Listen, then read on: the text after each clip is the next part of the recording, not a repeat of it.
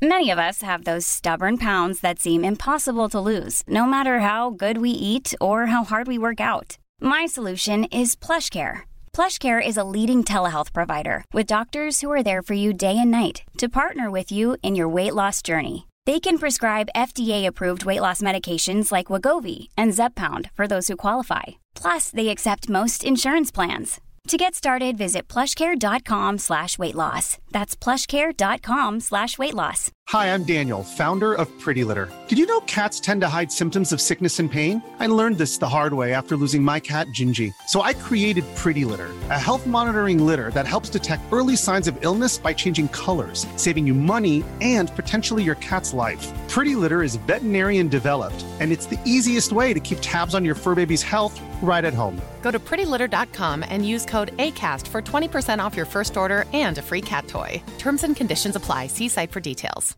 If you're struggling to lose weight, you've probably heard about weight loss medications like Wigovi or Zepbound, and you might be wondering if they're right for you. Meet PlushCare, a leading telehealth provider with doctors who are there for you day and night to partner with you in your weight loss journey. If you qualify, they can safely prescribe you medication from the comfort of your own home. To get started, visit plushcare.com slash weight loss. That's plushcare.com slash weight loss. Plushcare.com slash weight loss. Los invitamos a hacerse Patreons y miembros del canal para 1. Acceso adelantado sin publicidad. 2. Contenido exclusivo. 3. Mercancía. 4. Contacto directo con nosotros. Y 5. Más atención por su dinero. Chequen la descripción para más información. Bienvenidos a una emisión más de este podcast que esperemos unos favoritos. Negas, ¿cómo estás? Hola, muy feliz aquí con invitado de lujo, pero sí, bueno, muy bien, muy bien. Dharma. ¿cómo andas? ¿Cómo andas, Dharma? Cansado, cansado. buenos, buenos días para mí, buenas noches para los demás, pero bueno, muy contento de estar aquí. Gracias por la invitación. y antes de invitar, a- antes de presentar al invitado, este, bueno, ahorita son, estamos a 10 de junio, bueno, ya es 11 de junio técnicamente, el horario de tiempo de Ciudad de México a las 12. Si usted está viendo esto después o en el canal del S Podcast, es un resubido para que no esté preguntando, ¿está grabado? Si está grabado, si lo está viendo ahorita, que no sea a la medianoche del 11 de junio. Eh, para Dharma es la madrugada, lo madrugamos, lo siento Dharma. Perdónanos la vida, pero, pero hay que convivir con la gente de Latinoamérica, Dharma. No Sí, te niegues. sí, algo, algo, algo sabemos de eso, sí. y ahora sí, chavos, pues tenemos un invitado muy especial desde las tierras míticas de Japón, donde todo el mundo cree que conoce, pero no entiende nada. Eh, bueno, Dharma sí, porque Dharma aquí es el embajador de, de, de, de- de cómo no vivir en Japón. Tenemos otra persona que al parecer no odia tanto Japón como, como, como pensamos que Dharma lo hace. Francisco, bienvenido. que son las 2 de la tarde de Francisco. ¿Cómo estás, Francisco? Muy bien, muy bien, gracias, gracias por, por invitarme. Sí, son las 2 de la tarde de- del sábado 11 de junio. ahora. Ajá. Sí, sí. Y ya, ¿por qué nos preguntan de que, ay, que por qué no traen a gente? ¿Por qué no están a veces todos? Y sí, bueno, pues porque se han de dar cuenta que cuadrar este tantos usos horarios por, a veces se convierte en un en un reto, ¿no? Para este canal, tienes de Dharma estando en Europa, Japón, eh, Negas en otro uso horario diferente al mío, pues bueno, ya. Llegas en un rancho remoto, Sí, en un... una cueva. Y pues van a decir, ¿de qué vamos a hablar el día de hoy? Pues claro, vamos a hablar de Obi-Wan Kenobi. No, no se crean. no trajimos a... Me voy, hermano, me voy, me voy. Por favor. porque- Gracias, gracias, arigato, pero no. ¿Por qué? ¿No, no te gustó? Porque va a haber No, serie yo- de la yo tengo- mi, mi historia con, con Disney es un poquito Complicada. No, así Sí, como sí, todos. ya- yo estoy acá con mi esto de Disney, pero Ajá. Bueno, Dharma sí, también tiene, tiene ahí un, un tema, ¿no? Con, con Obi-Wan. Varios, varios temas, pero bueno, mi problema no es con Disney, es con la franquicia de Star Wars. A mí Disney es absolutamente igual, pero, pero bueno. Ok, no, entonces no, no, Pues ese no. no. es el tema, perdón. No, pues claro, claro que no es el tema. O sea, no vamos a traer este a dos expertos en Japón para hablar de, de, de, de- de Star Wars, ¿no? Pues no, mira, el tema ahora es, pues, Japón, güey. El friquismo en Japón. Este, yo conozco a Francisco por la comunidad de los coleccionistas. Eh, sé que él tiene ahí como su hobby es ir a cazar eh, figuras de colección, pues a todas estas eh, paraísos de ensueño para el ñoño latinoamericano que viene siendo Akihabara y este Nakano y todos estos barrios de del este la perdición eh, ño- ñoñil. Pero Sí, es más también. en Tokio, ¿eh? Siempre, siempre es más centrado en Tokio. Tú vives en Tokio, Sí. ¿no? Sí, sí, yo vivo, yo vivo aquí en Tokio, Ok. por eso me queda tan cerca. Sí. Y, y también por ahí salió el tema que también este Francisco tiene una doble identidad. Es este, decimos que es este, eh, le decía Negas que, que es el sueño de todos, ¿no? Es como Superman, ¿no? Virgen de día, pero de, de noche es, es otra cosa. Otra No, no cosa. y pues ahorita vamos a hablar un poquito pues de lo que es el friquismo en Japón. eh, eh, de las fases del inmigrante, porque pues no sé, eh, ahorita vamos a, a ver cuánto tiempo lleva Francisco viviendo en Japón, a qué se dedica, etcétera, etcétera. Pero también vamos a hablar de la vida nocturna, negas, en Japón. Ok, sí, sí, a huevo. Qué bellos temas. Uh. Pero, sí, no, no, quién sabe, es que también los precios que maneja este hombre sí son muy altos, güey. O sea, nuestro, nuestro turismo que pudiéramos hacer, porque somos personas sumamente morales, pues, me hace que no, no, no abarca esos Nos- presupuestos. Nosotros no nos metemos a esos tugurios, ¿verdad? Sí, Eh, por, por moral. no Por moral, güey, sí. Por moral, por valores.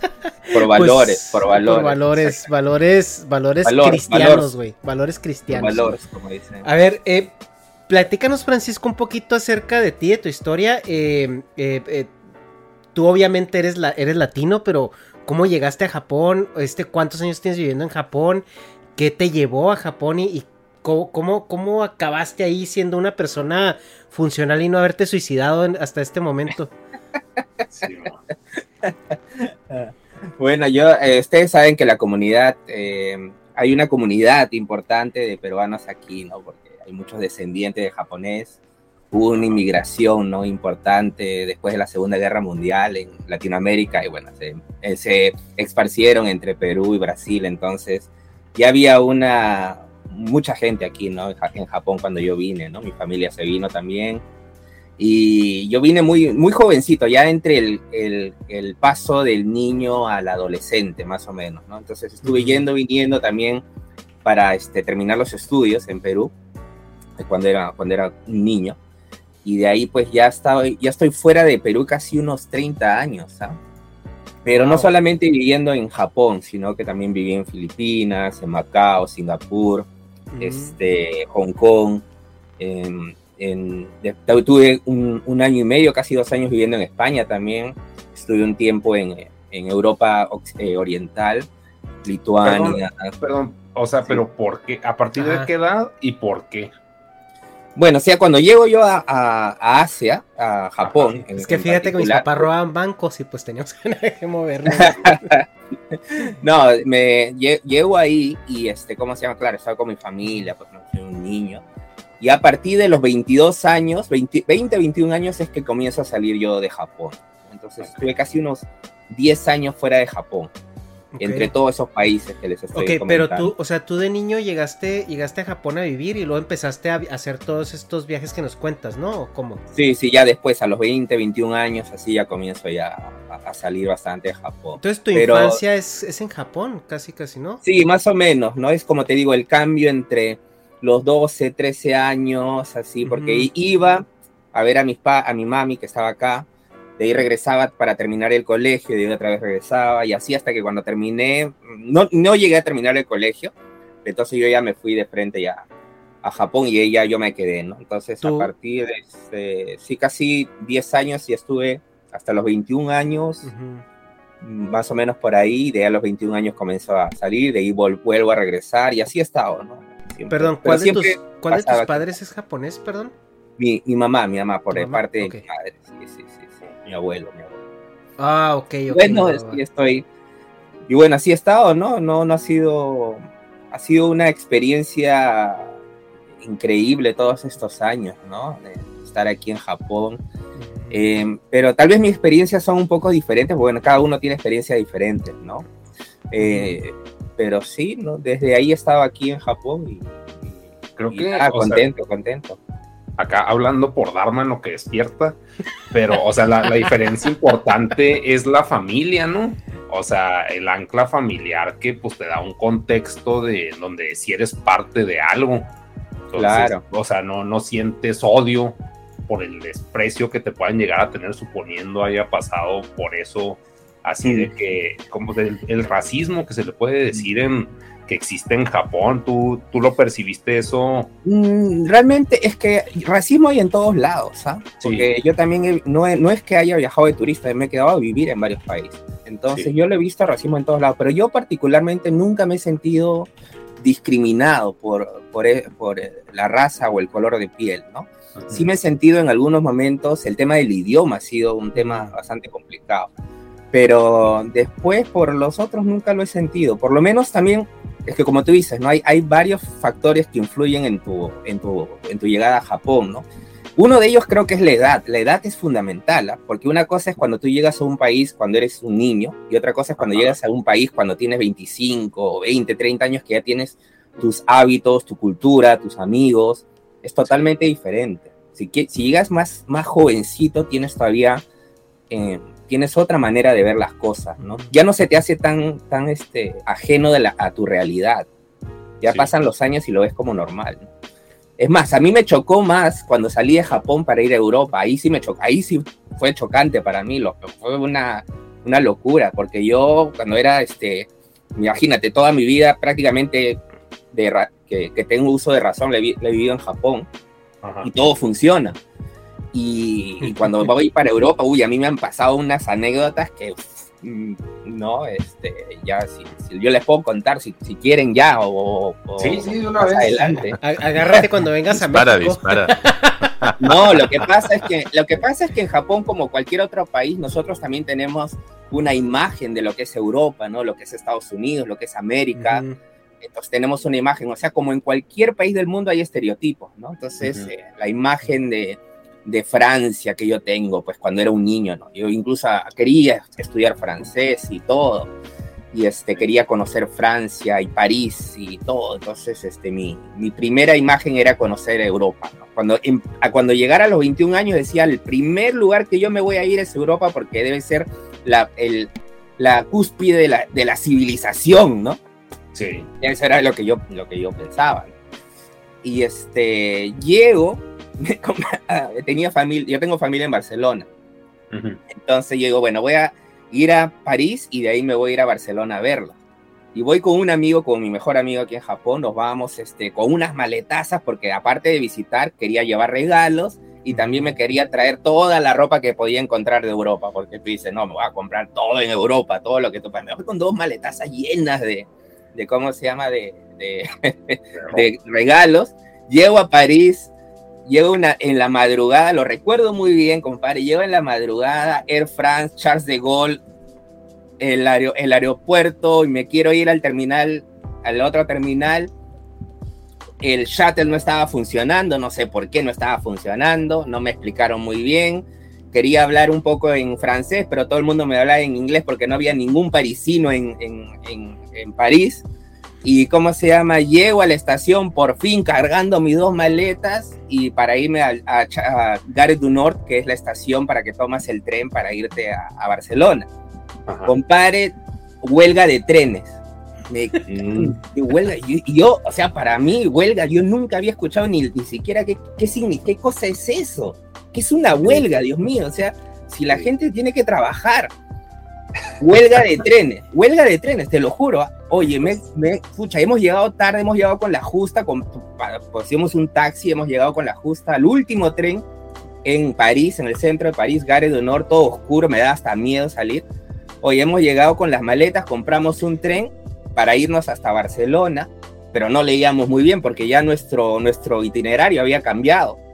Entonces agarramos un tren que nos llevó hasta Cervere, que es como una estación ahí en, el, en, el, en una montaña, compadre, que no había nada, nada, nada. Tú veías así, no había nada, no había nada, así un frío. Y ahí esperando no sé cuántas horas hasta que viniera el otro tren. Llegó el otro tren, llegamos a Barcelona, estábamos hechos destruidos. Llegamos a, esta- a Barcelona, a la estación de Sanz, yo cansado, yo decía, madre mía, pero ¿por qué está tan, tan todo desorganizado? Llegamos a Barcelona Sands y ¿cómo se llama? Yo le digo este, a, mi, a mi amigo, le digo, ¿sabes qué? Vamos a tomarnos un taxi y a tomar por el culo. Vamos, vámonos ya a tomar un taxi. ¿Y qué crees? Huelga de taxi en Barcelona. Me cago en la...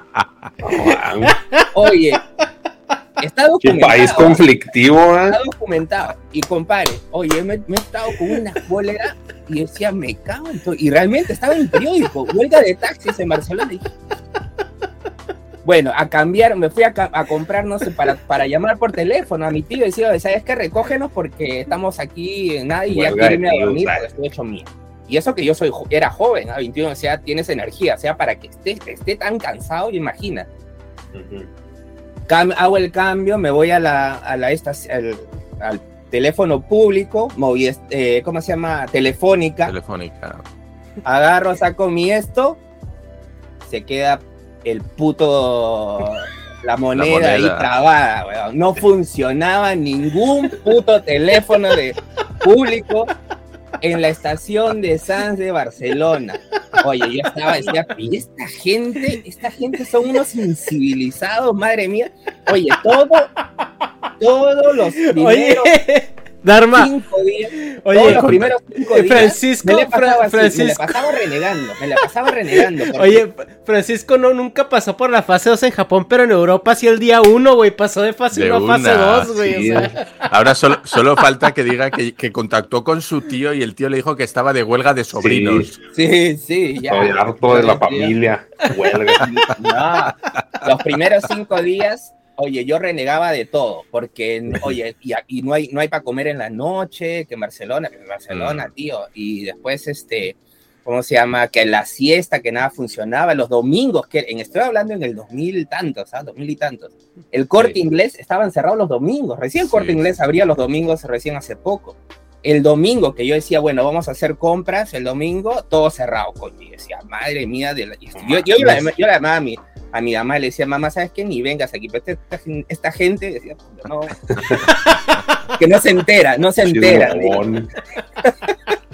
Y esa fue mi primera, mi pe- pero después, claro, ¿no? Ya estás ahí, estás en las bondades de Barcelona, el jamón, ves la Sagrada Familia, Gaudí, todas esas cosas, y entonces ya te enamoras. Yo me enamoré de Barcelona, dije, a, los, a la sema- me, duró cinco días de renegar, renegar, pero después ya me enamoré y dice, no, yo me quiero ir a vivir a, Barcelona. Y al final hice todo lo posible y me fui a vivir este, dos años allá a, España. Pero fue una cosa graciosa porque en vez de irme a, Barcelona terminé en Girona, que es Cataluña, Cataluña, pero Cataluña hasta más no poder, ¿ah? o sea, pero. Hardcore. weón. Y fue también una experiencia increíble, pero me la pasé, me la pasé muy bien en España. Sí. Guardo muchos amigos. Muchos amigos. sí. Dos años. O Sí, sea, sí. pues pues es relativamente pues muy poco, ¿no? Bueno, es que estaba chavo y se sintió igual más tiempo, pero pues dos años se me hace muy poco y de, de ahí te fuiste a dónde? No, o sea, estuve, primero fui de, ¿cómo se llama? De, Turista. de turista, ¿no? De ahí regreso y de ahí vuelvo, estaba en Japón y ya comienzo. Yo ya tenía unos años trabajando en lo que es la industria de la noche, ¿no? Discotecas, bares, todas esas cosas. Ah, perdón, ¿haciendo qué? Eh, primero empecé como, como flyer, eh, vira, vira Ah, que le decimos ahí este repartir Ah, tú eres, tú eres de esos que están ahí afuera en Shinjuku queriéndote meter a los tugurios.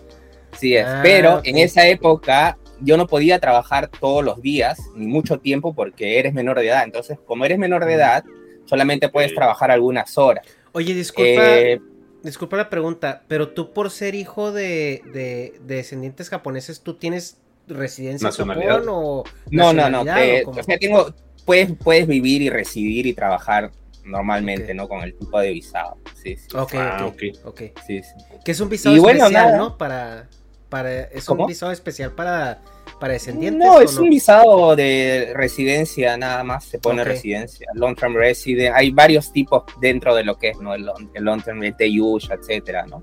El, eh, el- después ya está el residente permanente, etcétera, pero... Pero bueno, o sea, mm, mm, es, no es tan complicado, pero hay, hay gente que sí lo ha tenido difícil porque muchos japoneses cuando fueron se tuvieron que cambiar el nombre para evitar persecuciones, para evitar este Sí. problemas en, en esa época. ¿no? Entonces, por ejemplo, el presidente que nosotros teníamos, Fujimori, Él se cambió el nombre, se cambió el, la fecha de nacimiento. Algunos dicen que se cambió la fecha de nacimiento, pero no fue él, sino que eran sus padres el que por agradecimiento a Perú le pusieron la fecha de nacimiento el día de la independencia del Perú. Bueno, esa es una teoría que uh, yo, yo, realmente no lo sé, no, pero eso es lo que se dice. Porque mucha coincidencia que el día del, de su nacimiento sea el día de la independencia del Perú, ¿no? Mm.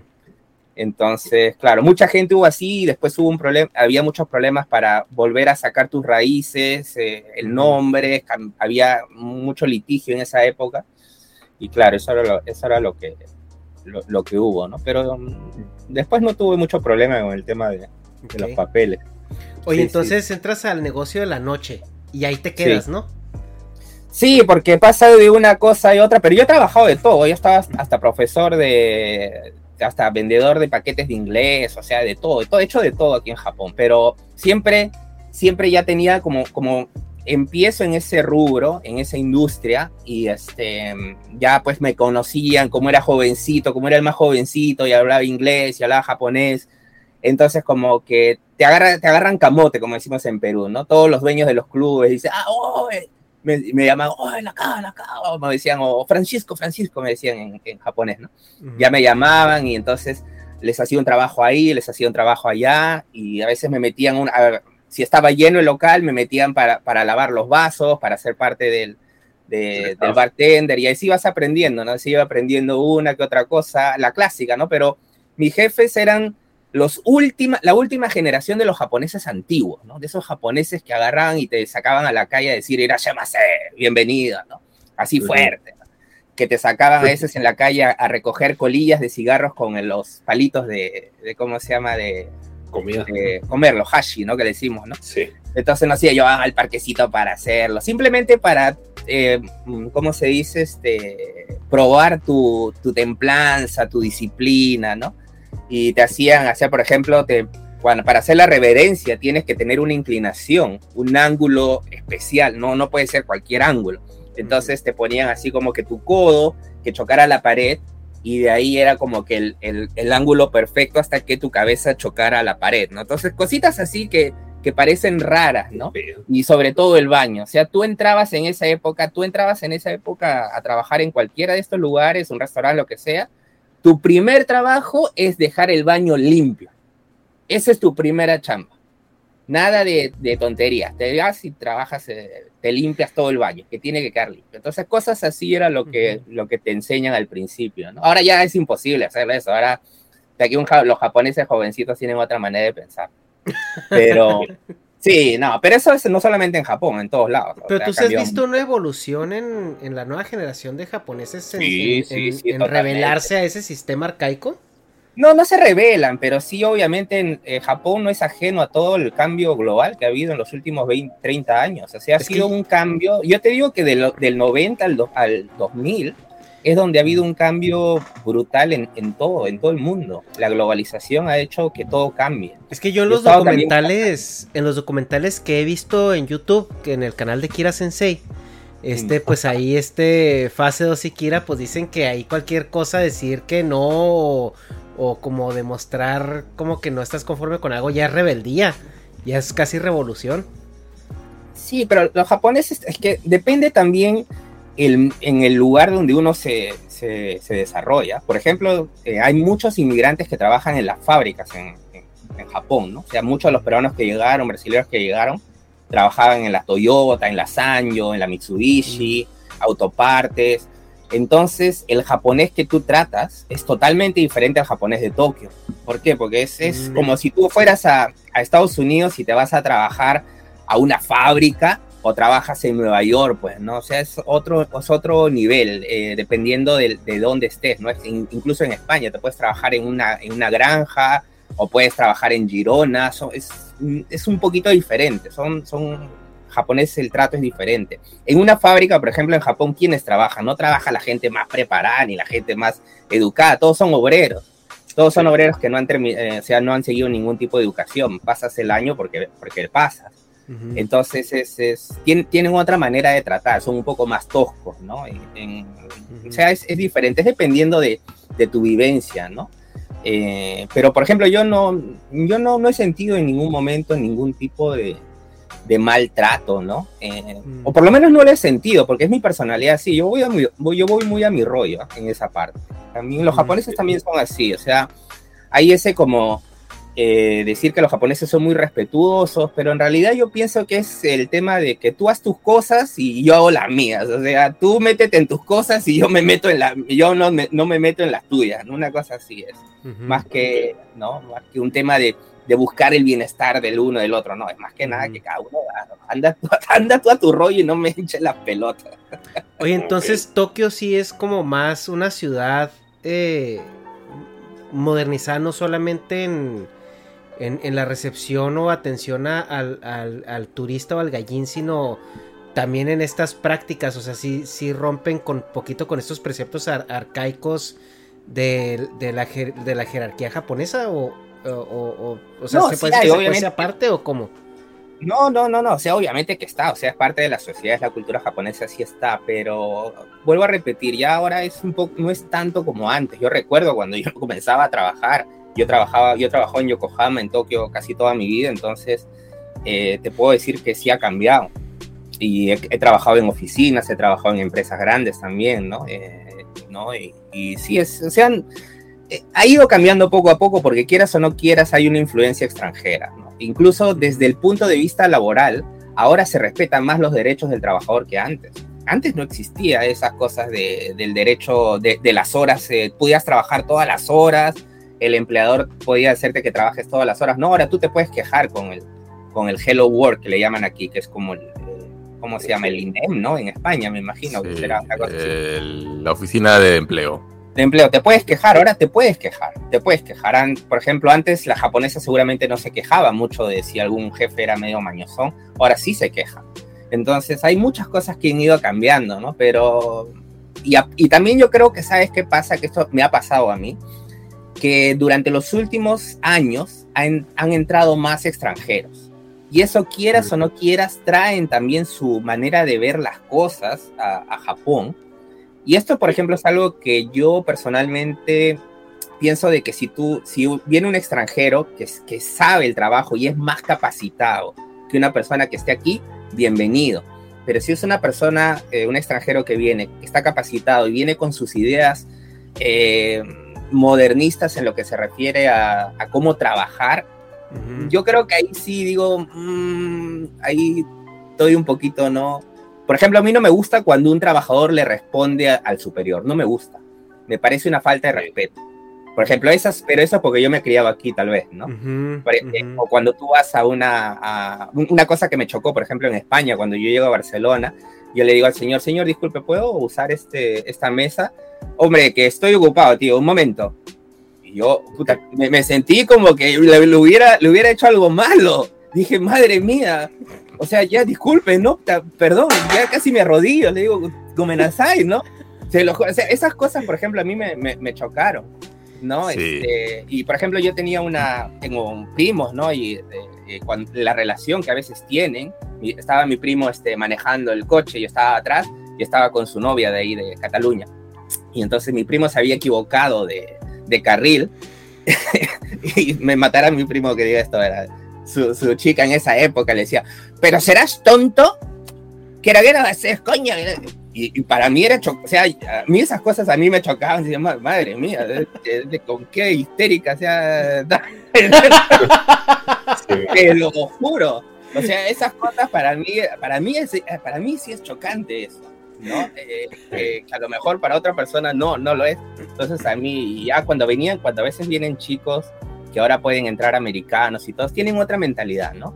Quieren trabajar remotamente, quieren, quieren sentirse mucho más valorados, etcétera. Vienen con unas ideas que, que después agarran y dicen, ah, es que me han discriminado, es que, es que han sido racistas conmigo. No, coño, es que estás en otro país, weón. O sea, puta, adáptate, weón. No, no estés hinchando las pelotas. Todo el mundo se tiene que adaptar, ¿no? Entonces, esas son las cosas que, que, que, sí he visto que ha ido cambiando, ¿no?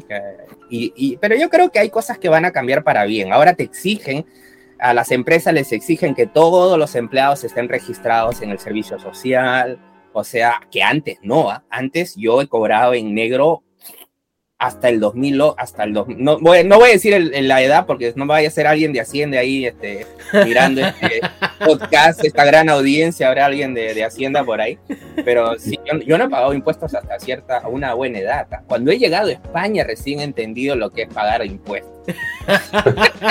y, no verlos, ¿no? Oye, dices tú, todo lo que no pagué impuestos en Japón y servía el sistema, aquí en España vengo a dejarlos, ¿no? Sí, pero así, sin, sin asco, sin saliva, sin nada. De frente. Sí, porque en España podrán no funcionar muchas cosas, pero amigo, los impuestos, para eso estamos al día. Nada, esto es normal. ¿no? Sabes que el Estado es bueno para.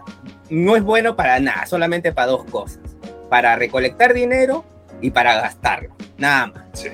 Pero después, para crear riqueza, nada, nada, nada, nada. Pero bueno. Eso es algo que... Pero eso es en todos los países, ¿no? En todos los países, ¿ah? Pero en esa época, como te digo, en Japón no, no había eso, ¿no? Ahora tú vienes a Japón, cuando yo regreso a Japón en el 2016, pues yo estaba en Singapur, yo no pensaba ya regresar a Japón, estaba en Singapur, estaba trabajando también en, cosas nocturnas, y yo regreso a Japón, hago mi visa otra vez, porque vuelvo a hacer mis papeles de principio, regreso a Japón, llego al, al aeropuerto y me dan mi, mi Car, mi tarjeta de extranjería, con mi número que con mi número de, de, hacienda de impuestos sí. tu my number así en el mismo aeropuerto tome señor o sea ya de por sí ya tienes que pagar ¿eh? o sea ya no te oye pero por qué volviste entonces ¿Por qué regresé a Japón? Bueno, es más que nada por billete, obviamente, por billete así. Eh, ah, me ofrecieron eh, me ofrecieron trabajar aquí en un proyecto que era reestructurar una, una compañía que tenía discotecas, bares, eh, restaurantes ¿no? y, clubes nocturnos y tenían problemas que en sus operaciones y yo ya me había, o sea, ya los últimos años me he dedicado mucho a lo que es reestructuración de empresas de este tipo, ¿no? Entonces voy y veo si una empresa está mal, hago la reestructuración gerencial, administrativa y una vez que esté funcionando ya voy para otro, otro sitio, pero sí, sí, más que nada por eso, ¿no? Ah, pues. te ofrecen, pero pues ahí, en ese trabajo es en el que estás actualmente, en el que llevas 20 años. Sí, no, en la industria sí, pero en, el, en este trabajo, la razón también por la que yo regreso aquí es porque la gente para la que yo estoy haciendo estos servicios es gente que conozco desde hace mucho tiempo. Entonces, mm. hay mucha confianza también. Y esto es importante porque ya pasan los años y no solamente tienes que ver el lado este, del dinero, sino también cómo tú te sientes en una tiene que haber una química, ¿no? Entonces a mí me gusta eso, me, siento bien, me siento a gusto, conozco a los accionistas de la empresa, tenemos juntas cada, cada mes, cada, entonces me siento bastante contento, ¿no? Con, con Pero, o sea, por ejemplo, ese tipo, bueno, ese trabajo en el que estás son escorts, o sea, sí se presta para sexo o es nomás damas de compañía, de que jaja, vamos a acabarnos la botella de un millón y medio de yens. No, mira, es que el, dentro de lo. Primeramente, que la, prostitución en Japón está. Es, ilegal, número uno, como en muchos lugares, ¿no? Eh, hay servicios así, pero por ejemplo, donde yo trabajo, no, pero sí hay. Ah, pero eso ha cambiado mucho ahora también, en los últimos años. Ahora, si tú quieres una chica, agarras esto. Ajá te buscas ahí, busca tokyoescores.com y te buscas ahí, o sea, no necesitas a nadie, o sea, estamos en, ya en otros tiempos, ha cambiado todo mucho. Mm, nuestra industria también, por ejemplo, yo trabajo en lo que es que hacer hostess club y show clubs. Ahora, dentro de lo que es el, el mundo del entretenimiento nocturno para adulto aquí en Japón, hay diferentes categorías, ¿no? Hay el show pavo, hay el snack bar, hay el hostess club, hay el kiabakura, hay el supakrabu, o sea, hay diferentes, diferentes categorías dentro de todo ese mundo y cada uno tiene un, es un modelo de negocio parecido pero diferente. Entonces, este, mi trabajo en particular no es tanto estar ahí, mi trabajo es hacer todo el plan de estrategia, eh, estructurar y organizar el equipo, contratar a los gerentes, a los gerentes de piso, este, de vez en cuando dar orientación, hacer proyecciones financieras, todo lo aburrido, ¿no? el Excel. Todo, lo aburrido. Sí, Pero cuando, cuando, comencé, yo trabajaba ahí, pues, ¿no? Ahí en el negocio, en el meollo del asunto. Ahí yo hacía las audiciones, el casting. tenía tenía el, este, este sillón negro, ¿no? De piel. para hacer las audiciones. pero, es que pero es más que nada son hostes, ¿no? Lo que decimos Ajá. aquí, la hostes, la típico hostes que agarras y te sientas y bebes. Y seguramente para, para gente hispano, latina, no tiene mucho sentido pagar por, por eso, pero, pero es, es lo que hay, es la cultura que hay. La gente se siente a veces muy sola y, y- y quieren, eh, necesitan esto, ¿no? Sí, pero, o sea, es que ahí donde trabajas es pues otro nivel, ¿no? Según lo que se vio en el video, de Naka, sí se ve de que, o sea, no Fancy, están solos, fancy. pero tienen, pero están, pero se limpian las lágrimas con billetes de 100 dólares, o sea, no, no es como que estén así de que, ay, pobre de mí. Pero, o sea, ¿qué tipo de perfil ves ahí? O sea, de acá, de derrochadores o, O el salaryman o... o cómo, o sea, ¿qué, qué tipo No, de- Salaryman no, no hay, pero obviamente que dentro de lo que es, o sea, hay, hay teléfonos para todos los gustos, ¿no? O sea, puedes comprarte el iPhone Pro 13 con GPS satelitar, una guay así, y te puedes comprar una, un teléfono chino, Huawei, no sé, bueno, no sé ahorita cómo, cuál es el Pero- nombre, lo más barato. Pero, O sea, por hay para ejemplo, todos, ¿no? o sea, tú consideras que donde trabajas es más bien una Mac Store, por decirlo así. Sí, bueno, lo que es Roppongi en sí, lo que es Roppongi y Ginza son los lugares seguramente más caros en lo que se refiere a este tipo de, de lu- de lugares y clubes, ¿no? Eh, son bastante exclusivos y este, más que nada yo me he dedicado a, es- a ese tipo de, de- de audiencia, se podría decir, ¿no? Todo lo que, eh, y los que vienen pues son presidentes de compañías, embajadores, este... Sí, un- celebridades. un mercado más exclusivo, ¿no? Por así, Así, decirlo. así es, sí, sí, sí. Pero qué bueno. por ejemplo, perdón, ¿qué tipo de celebridad? O sea, no, no qué tipo, ¿a quién has reconocido tú de que no mames? Uy, a, a casi todo, porque es, es, es Ay. y es Tokio. O sea, tu- Sí. Steam, por ejemplo, cada vez que va ahí pasa por nuestro local. Y está en la. en la- si uno va a lo que es Tantra, Tantra Tokio, que es el lo- nombre local, en las fotos está toda la gente que va, ¿no? O sea, porque no es que, no es que se escondan, porque no es un lugar de. No es un burdel, ¿no? Sí, O no sea, es un congal. lugar muy exclusivo, donde sí hay bastantes chicas muy guapas de todo el mundo. eh, más japonesas ahora, porque ya no entran muchas extranjeras, ya no dan visas tanto para extranjeras. eh, pero va el príncipe, el príncipe de Mónaco, Albert, que también tengo una, una anécdota muy particular con el, con, con el príncipe. Pero, este, o sea, todo ese tipo de gente, ¿no? Aerosmith también, antes cuando iba. El último que fue fue Shawn Mendes, que es un Mm. cantante famoso. Yo no lo conozco porque ya no es de mi generación. Las chicas me dijeron, oye, ¿tú sabes quién es él? Le digo, no, ¿quién, quién, quién es ese pelado? A mí me da igual quién será. No, que es Shawn Mendes. ¿Quién será? Y Yo soy Francisco León y no digo nada. No, yo no sabía quién era realmente, ¿no? Muchos, muchos este, deportistas también van, ¿no? Eh, por ejemplo, de España, recuerdo yo cuando estaba en el 2006 en, en el básquet, eh, que fue campeón España en, en el Mundial de Básquet, fue en, este, en, en Japón. Entonces ahí tuve la oportunidad de conocer prácticamente a todos los de la selección a toda la selección de, de Argentina, eh, ¿no? Ellos no fueron al, al local, pero estaban ahí en Roppongi, que era la zona de fiesta. Entonces yo los reconocía a todos, lo de- a Ginobili, a cómo se llama, este, a Escola. Ginobili se fue temprano, Escola sí se quedó, este, a cómo se llama Marc Gasol, y, a- y cosas de la vida lo llego a encontrar a Marc Gasol en Girona a los años, o sea, a los años cuando yo regreso a, a- a España, ¿no? Eh, entonces sí, cono- tuve, tuve mucha suerte de conocer y a, a los, este, a los futbolistas, claro, a todos los futbolistas que iban. Recuerdo que an- antes, en el 2000 y tantos, todavía existía la Copa Intercontinental. Entonces había la, eh, venían todos los, los del Real Madrid, venían todos los de, ¿no? los de varios países y, y yo los llegaba a conocer a todos. Eh, pero tampoco somos amigos, no simplemente que estábamos ahí y bueno, pues, ah, los saludaba, todo, ¿no? pero sí fue, Pero alguien a quien admiraras que te quedaras, oh, o sea, ¿quién? Eh, pues no, no sabría decirte, pero ahorita mismo. Bill Gates. No, no, no, no. Eh, no sé, normalmente me, me agarraste frío. Mm, Me has hecho una, una pregunta que me has agarrado frío, pero sí, por ejemplo, eh, de las personas que sí más me sorprendieron por su humildad, se podría decir, fueron este, Roberto Carlos, por ejemplo, eh, el, brasilero. Sí, fue, fue súper fue súper amable. Este, los Black Eyed Peas, por ejemplo, también son súper amables. Pero sí he tenido muchas eh, historias dificilísimas con, con celebrities japoneses. ¿ah? Con ellos sí he tenido porque, claro, es un local bastante, bastante grande y bastante conocido, ¿no? Pues a ver si no, si no te cae ahí PewDiePie con eso que ya se fue a vivir a, Japón.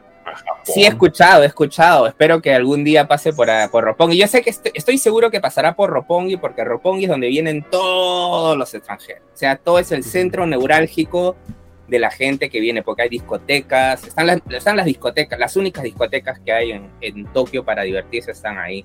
Hay discotecas en Shinjuku, pero son para más japoneses, ¿no? Entonces tú puedes ir una, dos veces, pero después te llama las ganas de estar con extranjeros. Entonces siempre se terminan yendo a Roppongi. Oye, en tu dinámica diaria social, o sea, ¿tú dirías que te llevas con más latinos o, más japoneses?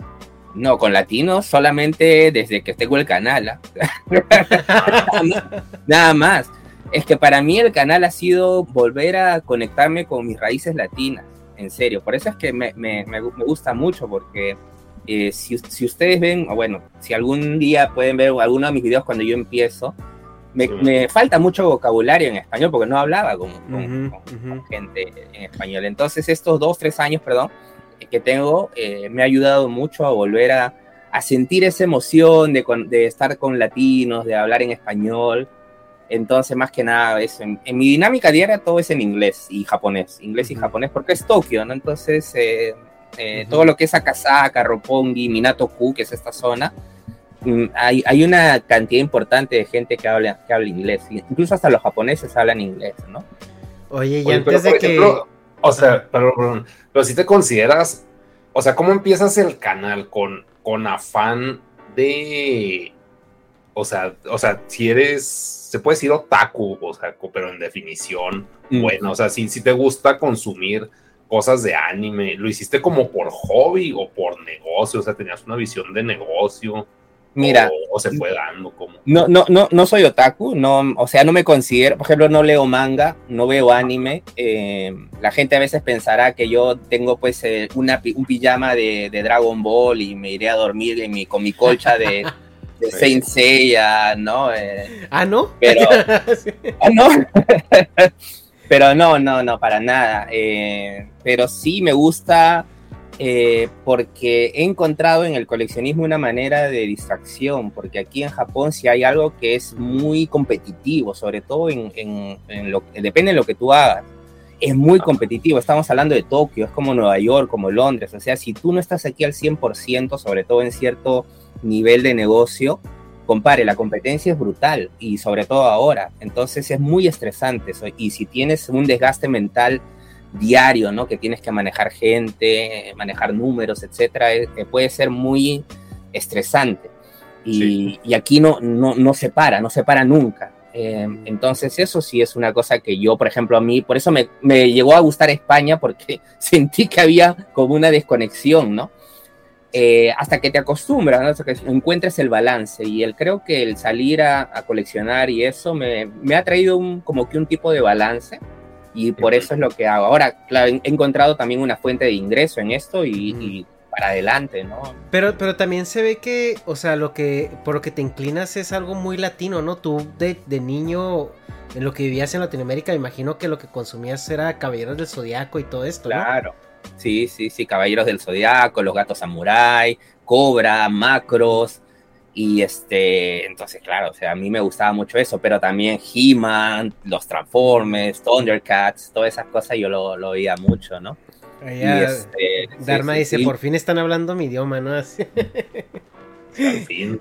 Porque, digo, Dharma también es un experto de la vida nocturna, ¿no? Pero él, o sea, bueno, no quiero, no quiero aquí hablar por Dharma mucho, pero, o sea, Dharma le tocó experimentar la vida en Osaka. Entonces, antes de que nosotros ya empaquemos nuestras maletas, porque nos estás vendiendo Japón como la panacea de, del entretenimiento y de todo, este quiero, quiero que Dharma nos, nos despierte un poquito, haga las, los comentarios difíciles, ¿no? Es que no, yo estoy de acuerdo, es que sí es la panacea del entretenimiento. Yo te digo, yo las, las, las mejores noches yo las he pasado en Japón. Pero con mucha diferencia. pero es que nunca dicen eso, o sea, nunca dicen las mejores noches de mi vida las he pasado en Japón. O sea, esa es una frase que nunca vamos a oír allá.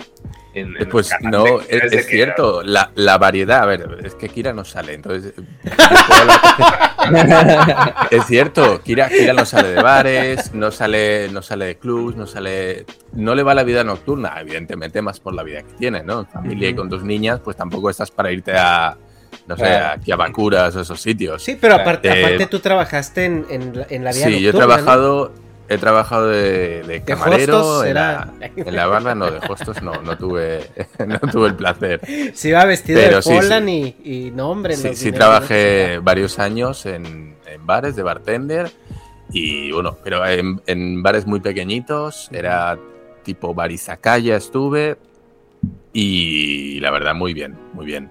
No estuve en clubs, eh, gracias a Dios, porque creo que es no tiene nada que ver con el mundo del Izakaya, que es muchísimo para mí. Ah. porque, a ver, el Izakaya.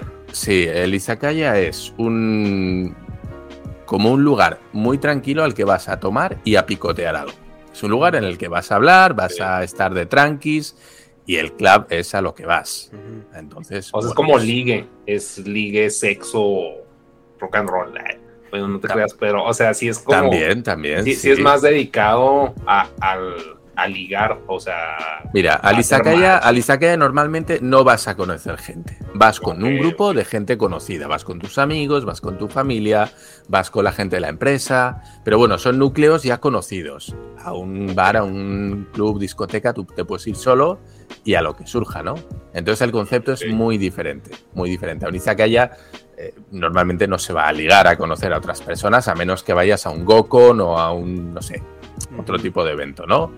Pero bueno, es totalmente diferente. Pero bueno, sí. sí. porque pues por ejemplo, o sea, sin una analogía así con México, o sea, hasta aquí, hasta los lugares nocturnos, vas con tus compas, no es como que vayas solo. Bueno, yo estoy en un pinche rancho, o sea, no estoy en Ciudad de México, porque pues, hay lugares a los que puedes ir solo y hacer eso pero aún así como que igual sigue siendo tribal y allá pues como que, el, más Nueva el concepto el concepto Izakaya no existe fuera de Japón. O sea no hay algo análogo que digas mira pues en México tendríamos su equivalente no la cantina se me hace algo así. Yo, yo no, conozco. creo. Es como sería como una, como una eh, por ejemplo, en, en, Barcelona yo siempre digo, es como una taberna catalana, que le decimos que hay una ahí, ¿no? Que son, o como en, el, en la Barceloneta hay este, los bares que hay, ¿no? Eh, que la, gente picotea y toma su cava y su, que la hacen ahí y la gente está tomando, picoteando, pero no, no es para, no es para ligar, ¿no? Eh, los izakayas, pero sí como dice Dharma,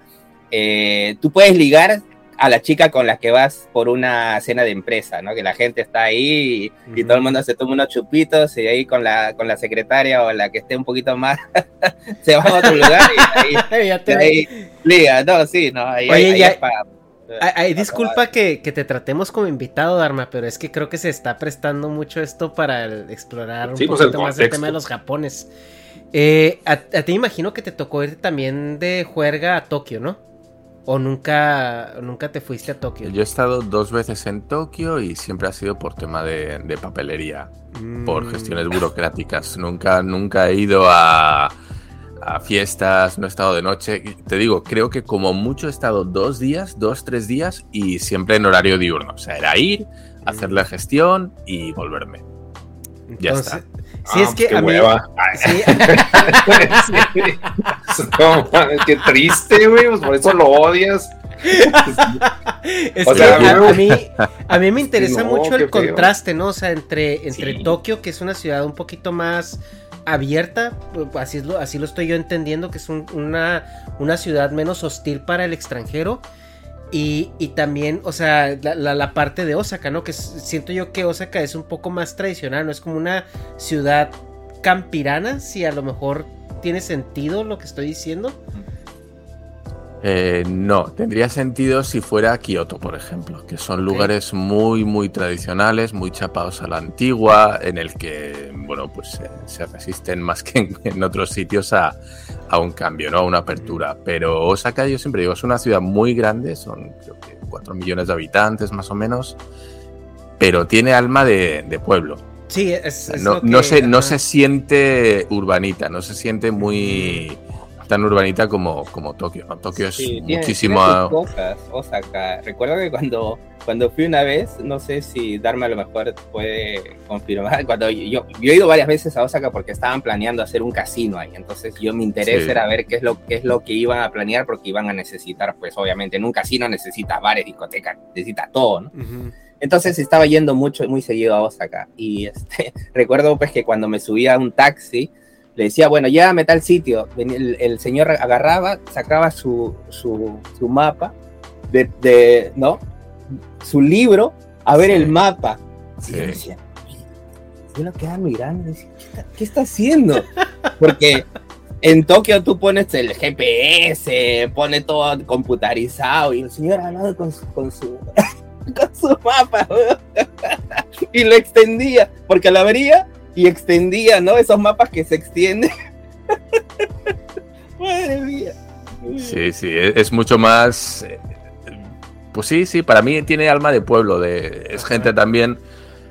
No sé, dicen, yo no he estado en Tokio, pero mucho más, mucho más abierta, mucho más simpática. Le llaman, o, bueno, pues ahí tenía fama de ser un poquito la zona latina en cuanto a personalidad, la zona latina de Japón. ¿no? Yo en Tokio, ya te digo, he estado dos, tres días, con lo cual no puedo comparar, pero la fama que tiene es esa de gente más cercana, vamos a decir, o menos encorsetada que en el norte, ¿no? Entonces, pues no sé, no sé, yo estaba muy a gusto. Eh, No sé, que la verdad con la gente, buena experiencia.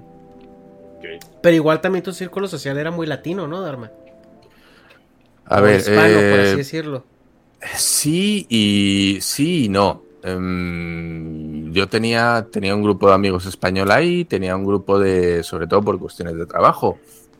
Yo he trabajado con mexicanos, he trabajado con, con chilenos, con peruanos, con argentinos, eh, con colombianos, con un montón de gente. Entonces, bueno, pues yo sí he tenido trabajos que han sido en restaurantes latinos, restaurantes mexicanos, pero también he estado en empresa japonesa, eh, he estado en un bar, el, dueño del izakaya evidentemente era japonés, de todo. He tenido un poquito de todo. Yo me he podido mover en todos los ambientes en ese aspecto. No, no tenía preferencia por ninguno en general. Pero bueno, depende del mood que tengas también. Es verdad lo que dice Francisco. Te apetece un grupo, te apetece otro. Dices, ahora quiero desconectar un poco, hacer lo que me da la puta gana, me voy con los japoneses. ahora me, lo quiero, lo quiero pasar bien, quiero ir un poquito más de que si ligoteo, de tal, de confianza, de estar hablando, me voy con los latinos, ¿no? Que te dan eh, esa otra opción. Sí, porque, o sea, lo que yo estoy viendo es, por ejemplo, eh, Francisco me parece que por lo mismo que él como que creció en Japón, tiene un poco más interiorizado todo, toda esta dinámica social japonesa y no le choca tanto, o sea, simplemente lo ve como es y lo pone en el compartimento donde va, ¿no? Y no le, no le molesta tanto como, por ejemplo, a lo mejor eh, eh, a Kira y a ti, ¿no? O sea, que les choca mucho esta parte del, del japonés que sea de esta u otra manera. Y es lo que me parece muy interesante, ¿no? O sea, porque eh, me parece que Francisco está extremadamente bien integrado a la, a la parte japonesa. Y no sé, Francisco, si tú tienes una doble personalidad, ¿no? O sea, a lo mejor cuando tú... Porque yo plat- cuando he platicado con Kira que me dice, es que mi- mis hijas, mm, sobre todo la mayor, cuando habla japonés es muy... O sea, es muy japonesita, ¿no? O sea, es como muy, muy seriecita, muy callita. Y cuando habla español es muy abierta, muy hasta ruidosita y muy cariñosa y muy expresiva, ¿no? Entonces no sé si eso tú a lo mejor eh, lo haces de una manera consciente o inconsciente o cómo lo integras, o sea, porque yo ahorita veo que estás platicando con nosotros de una manera muy abierta, muy dinámica, muy latina, pero creo que creo que eso no funciona, ¿no? En, en la dinámica social japonesa. O sí. De- de- no, depende de la confianza que tengas con, con la persona también, ¿no? Eh, pero definitivamente si eh, es la primera vez que hablo, por ejemplo, con, con Dharma, con Negas, con, bueno, con- contigo ya hemos hablado antes, y normal, o sea, estamos conversando, chévere, ¿no? Eh, en Japón sí tienes que em- empezar un poquito más tranqui, ¿no? Pero después ya cuando tienes confianza, ya normal, ¿no? Eh, pero sí, no es.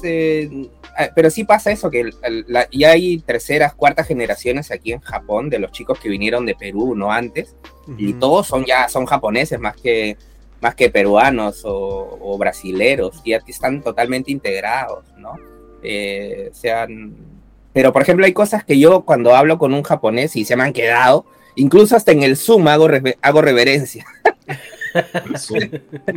o cuando estoy hablando por teléfono, pero estoy hablando por teléfono también hago así, hago reverencia.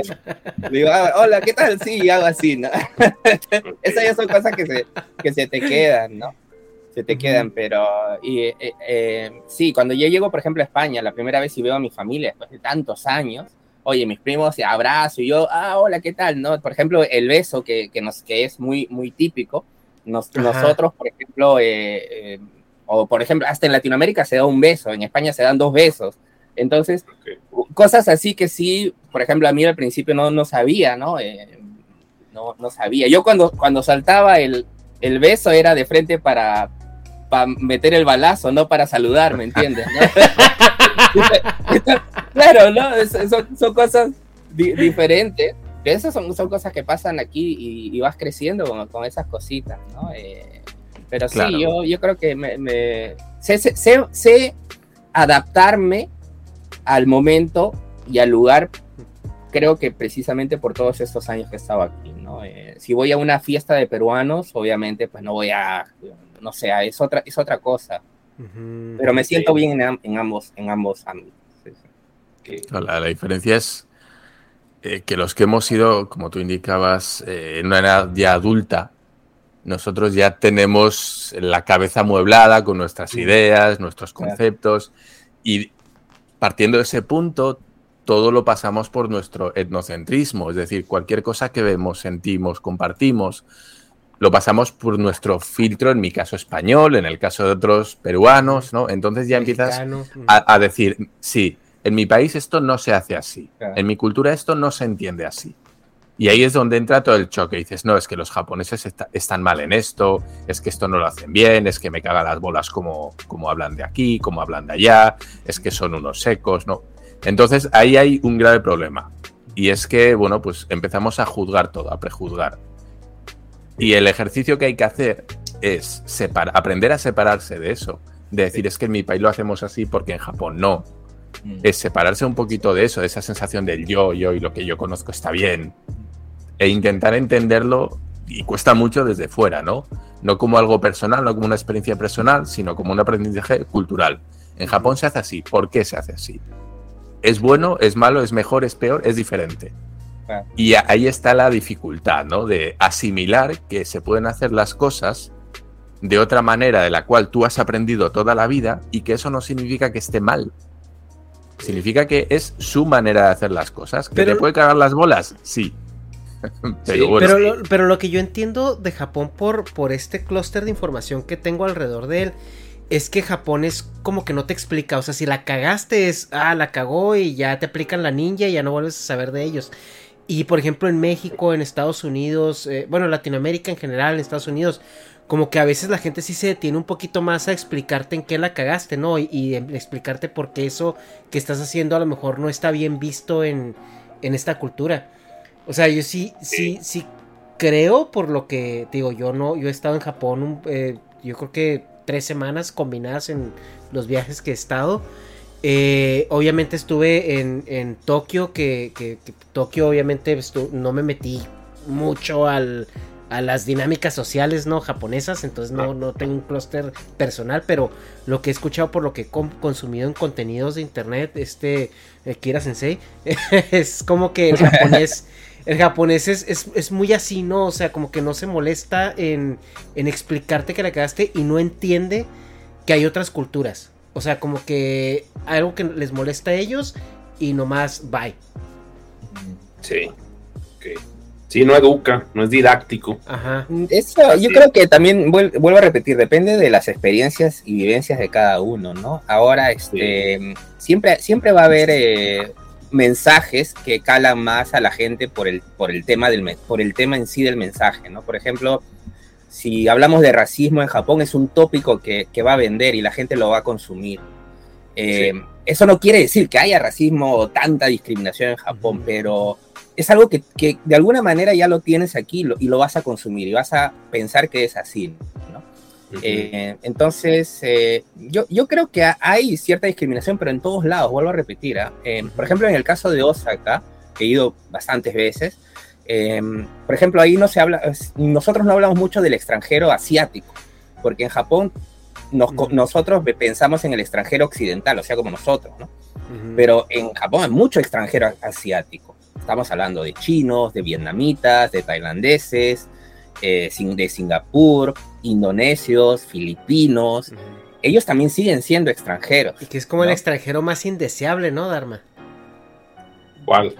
El asiático. Eh, el asiático, sí. Eh, creo, creo que hasta hace muy poquito el porcentaje de extranjeros era un 2%. Mm. Un 2% es nada comparado con países occidentales. Oh, en España tenemos un 20% de extranjería. Un 20% de la población es extranjera. Hablamos de que, en Japón es un, 2% y de ese 2% creo que era un 0,05 era occidental. Con lo cual la mayoría de extranjería que hay, de ese 2% que repetimos es muy poco, la mayoría son asiáticos.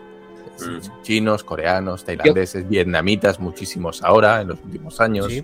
en, Estados Unidos nada más el, el la, población extranjera latina nada más son 62 millones de, de personas, que es el 20%, el 18-19%.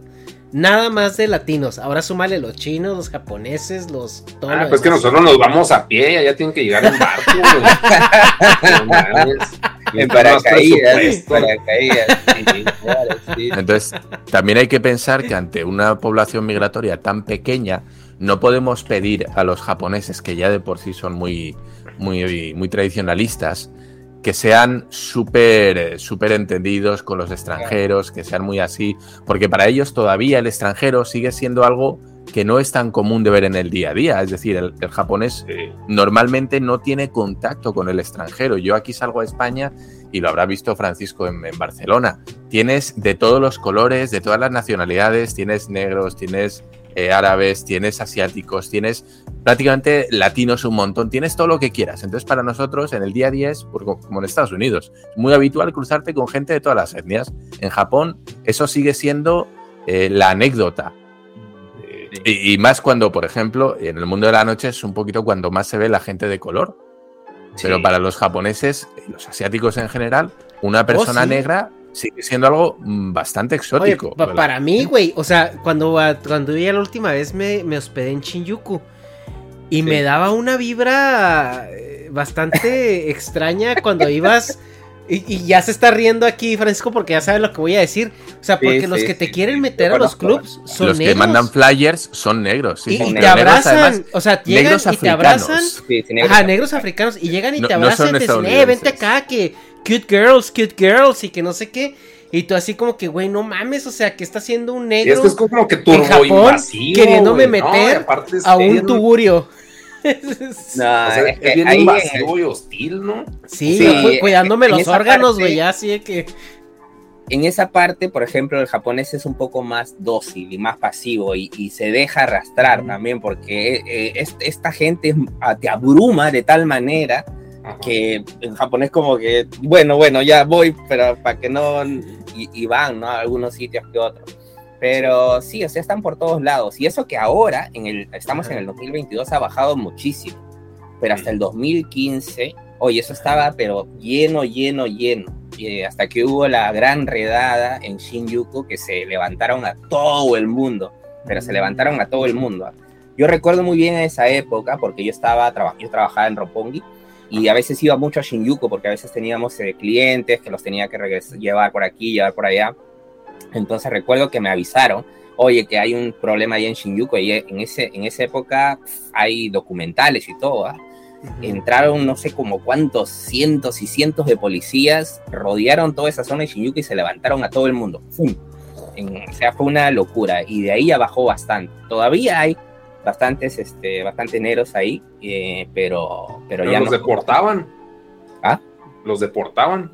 Sí, Japón tiene eso, ¿ah? que tiene la deportación. ¿ah? No es como en España que te dan un papelito y dice, bueno, señor, usted váyase. A ver, ándate. Nadie, se va. A mí me parece también eso porque, por ejemplo, eh, si yo como, como ustedes han dicho, ¿no? Yo me siento sí bastante integrado, pero cuando yo voy al extranjero sí me ha chocado bastante, ¿no? Eh, por ejemplo, si tú vas a España y tú cumples tus leyes, tú, tú cotizas en España, tratas de hacer empresa, porque yo abrí una discoteca en Tarragona, tratas de hacer cosas, etcétera, etcétera, eh, eh, y ves que hay gente pues que recibe ayuda sin ningún tipo de, de, de, de explicación, hombre, te decepciona bastante, ¿no? Eh, pero, pero por ejemplo, ¿Cómo, ¿cómo Claro, te se está riendo, güey. No, Sí, él- sí, o sea, sí. Calma sabe lo que, a lo que, a Sí, lo que sí, yo me sí, sí, refiero. sí. Pero Sí. que es que, ¿cómo que ayuda? Ayudas, ayudas sociales. Ayuda A gente, a gente que en principio eh, declaran que, bueno, pues tienen problemas de integración, son insolventes, etcétera, etcétera, ¿no? Entonces, bueno, pues a esa eh, gente en peligro de exclusión que le llaman. Sí, Mm. puede ser inmigrantes, puede ser gente de cierta etnia, gente que, bueno, pues se considera que tienen ciertas dificultades para acceder al mundo laboral y para integrarse. Bueno, pues a esa gente hay un, un aparato construido directamente para dar subvenciones, dar ayudas, dar no sé qué. Y al final, bueno, pues en muchos casos lo que hace es ser contraproducente porque estás dando, bueno, pues un servicio y un dinero a gente que dice, bueno, pues si ya percibo estos honorarios, ¿por qué yo voy a cambiar mi dinámica de vida, no? Si el Estado ya me está pagando, Sí. ¿Para, Que es- ¿para qué es- me es voy a un poco- esforzar yo? Es un poco lo que pasa también en- aquí en Estados Unidos con el En welfare. Estados Unidos, sí, Hay mucho problema con eso porque Con eso. hay, hay much- eh, literal así como en la película esta francesa de amigos. O sea, que llegaba el güey, nomás fírmame que vine, no me contrates. O sea, nomás quiero que haya una prueba de que estoy buscando trabajo. Y hay mucha Eso gente es. que así, así vive, ¿eh? así se la mantiene. Y, esa- esas son las cosas que, por ejemplo, esas son las cosas que, por ejemplo, si tú me dices ha cambiado Japón, lamentablemente hay una tendencia que quiere implementar todas esas políticas aquí en Japón. Ahora, lo bueno de Japón, entre comillas, es que al ser un país muy tra- tradicional y conservador, se va a demorar. Pero ya, por ejemplo, el tema de los refugiados aquí está latente. ¿ah? O sea, están recibiendo, pero muy poco, pero están recibiendo. ¿Por qué? Ujú. Porque ahí las, las otras potencias están, presionan, presionan a Japón. Y dicen, señor, usted también tiene que recibir refugiados. ¿ah? O sea, no se haga el loco. Oye, hay, Entonces hay- un tema en Japón donde eh, la gente ya está, eh, la mayor parte de la gente está en la tercera edad. Creo que está un tercio de la persona, de la, población ya está en tercera edad y las tasas de natalidad son eh, extremadamente bajas. Eh, yo lo hablaba con, con Kira, ¿no? Lo comentaba en este, en este tema y le preguntaba, oye, pues, o sea, ¿hasta qué punto Japón va, se va a sacar la cabeza del culo y va a decir, güey, o sea, pues necesitamos importar mano de obra, ¿no? O sea, necesitamos empezar a ver si no estamos produciendo nosotros nuestra mano de obra, en qué momento vamos a abrir las puertas para que pues venga toda esta gente. Y entiendo que cuando abrieron las puertas, eh, a lo mejor cuando tú entraste a Japón estaba todo este programa que estaban captando los descendientes japoneses en Latinoamérica, pero muchos iban a, servir a esa fuerza de trabajo, ¿no? Que, que, se, que se necesitaba en ese momento. Eh, no sé us- ustedes en su experiencia cómo ven si en un momento Japón va a dar su brazo a torcer y decir, saben que necesitamos abrirnos a, a los extranjeros porque pues internamente ya no tenemos mano de obra. Mira, ya Japón lo ha hecho, pero no con, un- con el tema de los inmigrantes de descendientes. O sea, hay una cosa que Japón maneja que es el tema de migración. O sea, Japón por su constitución no puede im- implementar drástic muchas cosas, porque la, su constitución está como que lo prohíbe, en- en- le complica un poco. Pero sí hay una cosa que ellos, que ellos pueden manejar que es igual que China, que se llama migración. O sea, para este es su arma más poderosa, eh, la que ellos pueden controlar. Lo que Japón ha hecho es dar cientos de miles de visas de estudiantes. Ahí está tu mano de obra barata. Con el tema de que son estudiantes, esa es mentira. Porque, compadre, tú puedes trabajar 28 horas semanales como estudiante. Si sacas tu cuenta, oye, eso es como trabajar cuatro días de jornada laboral completa. Estamos hablando de que ahí tienes mano de obra barata, pero hasta más no poder. Sí, cierto, güey. Sí, porque así no, se- no tienen que vivir ahí, duran 3, 4 años y se reciclan la, la fuerza y te- laboral, güey. Y cuando necesitan, chao, compadre. Chao. Simón. Y eso, y por ejemplo, antes, yo recuerdo hace 20, 20 años atrás, yo en un 7-Eleven, en un convenience store, yo no veía ningún extranjero. Era imposible ver. Estoy hablando 20, 30 años atrás.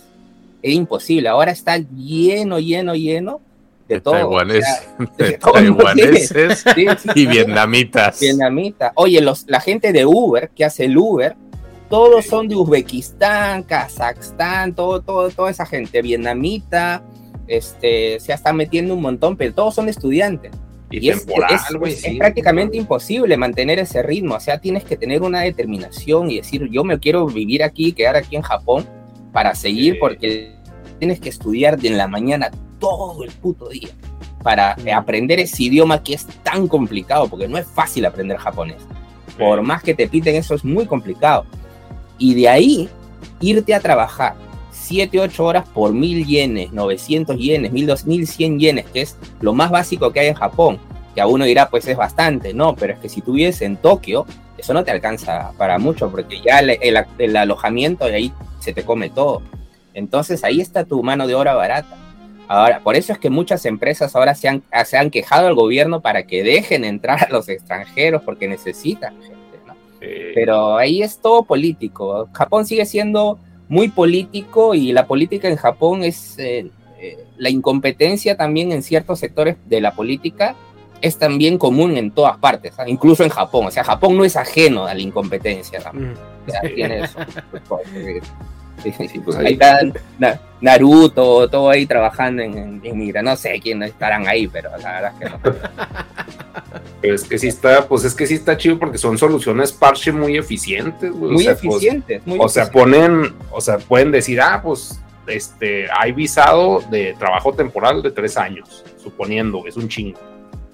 Y que No, sea pero no bien te, lo, no te burocrático, lo- no No te lo pintan como trabajo, te pintan es que tú vas a ir a estudiar japonés, Ajá. pero para mantener tus estudios japonés tienes que pagártelos. Entonces te dan 28 horas para que puedas trabajar semanalmente.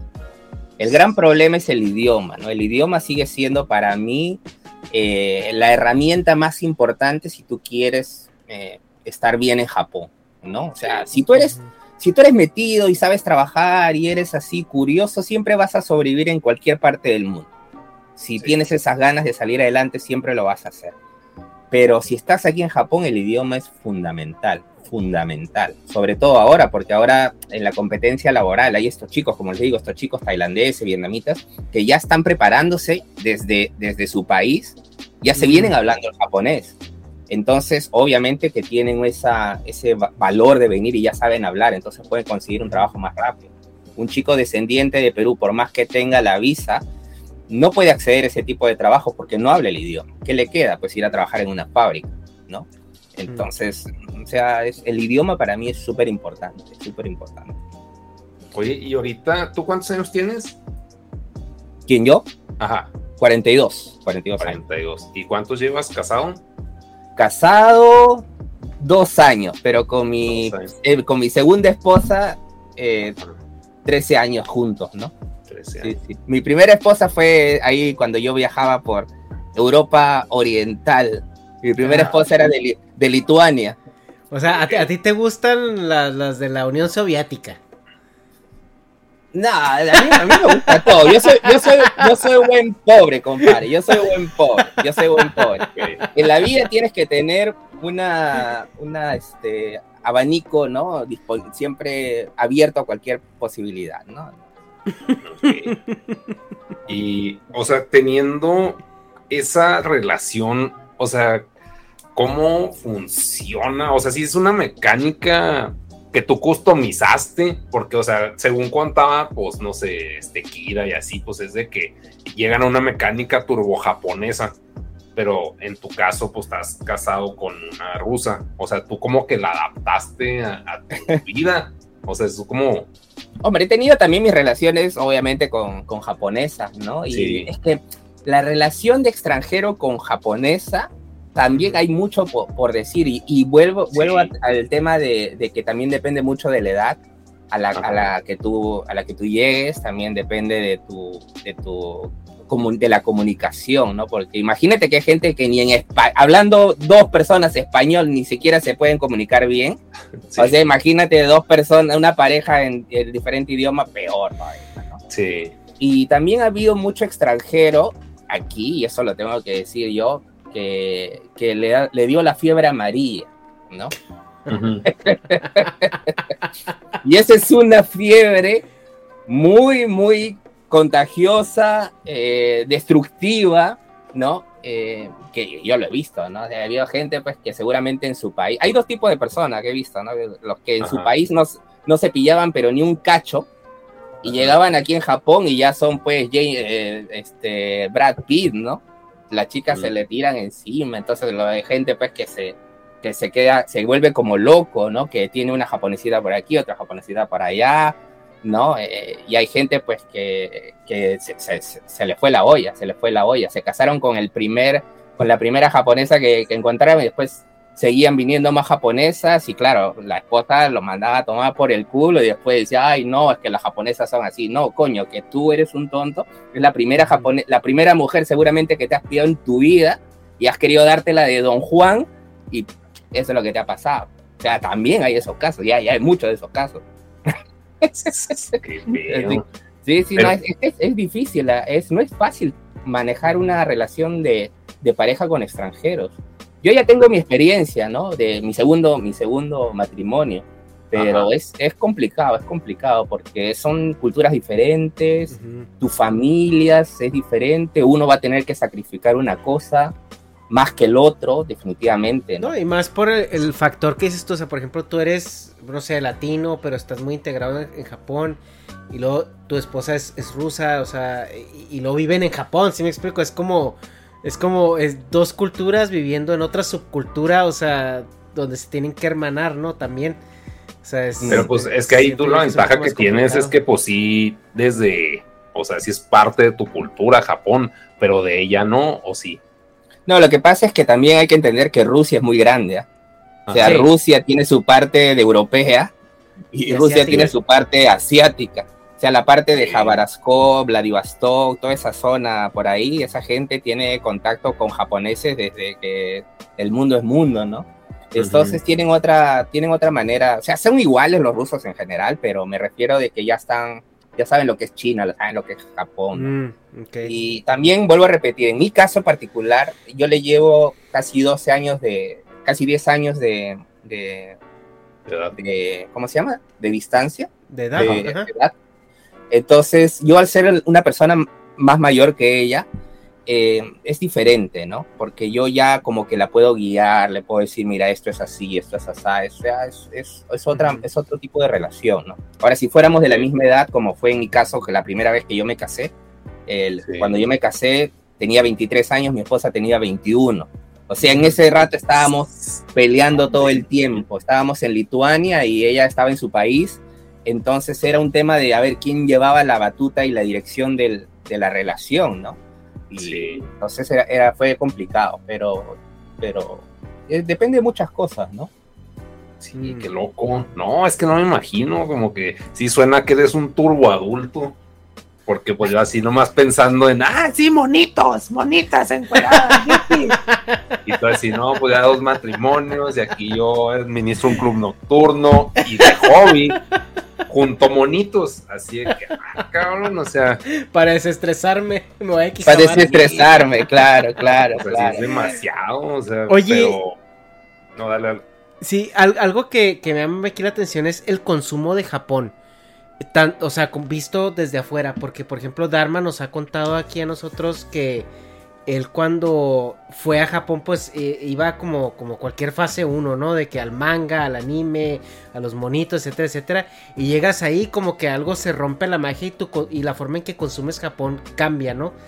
Eh, en, tu caso, dices tú que no consumes manga, anime, nada de esto. ¿Fue siempre así o, lo normalizaste o, en qué momento te dejó llamar la atención?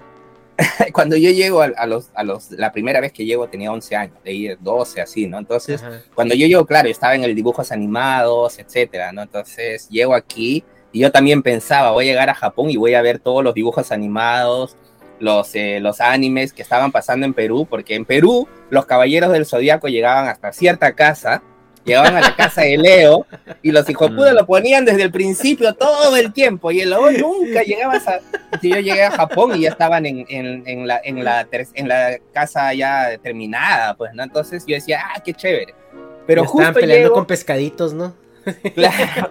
Y justo llego aquí y era la época que comienza a salir el, el Game Boy, el Game G, entonces, como que dejo un lado eso, ¿no? Y me meto de frente a los videojuegos. Entonces, cuando iba y regresaba a Perú, regresaba a Japón, y ya tenía los 14, 15 años, ya quería solamente saber de fútbol. A los 15, 16 años, ¿qué fútbol?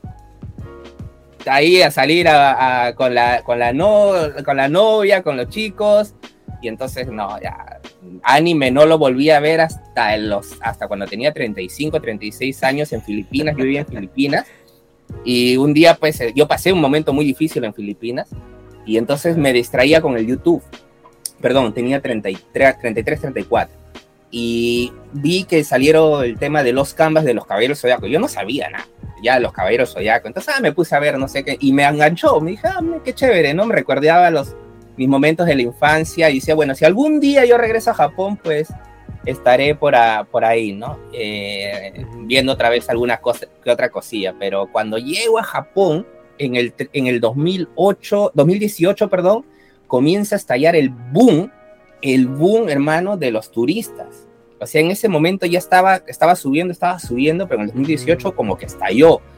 Y recuerdo muy bien que la gente venía, mis primos también de España, todo el mundo venía y me decía, oye, vámonos, que quiero ir a Quijabara. Y yo recuerdo que cuando era niño, íbamos a Quijabara, hablando del anime de niño, ¿no? Y yo iba a Quijabara no para ver anime, sino porque mis tías, mi mamá iban a comprar la última olla arrocera que salía allá en, Japón. Porque esas ollas arroceras de Japón eran increíbles para esa época. En Perú, la gente. Los Big Camera se fundaron con, con ollas arroceras. de, las que, las que hacía fase 2, ¿no? En, la, en, la planta donde trabajaba. Los Suihanki. Es que en Perú tú hacías el arroz, lo hacían el arroz pues en olla, o sea, lo tenías que lavar el arroz y todas esas cosas. Entonces mi, mi abuela, mi tía se compraban las últimas ollas arroceras ahí, que, o sea, se acababan. Todo el mundo quería su olla arrocera eléctrica. Nada que Midclot X, que ni la última PS5, nada. Ese era un moco pegado a la pared. Todo el mundo quería su olla arrocera, la última. Y entonces con el tiempo yo iba a Quijabara a acompañar a mis amigos y ya no veía eso, lo electrónico, solamente veía puro anime. Y estaba a 18 minutos de mi casa.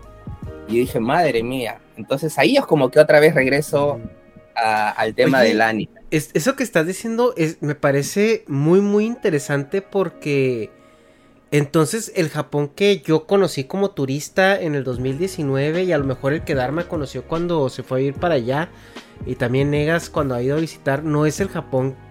O sea, y es un Japón más, más con mucho esfuerzo de marketing, ¿no? O sea, muy, muy customizado para el turista. O sea, cosa que antes no era, ¿no? Es que mira, tú tienes que pensar que Japón, para mí, es el mejor destino turístico que puede haber. ¿ah? Porque tú te puedes ir a Egipto, las pirámides, las pirámides de Egipto las ves una vez, chévere, y ya está, no, gracias.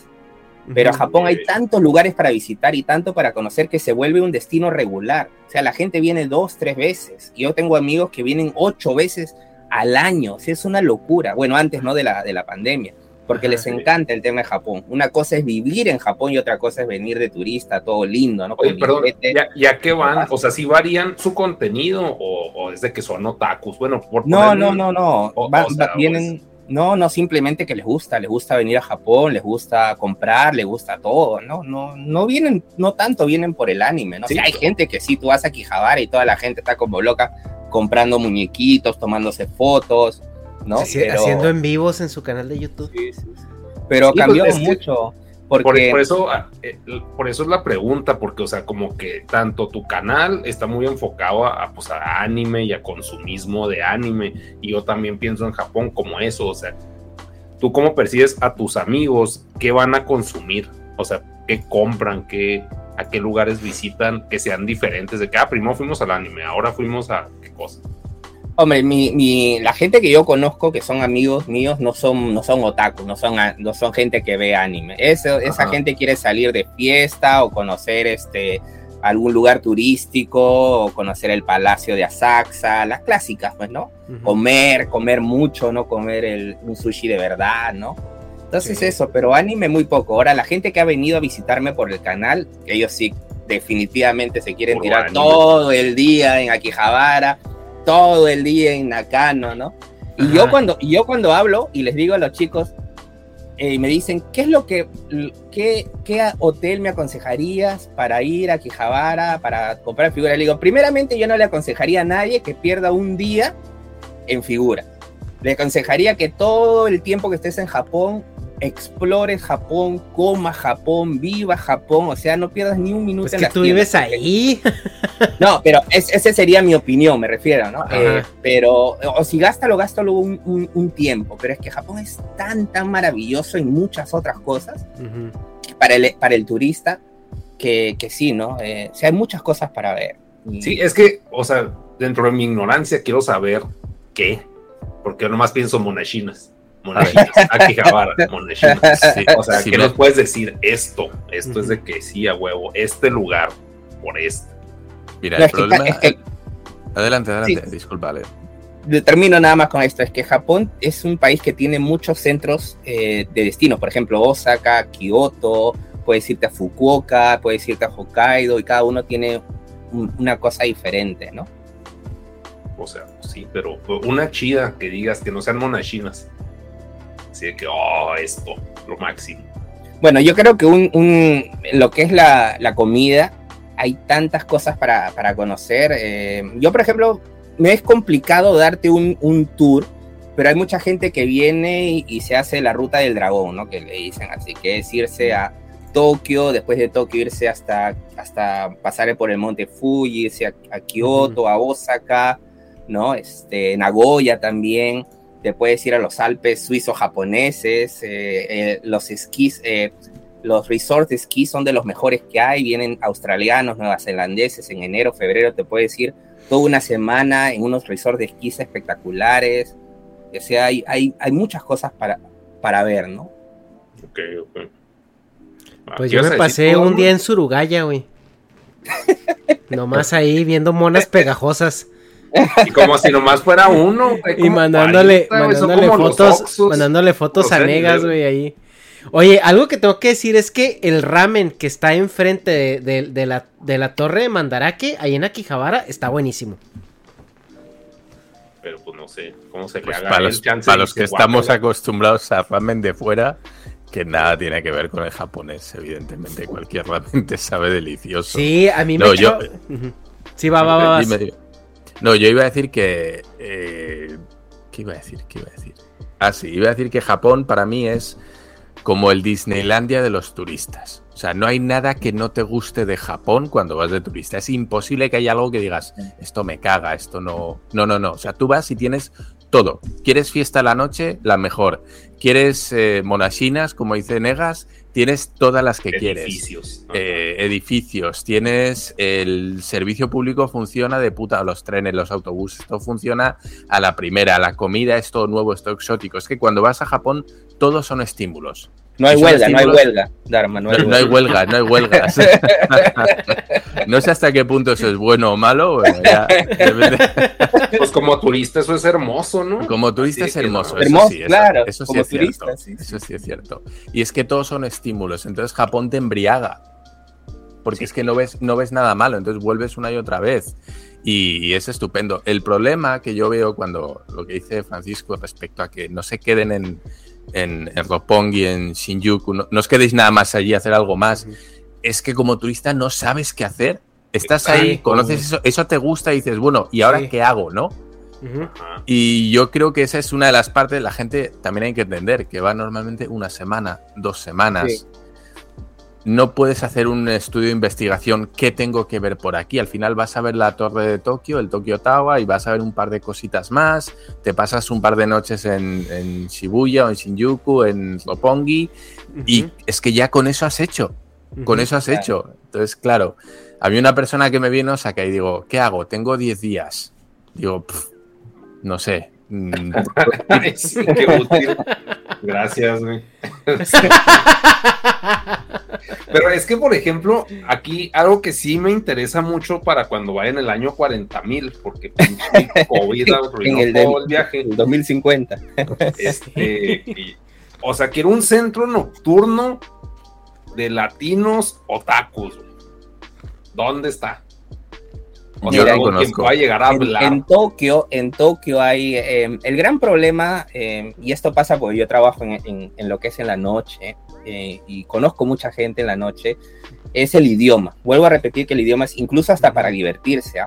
O sea, hay gente, hay lugares en donde no, no aceptan extranjeros. Eh, pero no es, es más que nada por un tema práctico. La gente piensa que es por un tema de racismo. Es que el sistema es tan complicado de, que un extranjero lo pueda entender, ni siquiera en su propio idioma, que imagínate tratar de explicárselo en japonés. Y hay mucho. O sea, yo, por ejemplo, cuando entreno y hago orientación con el personal en el esto, cuando viene un chico, un señor, imagínate que puede ser el, un millonario extranjero que está perdido en Tokio, se entra al club oye, para explicarle el sistema, dice, señor, por si acaso aquí no se folla.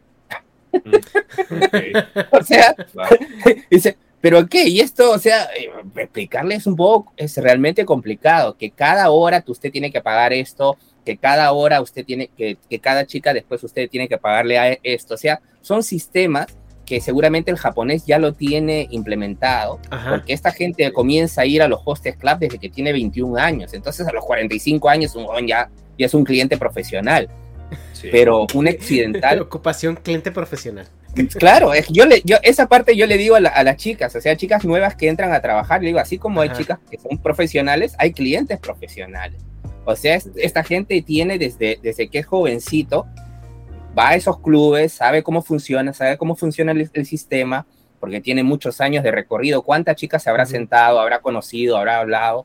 Entonces ya saben cómo funciona esto pero un extranjero a lo mejor no entiende por qué tiene que pagar esto, por qué tiene que pagar el otro, por qué el service charge, eh, hay, una, hay una cosa que llama service charge, tienes que pagar 30%, o sea, es, es, es, una locura. Imagínate, el service charge, 30% más el impuesto, o sea, si tú pagas 100 eh, dólares, al fin, si tú tienes que pagar 100 dólares, al final tienes que pagar 142, 145 dólares. Entonces no lo entiendo. Y para evitarse esos problemas, porque han habido muchísimos problemas por eso, ¿sabe qué? Mejor no entramos, que no entren los extranjeros, porque al final más, más lo que perdemos el tiempo, pero no es un tema de, racismo ni nada por el estilo. Ahora, sí sé que en algunos, ya que son burdeles, burdeles, ya hablando en eso, sí hay un tema ahí más que nada por, por otras cosas, pero en lo que es el hostess club y todo eso, es más que nada por un tema muy práctico. Cultural, ¿no? También, o sea... Es, práctico. ¿Para qué, ¿Para qué vas a intentar, para qué vas a recibir una persona que no le puedes explicar cómo es el sistema? Al final es más lo que pierdes tiempo. Y en, Japón todo tiene que ser rápido, todo tiene que ser veloz. Sí, es que, o sea, yo lo que estaba pensando dentro de mi cabeza otaku, ya es el, el general, sí es el general, el, coronel. el coronel, perdón o sea, que hubiera un centro nocturno, o sea, que si fuera de noche, no como una Friki Plaza que están diciendo aquí en los comentarios, de que fuera un antro así con música otaku, güey, en Japón, donde fueran, o sea, de varios países que no te dijeran acá la, la cruz con los brazos de que lárgate de aquí, sino de que tú pudieras disfrutar ese contexto otaku nocturno con gente, pues, Mr. Worldwide, güey. O sea, que pero no se preocupe, yo, yo, lo voy a yo lo voy a crear en, en para cuando ustedes vengan. Porque sí suena, o sea, para mí para mí es así idea genio, güey, pero o sea, pues yo Hay un hay un nicho de mercado ahí importante. Sí, cuando abran los Hay demasiado, o sea, pues yo de que no mames, o sea, ya aquí Javara de día muy bonito, pero quiero más, güey quiero oír pinches monachinas cantar y la chingada, o sea, como que... y de noche es de que, pues, ¿a dónde voy, güey? Y vas a pinches bares, pues, de normales, donde nomás hablan japonés. No, pero en Shinjuku, en Shinjuku tú encuentras de todo, ¿ah? En Shinjuku tú encuentras de todo, encuentras de todo. Es que yo no oye nada. Lo más, lo más parecido que vas a tener para extranjeros que yo conozca son los Iris Pub, los Blarney Stone, este tipo de lugares que los, managers ya son, son extranjeros, que la mayoría del público, esto eh, lo tengo que decir, son chicas japonesas y hombres extranjeros. Y eso es, eso es lo que encuentras. Es el ambiente que vas a tener más extranjero que vas a encontrar. Eso es. Y por ejemplo, las chicas japonesas sí, sí aflojan. Claro, porque van a esos lugares uh. porque tienen interés en extranjeros. Una japonesa no cae en un pub irlandés de casualidad, ¿no? Pasaba por aquí, entrado y mira, Totalmente de acuerdo. Es como, es como una chica que se va a un lugar de salsa. O sea, tú no te vas a, un restaurante chino para pedirte pan con tomate. O sea, no.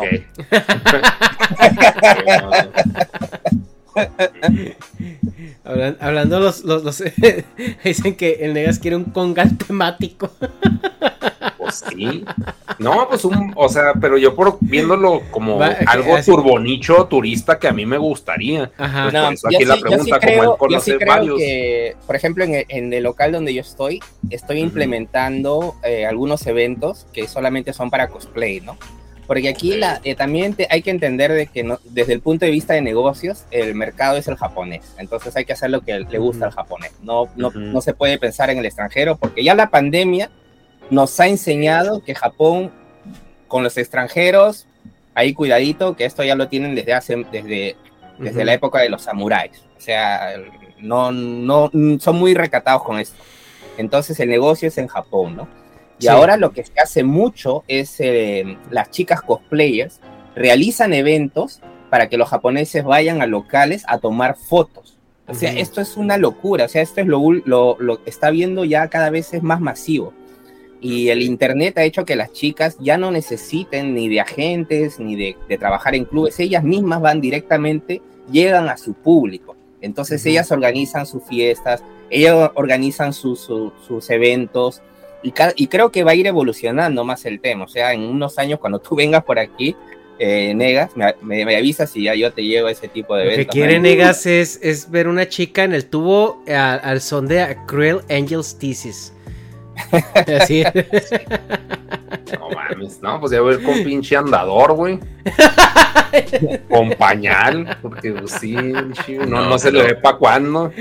Pero piensa también que para un, para un dueño japonés o para alguien que tiene un bar japonés, el cliente japonés no causa ningún problema, cero. Si yo voy a abrir un, bar, un restaurante, un lo que quiera, ¿para qué me la voy a jugar eh, captando clientes extranjeros que yo sé que son mil veces más, com- sí, más problemáticos que un japonés? Un japonés no te va a causar problemas por norma general. Por norma general, sí. Entonces, ¿para, para qué quiero yo hacer un ambiente en el que me van a venir australianos, americanos, que son una puta mierda de noche? Y luego Que se montan, que- para que mover, güey, arriar, Sí. güey, así.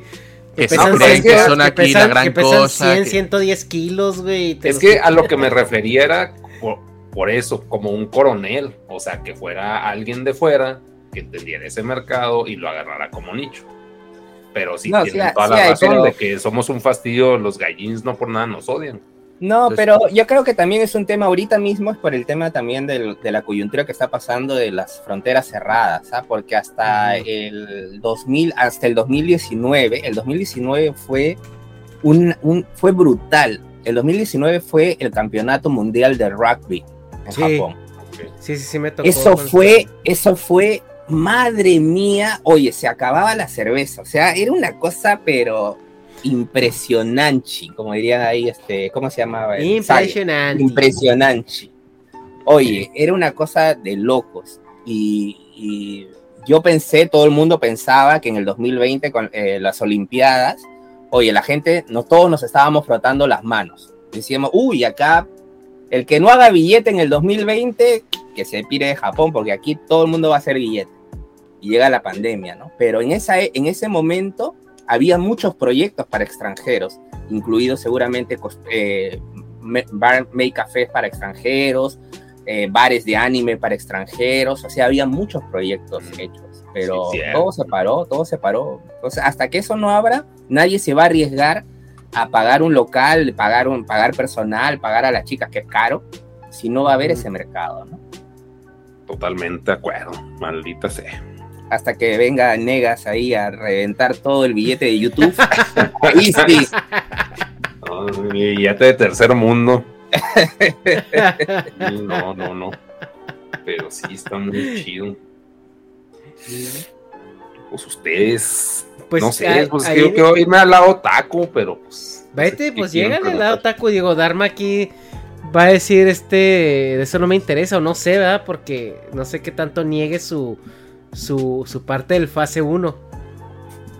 No, no, no, no, no, no niego, no niego. Eh, yo no tengo figureo asiático, tengo que decir, no tengo nada de anime, nada de... Tengo más, más de dibujos animados americanos, que Tortugas Ninja, He-Man por aquí, pero de... ¿Y sabes por qué?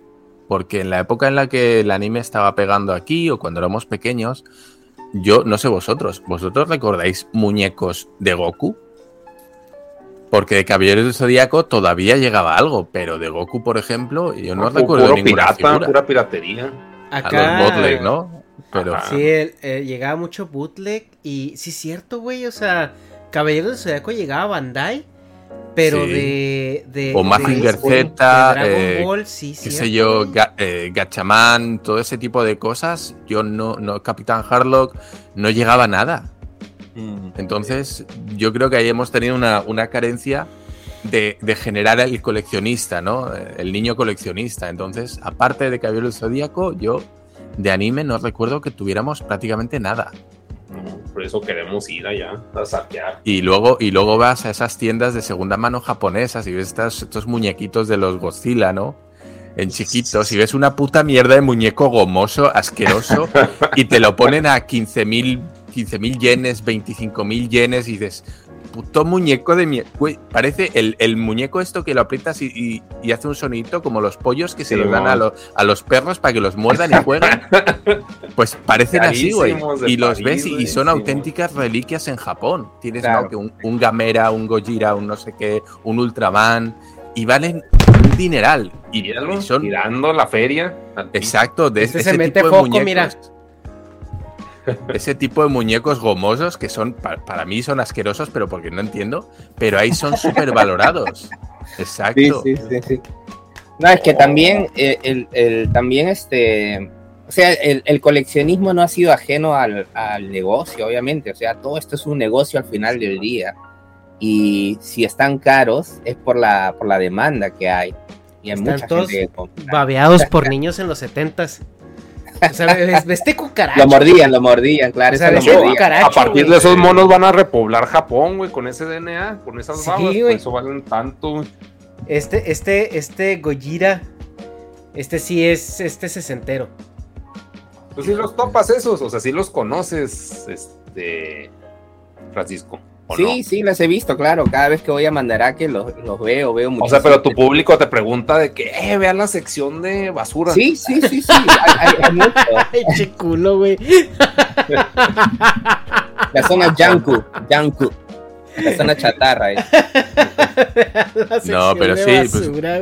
Aparte de eso, los, los Super Sentai, cosas como los, los Bioman, ¿no? Bueno, no sé cómo se llamaban en, en Latinoamérica, no sé si eran Sí, los, Bioman. los Lifeman, los Bioman, los. Eso es, eh, los Winspector, no sé, eh, Jiraya, todos esos eran un poquito los que tenían. Ay, no, ya está el Ernesto sacando su ñoñerío. Mira. Sí, no, está bien. Este está Oye, pintado ¿tienes por Goto? San, güey, ¿eh? Oye, ¿tienes ¿Qué? al Barzilla? Allá a la mano. Ah, ¿no? sí, pero ese es americano bootleg, güey. Simón. Es que mira, está, Pero igual está, le- y le llama está la atención horroroso, güey, pero está hermoso a la vez, güey. Sí, sí. Para mí es horroroso porque Pues no entiendo. Este no- Gamora, no, entiendo, efectivamente. Y no solo eso. Evidentemente, creo que Go- Godzilla y este tipo de series no llegaban a España. Entonces, para mí no, no tiene sentido más que ver un muñeco de goma, ¿no? Pero con otras cosas sí, sí te vuelves, sí te vuelves loco. No, y si con un He-Man bootleg. Bueno, no te creas. Porque esos son también otro nicho. Los que son de He-Man bootleg. Sí. Pero no lo tienes a la mano, el, el Barzilla. Eh, Está como chingo. Es que haz de cuenta que sacaban un Sofubi, que son los, los monos como los que estaba enseñando Ernesto. Pero es Bartzilla, el de los Simpson. pero en Sofubi. Entonces es como que algo pues exótico, raro, y sacaron poquitas piezas. Pero ya mínimo conoces al mono, ya mínimo sí conoces a Bartzilla, ¿no? Que salían los juegos de Bart Simpson. Yo no. ¿Cómo? ¿No? ¿Ya los Simpson? Es que yo sí, ya no yo llegaron sí. los Simpson en- a España. Pero es que no, donde no llegó es a Japón. Porque yo no sé si Francisco en Japón veía a los Simpsons. No, no se veía los Simpsons. Qué No se veía los loco.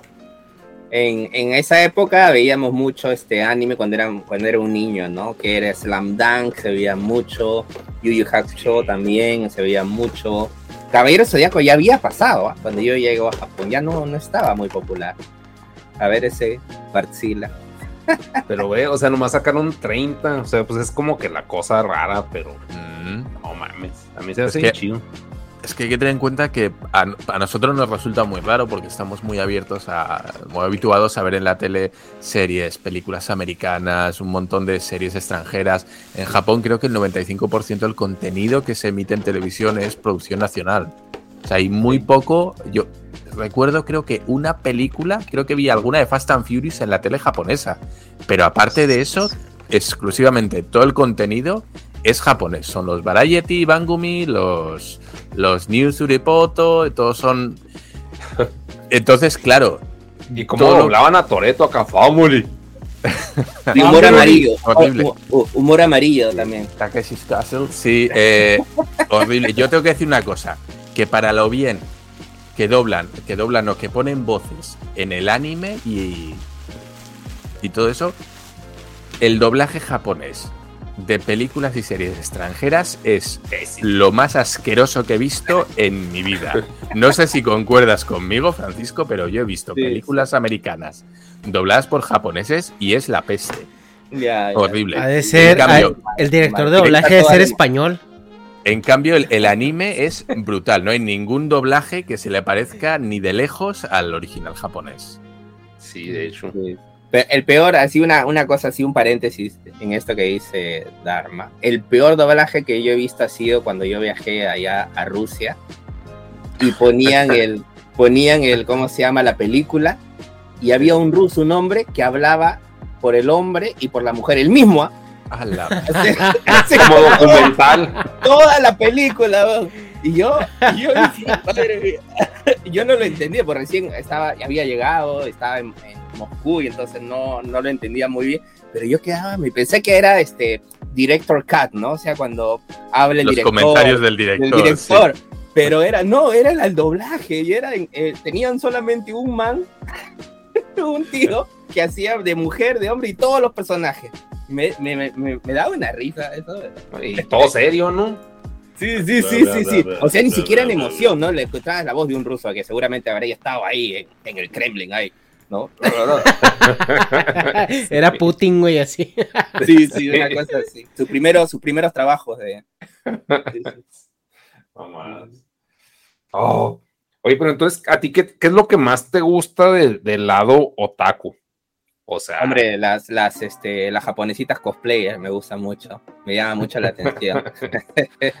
pero ni sabes qué personajes son, nomás dices, ah, muy bien. No, no, no. Realmente yo pienso que lo que más me gusta, como vuelvo a repetir, de todo lo que es el mundo anime a- al día de hoy, es más que nada por ese, por ese, por, por e- ese eh, pasatiempo que me ha ayudado mucho a, a volver a centrarme, ¿ah? porque estaba muy, muy desgastado. Japón te puede desgastar muchísimo, como le estaba, como estaba diciendo, ¿no? O sea, te- llega un momento en que te desgasta mucho y necesitaba un pasatiempo, ¿no? Yo al deporte como que ya le he dado, un- ya al gimnasio ya no voy, ¿no? Entonces, este, creo que fue bonito volver a recordar todos esos momentos cuando era niño, más que nada, ¿no? Por ejemplo, hay una cosa que ahora, eh, no sé si es por un tema de edad, pero cada vez que te vas haciendo más mayor, te vas emocionando más con algunas cosas del pasado, ¿no? Entonces, Sí. eso es lo que a mí me, me- me da mucha nostalgia. El otro día con- conseguí la casa de los gatos samurai, que era uno de mis dibujos favoritos, y me encantó, ¿no? Me encantó, yo contentísimo con mis gatos samurai, y, y cada vez eh, siento más este cole- el coleccionismo como si fuera parte, parte de Es- mía, ¿no? Porque yo soy el coleccionista de de, la- moda. El, el poder de la nostalgia, ¿no? Al Sí, final, sí, sí, sí. Porque gatos samurai igual son caros, ¿no? O sea, sí tienen un precio similar a los Saint Seiya o más. Que son Eh, los, los, o no tanto. los Samurai Pizza Cat, ¿no? Sí, los Sí, Samurai Pizza acá, por ejemplo, mira, este es Eh, Speedy Sí. Ceviche. Y estas son, ahorita, ahorita están bastante caros, aquí, aquí incluso aquí en Japón, ¿no? Porque Ajá. ya el coleccionismo, como vuelvo a repetir, se ha vuelto un negocio.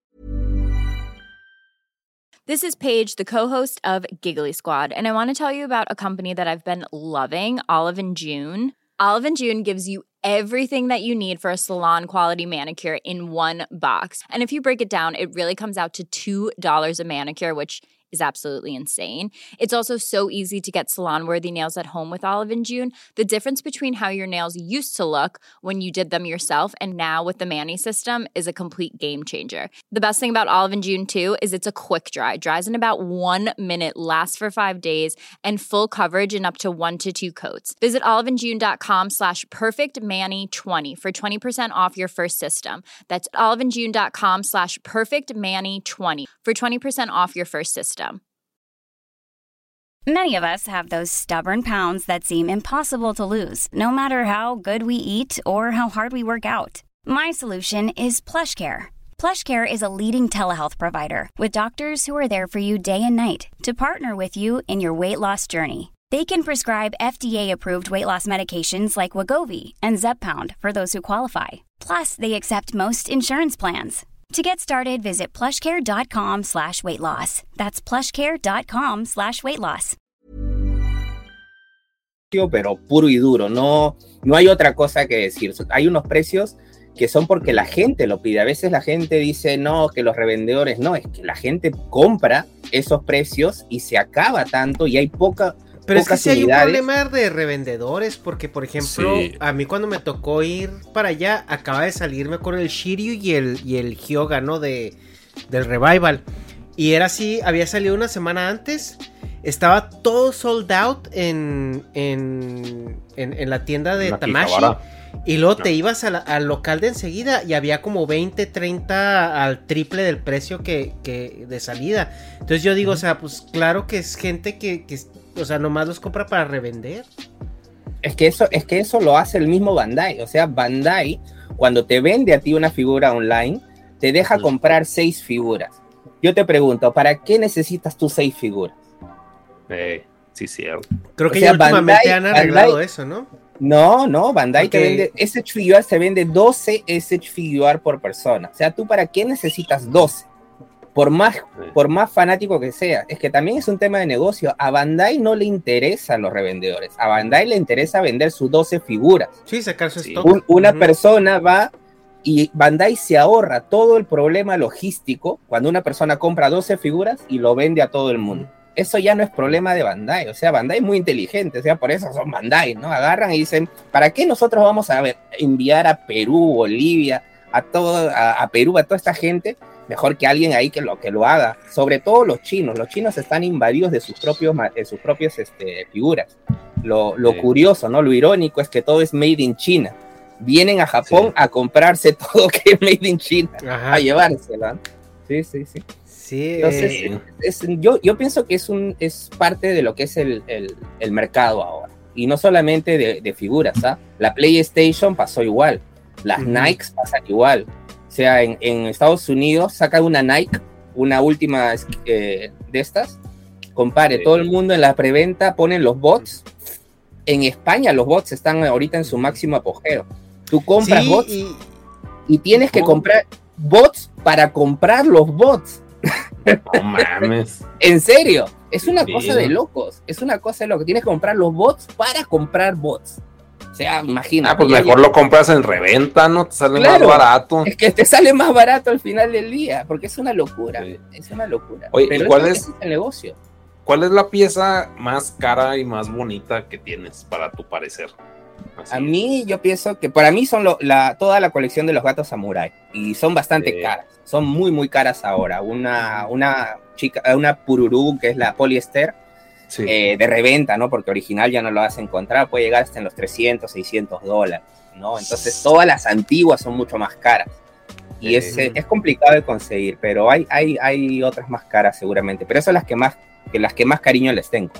Sí, Oye, pero ahorita con la reventa eh, le salió el tiro por la culata porque, por ejemplo, con el tema de, de precisamente de la PlayStation, eh, estaban vendiendo primero la PlayStation a pérdida porque por la crisis de los microchips y todo esto, o sea, una PlayStation en 500 dólares, ahorita con la tarjeta gráfica que tiene y todo eso, la están vendiendo a pérdida.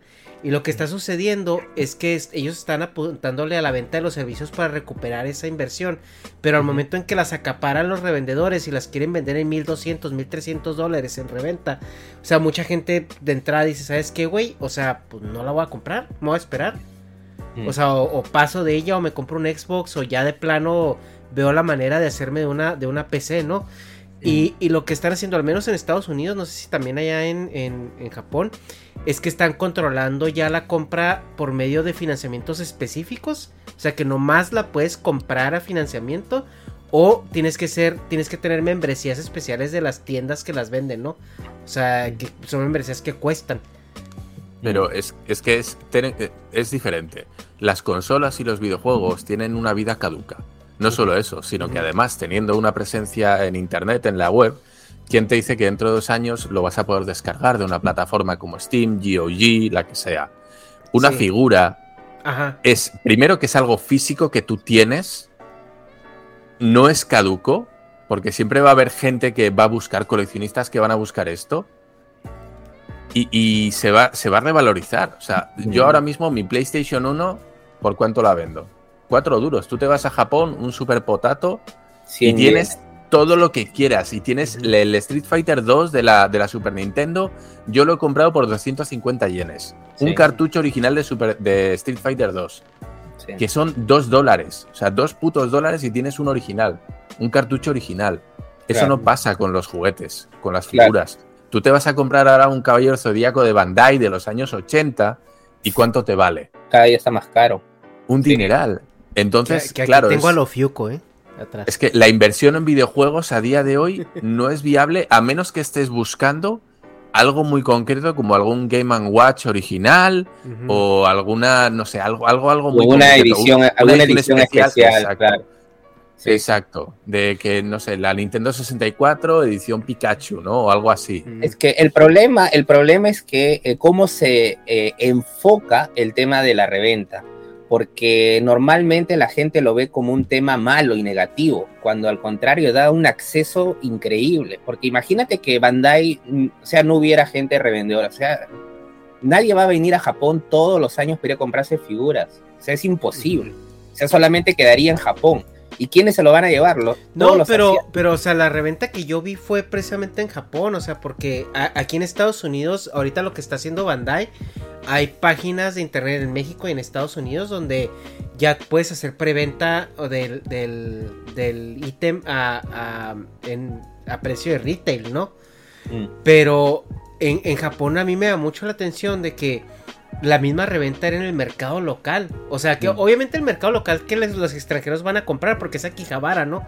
O sea, y, y yo sí me tocó pues morder la bala y comprar un Shiryu en, en 160 dólares cuando costaba 70 dólares, ¿no? O sea, en, en retail. Pero pues dije yo, pues bueno, ya estoy aquí.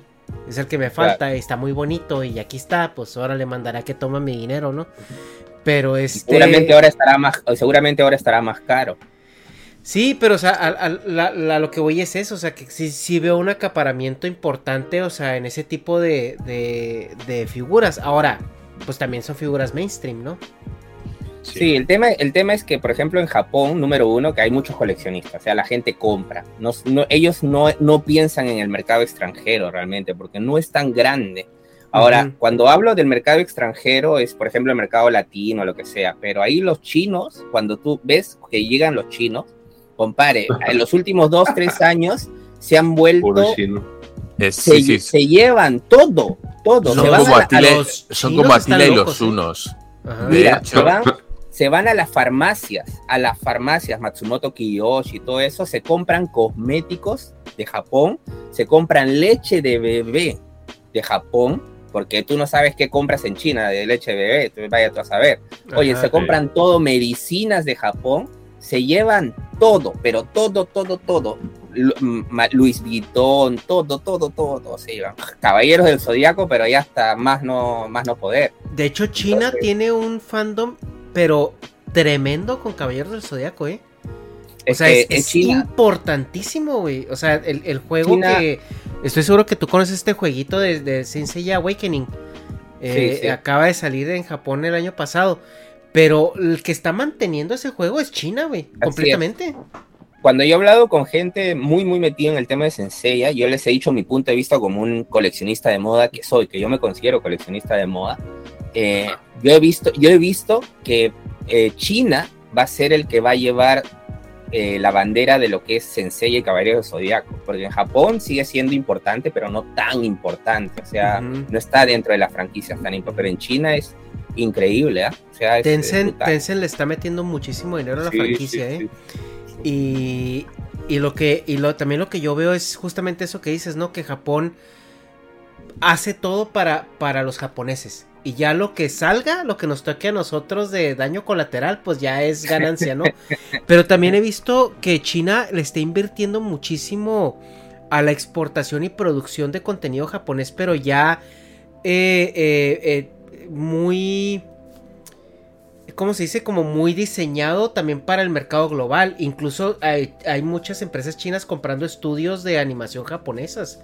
O sea, y están, ma- está- está están difícil, ¿ah? maquilando. Están Está, maquilando está animes para eso. Los, los japoneses, en lo que se refiere a estudios de animación, están muy reticentes todavía. Ahí hay un tema cultural, ¿ah? No, son, no Sí. es tan fácil para los chinos ir a comprarse una compañía de anime o estudio japonesa. Sí, pero, Esas lo- son- pero están comprando también muchos derechos de manga. Por ejemplo, Sí. Demon Slayer es este producida, creo, por una empresa que es en parte china o algo así.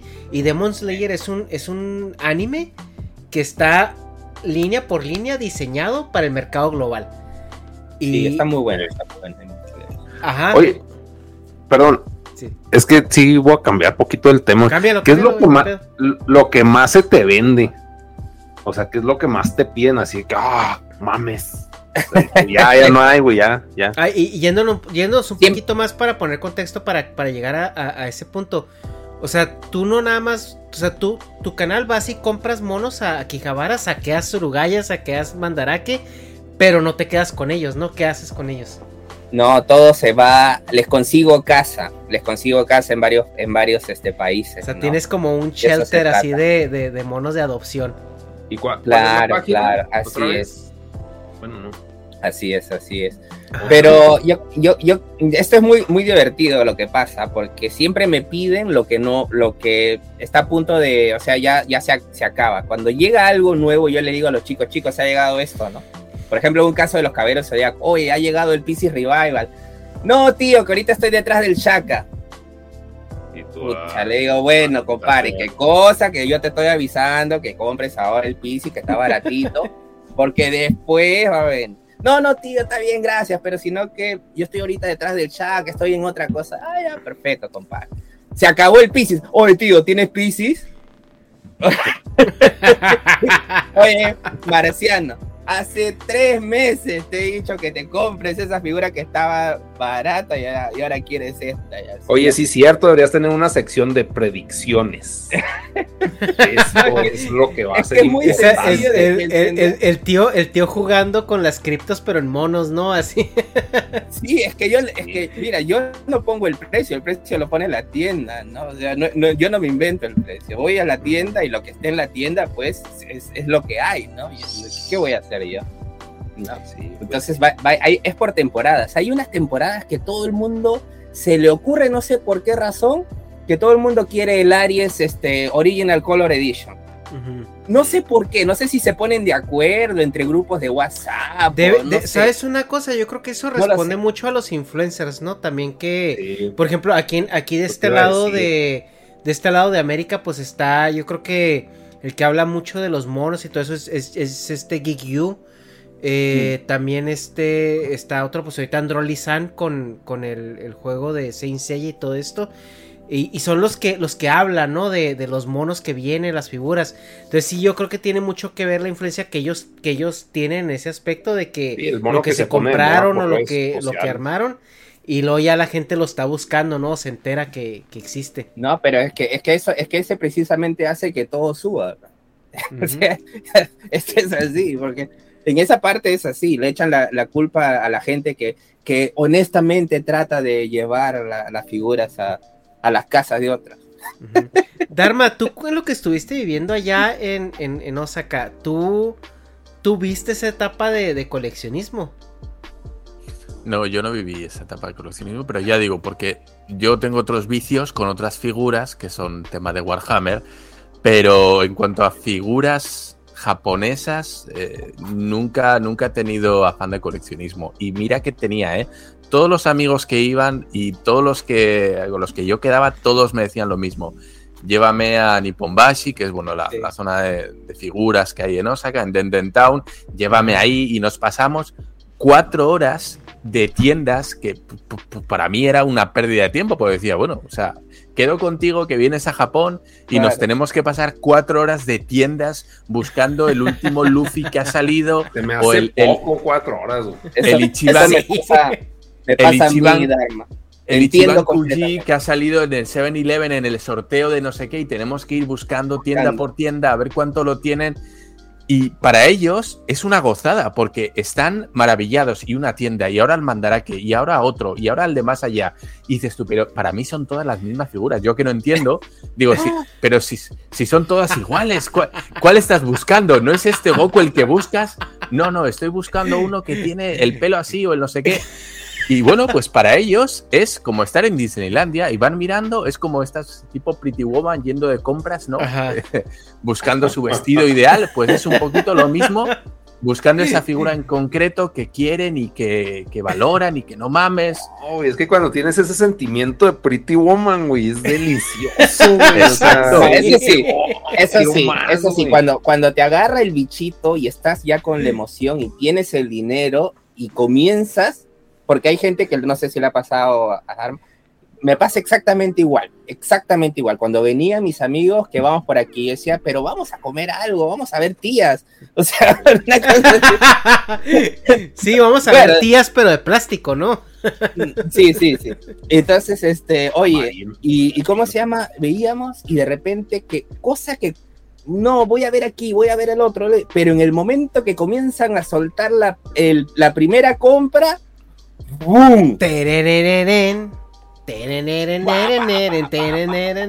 A que la tarjeta de crédito, ¡fum, fum, fum, fum, fum! No, y luego te devuelven el tax. No, pues más poder. Se siente, se siente que Y ahorraste déjate algo, ¿no? y ya. Y vamos a comprar una maleta al Tokyo Hands porque Oye, no tengo sitio yo- para, para meter más figuras. Yo, yo, yo, tuve que comprar una que maleta en el. Don Quijote, No güey. Porque Sí. entre, entre los encargos del Matt Hunter y del Rubén y de Negas, tuve que llevar un pinche ataúd, güey. O sea, O sea, no, no sé qué an- analogía sería correcta para arma. O sea, que toparas un edificio de nueve pisos de Warhammer. güey. Es que No ni sé. eso, no, no, no. Es es, que es no que- es que también, también Dharma es un no güey. Porque Dharma está en España mamando el anime y el manga, y luego se va a Japón y colecciona ya Warhammer. No, pero yo, yo lo entiendo, es que, es que no, es, no es lo mismo, porque el, el tema vintage Ajá. eh, no, no es igual, no es igual. Y yo sí entiendo, ¿eh? cuando un coleccionista ve algo de los años 80, es, le toca algo, ¿no? Le toca algo nostálgico, le toca algo de, güey, yo o mi vecino tenía esto de, de pequeño y chiquito, ¿no? Y mi mamá me lo tiró, o qué sé yo, ¿no? Yo esto lo tenía y es diferente, es diferente. Eso- esa sensación no existe con Warhammer. A mí me puede gustar mucho, eh, puedo querer comprar tal, pero yo no tengo ese, ese vínculo afectivo con el producto que estoy comprando. Y con, con las figuras sí pasa, porque está acudiendo y está recuperando un sentimiento que tú tenías de pequeño. Es esa nostalgia la que dices, güey, pues cuando compro esto siento algo especial, no nada más es la satisfacción del, del comprador, ¿no? Es algo más. Pero entonces, ¿con qué marca, con qué pinche franquicia? Mira, crees yo te digo, a mí, a mí me pasa eso, por ejemplo, con, con Master del Universo. O sea, yo yo la sí veo. convención de Motu, ¿cómo se llama Eso esa? es. O sea, te traigo Sí. la Power con un día y te vuelves loco. Pero yo, por ejemplo, y no, no tanto, ¿eh? yo soy bastante comido en eso, pero yo sí, por ejemplo, veo eh, una figura de los 80 original eh, de He-Man, que los hay en Japón, por cierto, en las tiendas de segunda mano todavía venden cosas de He-Man o G.I. Joe o ese tipo de Sí. cosas. Yo lo veo y digo, ¿lo necesito? No, ¿lo quiero? Sí. ¿No? Pues es Y que si no lo necesitas compro- nada, Dharma, pero pues todo se bueno, quiere. ya me o sea, entiendes. o sea, me ¿tú entiendes. crees, tú Pero crees bueno, que yo... yo, compré estas chingaderas porque las necesito? No, Dharma, porque me hacen feliz, güey.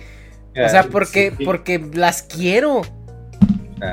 Sí, Pero hay una cosa que no sé si, si eso ha sido también por el tema de la pandemia y que justo se fue al mismo tiempo que mucho de que salió el boom del coleccionismo en YouTube, porque yo sí, yo cuando comienzo veo a, a Rodrigo Y de ahí es que yo digo, hombre, esto me parece un pasatiempo porque yo estaba buscando algo para distraerme. Entonces me gustó mucho. Pero también creo que la, la, pandemia contribuyó a que la gente se vuelva mucho más consumista. Entonces eh, ha, ha, llegado un, un, un, momento en que la gente compra, compra, compra, y eso yo lo he comentado con, con los chicos. O sea, por ejemplo, en mi caso, yo necesito a veces tiempo para disfrutar de la figura, ¿no? Y, y, lamentablemente sale una cosa nueva, sale otra cosa nueva, y no es como antes, al principio que sí podía comprar la figura, podía posarla, investigar un poco, pero ahora ya prácticamente no hay mucho tiempo. Ha habido, no sé, un... La gente compra, compra muy rápido ahora, ¿no? Es que la, no la pandemia exacerbó muchos hábitos de consumismo porque era lo único que yo creo que nos daba un poco de, de adrenalina, ¿no? En lo que... Sí en lo que estábamos encerrados, digo, no, yo, pues yo, viví la pandemia aquí en Estados Unidos. Estados Unidos es la panacea del, del, del consumismo. Y no, y, Japón y... es la panacea del consumismo. Pues mira, ahí se dan, güey, ahí se También. dan, yo creo, porque... O sea, no, porque es para aquí... ver quién le mide más, los dos. Sí, Trae no, buen yo, calibre, güey. Yo mira, lo que sí. yo he visto, Japón es, o sea, el compra, el, el billete fluye de una manera... Brutal. Pero, pues, eh, mira, por ejemplo, al, algo, algo que Japón tiene más este sistematizado es precisamente a lo mejor eso, porque la gente pasa tanto tiempo en sus lugares de trabajo, en sus actividades laborales, etcétera, etcétera, que el poco tiempo que le queda es gastar, ¿no? O sea, es hacer la compra, es, es tener la figura, buscar, eh, eh, eh, consumir, ¿no? Y en Estados Unidos a lo mejor sí hay más opciones. O sea, de salir porque hay más espacio, hay más áreas recreativas. El espacio, güey. Hay... O sea, hay, ajá, las tiendas o sea, de segunda, o sea, hay un, un pedazo de la ciudad para tiendas de segunda en Japón, güey. Porque no tiene espacio, güey. O sea, por la humedad se les hacen mierda los juguetes, güey. Estás comprando puras cosas todas a mandar a pegajosas, güey. A, a, miados de gato, güey. Con humedad. Pero es delicioso, güey. O sea, es delicioso. Y de repente huele, huele a, a, figura vieja. De repente hueles las figuras y huelen a cloro, ¿no? Y dices, ¿qué es esto, güey? Devuélvelo. Esto es un bootleg. Yo, tengo una pregunta para Francisco. ¿Cuál es el perfil de comprador de figuras japonés? ¿Hay un perfil concreto? ¿Todo tipo de gente? Así, el, el, el ñoño japonés que va a comprar figuras de One Piece, de Naruto, de lo que sea. Pues lo que yo, lo que yo he visto en, en, en, Akihabara, por ejemplo, que para mí Akihabara es la capital del anime. Nakano es el capi, la capital de, de, lo que es la figura vintage. Pero el anime en general, eh, de los videojuegos, de todo, de todo es Akihabara. Y yo he visto mucho, muchos chicos jóvenes, ¿no? Pero sí se, se, tienen una, un, perfil, ¿no? Son, son este. Eh, no, o sea, no quiero estereotipar, pero es lo que yo he visto, ¿eh? es lo que yo he visto. Que muchos, claro, sí, con sus lentecitos, jovencitos, este, y también los gorditos también, así como yo, gorditos, ¿no? Porque el otaku latino es un poco diferente. Viene con bling bling, viene con. con parece el papá de Daddy Yankee, ¿no? Cuando vienen aquí a Japón, todos con su. ¿no? Esto, se, se le ve totalmente diferente, ¿no? O sea, sí, perdón, pero sí se parecen a Daddy Yankee literal. O sea, como que en el pedo, la joyería. O sea, sí, sí son como que lo detectas luego, luego de que ah, un latino. Sí, no, sí se le o sea, nota, a un, latino, ropa, a un pues. latino se le nota al toque de lejos, de lejos se le toca. Okay. Ya con el tiempo también aquí, cuando, cuando pasa tiempo, y seguramente Dharma lo sabrá, ya comienzas a identificar quién es chino, quién es coreano, quién es vietnamita, quién es tailandés, quién es taiwanés, quién es de Singapur. O sea, porque al principio seguramente uno los ve todos. Todos, todos igual, son iguales, igual. sí. Al, al, coreano ya lo ves, gafas de sol grandes, ocupan mucha cara, el corte de pelo en cazuela, la gabardina, de... la gabardina larga, ¿no? Las, los, los, pantalones que les dejan los tobillos al aire con, con las deportivas blancas, sí, sí, sí. Pero. Qué pedo. No, y a veces yo estoy en Akihabara y esa es una, una, una manía que tengo, no sé si es, estar, estaré mal de la cabeza, pero me gusta mucho adivinar de dónde es la persona. Será porque he viajado mucho y me gusta ver, ay, este man yo creo que es este, coreano o este man yo creo que es de tal país. Y soy tan loco que a veces hasta me trato de acercar para escuchar, para ver si mi teoría es verdad, a ver si es de tal país. Porque hasta los españoles, italianos y franceses, que son los que más están por aquí, todos también son, son diferentes en la manera como hablan, la, la manera como se acercan a ver las figuras ahí, o sea, se, se les nota el toque. Qué bien. Pero entonces, ¿cómo, ¿cómo fue el japonés? O sea, no, no por con afán de ofender ni nada, o sea, pero ¿cómo, Eh, eh, cómo es, es? Es muy salaryman, hay, hay- es así como se ve en, eh, un poquito en las mangas también, ¿no? El típico de gafas, eh, pelito así cortado, tipo salaryman. A partir de las 5 de la tarde, Akihabara está lleno de eso porque es a la hora que sale la gente de trabajar. Mm, ok, ok, ok. Sí, sí, sí. Y muy- como te digo, también van muchos jovencitos. He visto muchos jovencitos porque, claro, eso es lo que les gusta, ¿no? Pero todos Sí. son así. Sí, no, no les, hay gente pues que sí le ves que tiene una cara de, de, de- de así de pervertido. Sí. Esos están por ahí porque les gusta, ¿no? Pero son muy, muy, muy, muy, este. Es que a mí hasta me da, me da ternura verlos. Te lo juro. ¿ah? O sea, la gente dirá, pero usted está loco. Cuando tú vas a las tiendas de, de- de figuras y videojuegos, en la misma tienda hay una sección que es para de 18 años, para adultos. Sí. En la misma tienda. Y ahí en esa sección pues venden calzones usados, eh, venden este, eh, con- consoladores, videos de adultos, de hentai, hay de todo. Y ahí, ahí van chicos y chicas, tú ves entrando a chicos y chicas y los ves solitos ahí. Entonces, que si fuera en mi país, en, en Latinoamérica, seguramente eso sería una burla, pero, pero, pero total, ¿no? Un bullying, pero total, jaja, ¿no? Como mirando, pero ahí todo el mundo va muy a su rollo. Entonces, como que, digo, hay, hay que dejarles en su privacidad, ¿no? Entonces no estoy, no estoy mirando a ver quién es, ¿no? De vez en cuando sí miro a ver que si entra una japonesita adentro, digo, a ver qué cosa está viendo esa, ¿no? De sapo, pero, pero no, pero sí, sí hay, ese, es, pero ese tipo de gente que entra ahí sí se le nota que tiene esa, esa mirada psicalíptica, ¿no? Que le gusta ahí Sí, esas la perversión. Sí, sí, sí, hay mucho, hay mucho. Porque sabes que los japoneses tienen una mente muy, muy perversa. Sí, ellos han sido los que crearon los, te- los eh, pulpos con 20, Sí. los Sí, tentáculos. sí, sí, sí, sí. No, el gore, güey. El gore con el porno está. El Pues eroguro, sí. ¿no? el- la, toda la dope. Dope. Vamos a ponerle filia. Ya. Todo ese pedo está allá. Lo de los Sí. calzones usados, o sea, yo lo vi como dulce. Ujú. Que eran, o sea, Dulce. sin albur. Como dulce, O sea, pero yo no sabía, es que ah, en, ¿cómo se llama? Necojita Blog. Dijeron, es que no hay máquinas expendedoras de calzones usados. Eso es mentira. Y yo dije, a huevo hay, güey. Entonces cuando fui, pues la busqué. O sea, buscaba la máquina de calzones usados y hallé, y ya. Pues, o sea, como que no, obviamente tenían que ser sex shops o cosas así. Y compré uno y, y lo saqué y pues estaba así usado con una mancha, güey. No. Así que no mames, ah, como que sí me dio mucho asco. Y, y una amiga, o sea, hizo nada de que, ay, me, me lo pidió una- un amigo para cuidarlo. O sea, créanme o no. Y, y me dijo, mándamelo, güey. Y, y ella lo olió y era dulce, güey, que se chupa del calzón. Entonces era como si compras, no sé, un... ¿a ¿Qué, qué dulce les gusta? Que, que sea analogía a nivel mundial. Un- unos M&M's, güey. Embarrados en un calzón. Y eso vendían. Pero yo no me di cuenta porque así de que, güey, pues yo no voy a chupar el calzón, güey. Pero tu amiga Pero así sí como se era el lo empaque, güey. lo chupó, güey. Y no, pero, o sea, mi amiga es doctora.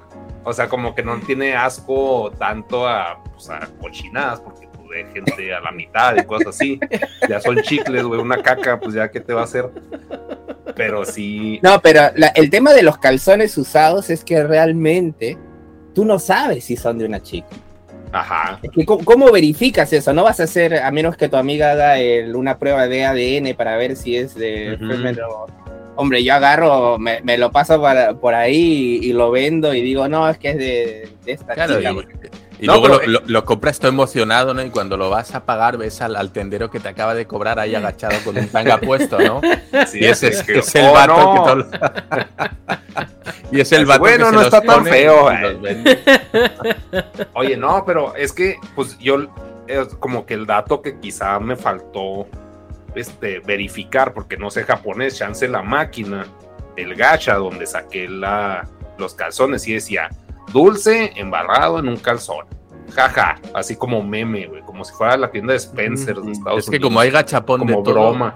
quién sabe. Yo sí compré con Kira, eh, compramos en una, bueno, un edificio de estos de siete plantas, compramos un, como una especie de cápsula en la cual venía ropa de chica y, y ahí te venía especificado, cada cápsula tenía como una pegatina con una foto y te decía de Yoshi Kose, que era de, de chica estudiante, ¿no? O de madre soltera o de tal. O sea, como que aquí te venía indicado el calzón, sabor. la ropa que estabas comprando, a quién pertenecía. Era no nada más a ver qué me toca, sino que tú podías elegir. Quiero calzones de madre soltera. Quiero calzones Oh. de, de adolescente. Quiero Qué de- buen servicio. Así, así. Entonces tú podías comprar, pero ya a gusto. No, no. Hoy me Ok. apetece olerme unas de, qué sé yo. ¿A qué huele? Sí. Qué loco. No, pero sí, es, eso sí es verdad que, que ha habido, que- y eso no es leyenda urbana, o sea, eso de, Ajá. por ejemplo, sobre todo en las provincias, de que se, de la gente se roba los calzones de, de, Sí. de las O sea, el maestro Japosai es real. Sí. Sí, eso sí hay. Pero Oye, también y- de qué chica también, ¿ah? Porque yo, yo recuerdo que cuando yo era, yo era jovencito, teníamos pues este, las tías, ¿no? Que eran latinas. Ustedes saben que las, las mujeres latinas cuando crecen se hacen un poquito más grandes, ¿no? Y entonces una tía decía, oye, que me han robado el calzón y toda la gente, ¿qué? ¿Te van- ¿A ti te van a robar? Nah, esa carpa ahí. Oye, ¿y, y, y a qué se debe, o sea, que el japonés sea tan grotesco en, en esta parte sexual, ¿no? O sea, porque sí se muestra como que es algo muy... Estandarizado, güey. es- ajá, y como muy, este, muy cínico, muy eh, descarado, ¿no? O sea, ¿a qué se debe esta cultura del sexo que, que- que está alrededor del japonés?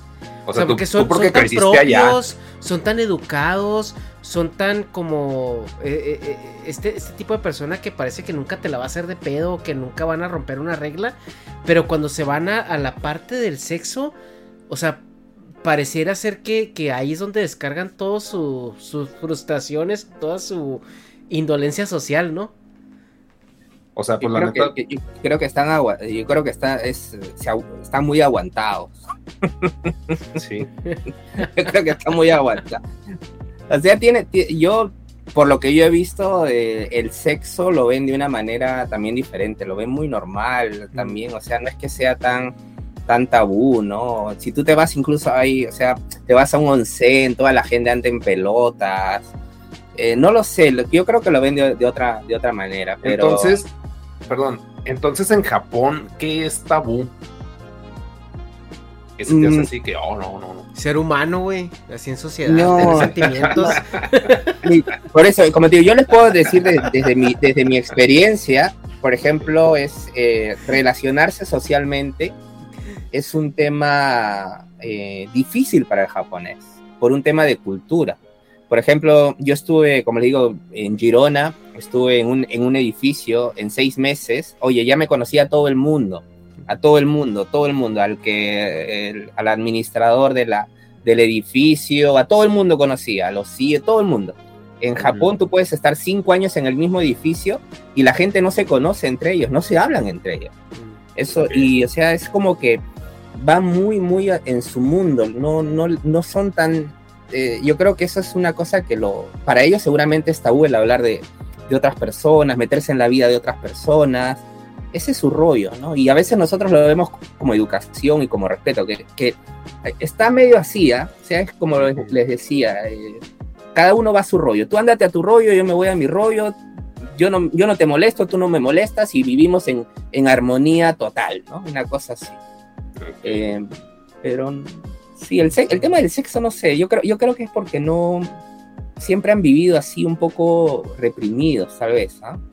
Es una sociedad muy, eh, ¿cómo se dice? Este, con muchos prejuicios, ¿ah? japonés también. ¿ah? Entonces, no sé, no sé, no lo sé la verdad, pero sí, tienen esa mentalidad muy loca. Mm. No sé. Tú, Dharma, o sea, ¿cómo, ¿cómo interpretas esta fijación del japonés por el, por el sexo de esa manera? Bueno, lo primero yo creo que el japonés ha aprendido a separar el sexo de el sexo emocional del sexo por necesidad, por el desfogarse, ¿no?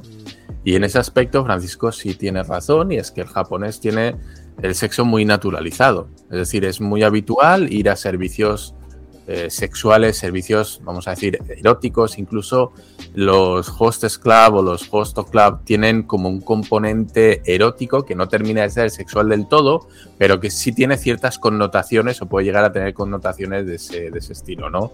Es muy habitual que vayan a un host club y después bueno, pues se vayan a, me he estado calentando toda la noche y ahora me voy a desfogar pues, a otro servicio, ¿no? O incluso tratar de bueno, pues pagar a la chica con la que ha estado tomando toda la noche con un, plus, ¿no? Oye, cuando termines, si quieres, yo te pago tanto y ya nos vamos a un hotel o hacemos lo que sea, ¿no? Y es impresionante cómo, como decía, con tanto prejuicio, estas tiendas de sexo están abiertas a todo el mundo, en los escaparates tienen pósters eróticos puestos, evidentemente no se llega a ver nada sensible, todas están en bikini, bañador, lo que sea, pero están a la vista de todo el mundo. Vas a los Combini, a los 7-Eleven, el Lawson, todo tiene su, sección también de revistas eróticas, con sus pósters eróticos, todo, todo. Que mucho de eso se quitó para las Olimpiadas, ¿no? Tengo entendido que en Tokio se limpió mucho de eso, ¿no? Limpiaron mucho porque iba a llegar mucho periodista extranjero y los japoneses no son tontos y saben que a pesar de que para ellos eso es muy normal y están muy acostumbrados, desde fuera se va a juzgar. Y a Japón no le gusta que, le, que lo extranjero se meta a, a juzgar lo suyo. Entonces, ¿qué hacen? Dicen, mira, nos curamos en salud, quitamos esto que a nosotros nos da igual porque es nuestro día a día, pero nosotros sabemos que, el periodista extranjero cuando venga va a decir, ay, no mames, mira esto, qué, asquerosos, qué sucios, y lo van a estar bombardeando en YouTube, en medios, y lo que no queremos es que la gente se ponga a mirar lo que hacemos dentro de casa. Entonces, mejor lo quitamos lo quitamos y ya cuando pase la, Olimpiada ya lo volvemos a poner y ya está, y no ha pasado nada, ¿no? Pero eh, sé que van a andar de hocicones mirando y a ver qué hacemos, a ver qué no de morbosos, ¿no? Con una intención casi dañina de decir, ah, vamos a exponer a los japoneses, miren cómo son. Y pues en ese aspecto lo entiendo, entiendo que hagan ese tipo de cosas. Pero porque para ellos ya no, no o sea, no es más allá de que, bueno, pues, es, muy es muy normal, es muy normal aquí en Japón. Eh, te vas, eh, yo cuando llego al niño, 11, 12 años, estaba en el 7-Eleven y a mí, yo quería, estaban pensando en el fútbol y había unas revistas buenísimas. Tienen unas revistas buenísimas los japoneses, con gráficos, con todo, ¿no? Ahí sí se le ocurra mucho. Entonces estaba viendo las revistas de fútbol y al costado veía uno, unos tipo cómic. Yo no sabía ni lo que era el manga. Entonces lo abro y veía una, una loli así abierta de piernas, una, una así de, tazas, y yo decía, madre mía, yo decía, ahorita me van a llamar la atención, porque esa era mi primera reacción. Pero no, o sea, estaba el público, o sea, y los chicos, los niños saben que esto no lo pueden, o sea, no, no deberían verlo y, no pasa nada, o sea, esto es así, no... Yo Oye, no, sí es cierto, tú dentro de tu tienda vendes cosas así. Eh, no, pero sí, este, me han, me han pedido, me han pedido, me han dicho y estoy pensándolo, estoy pensándolo. Ya cambiando todo el giro del negocio, ¿no? Así puro, puro manga de mandaraca, llegas y saqueas. No, hay mucho. Hay, hay esas, por ejemplo, una vez eh, fuimos en vivo y encontramos en Mandaraque esas cómics de Dragon Ball, donde el Krillin, el, ¿cómo se llama? El, ¿cómo se llama? El, ese que se transforma, ahorita me he olvidado el, el ah, el marranito, ¿no? Sí. Jugar, Ulon. Roshi con la androide. Oye, se meten unas orgías. Pero madre de Dios. Por dos dólares. Oye, sí, de una. Pero una.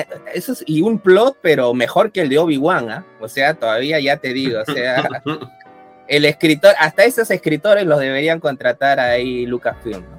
te lo juro, pero muy divertido, muy divertido.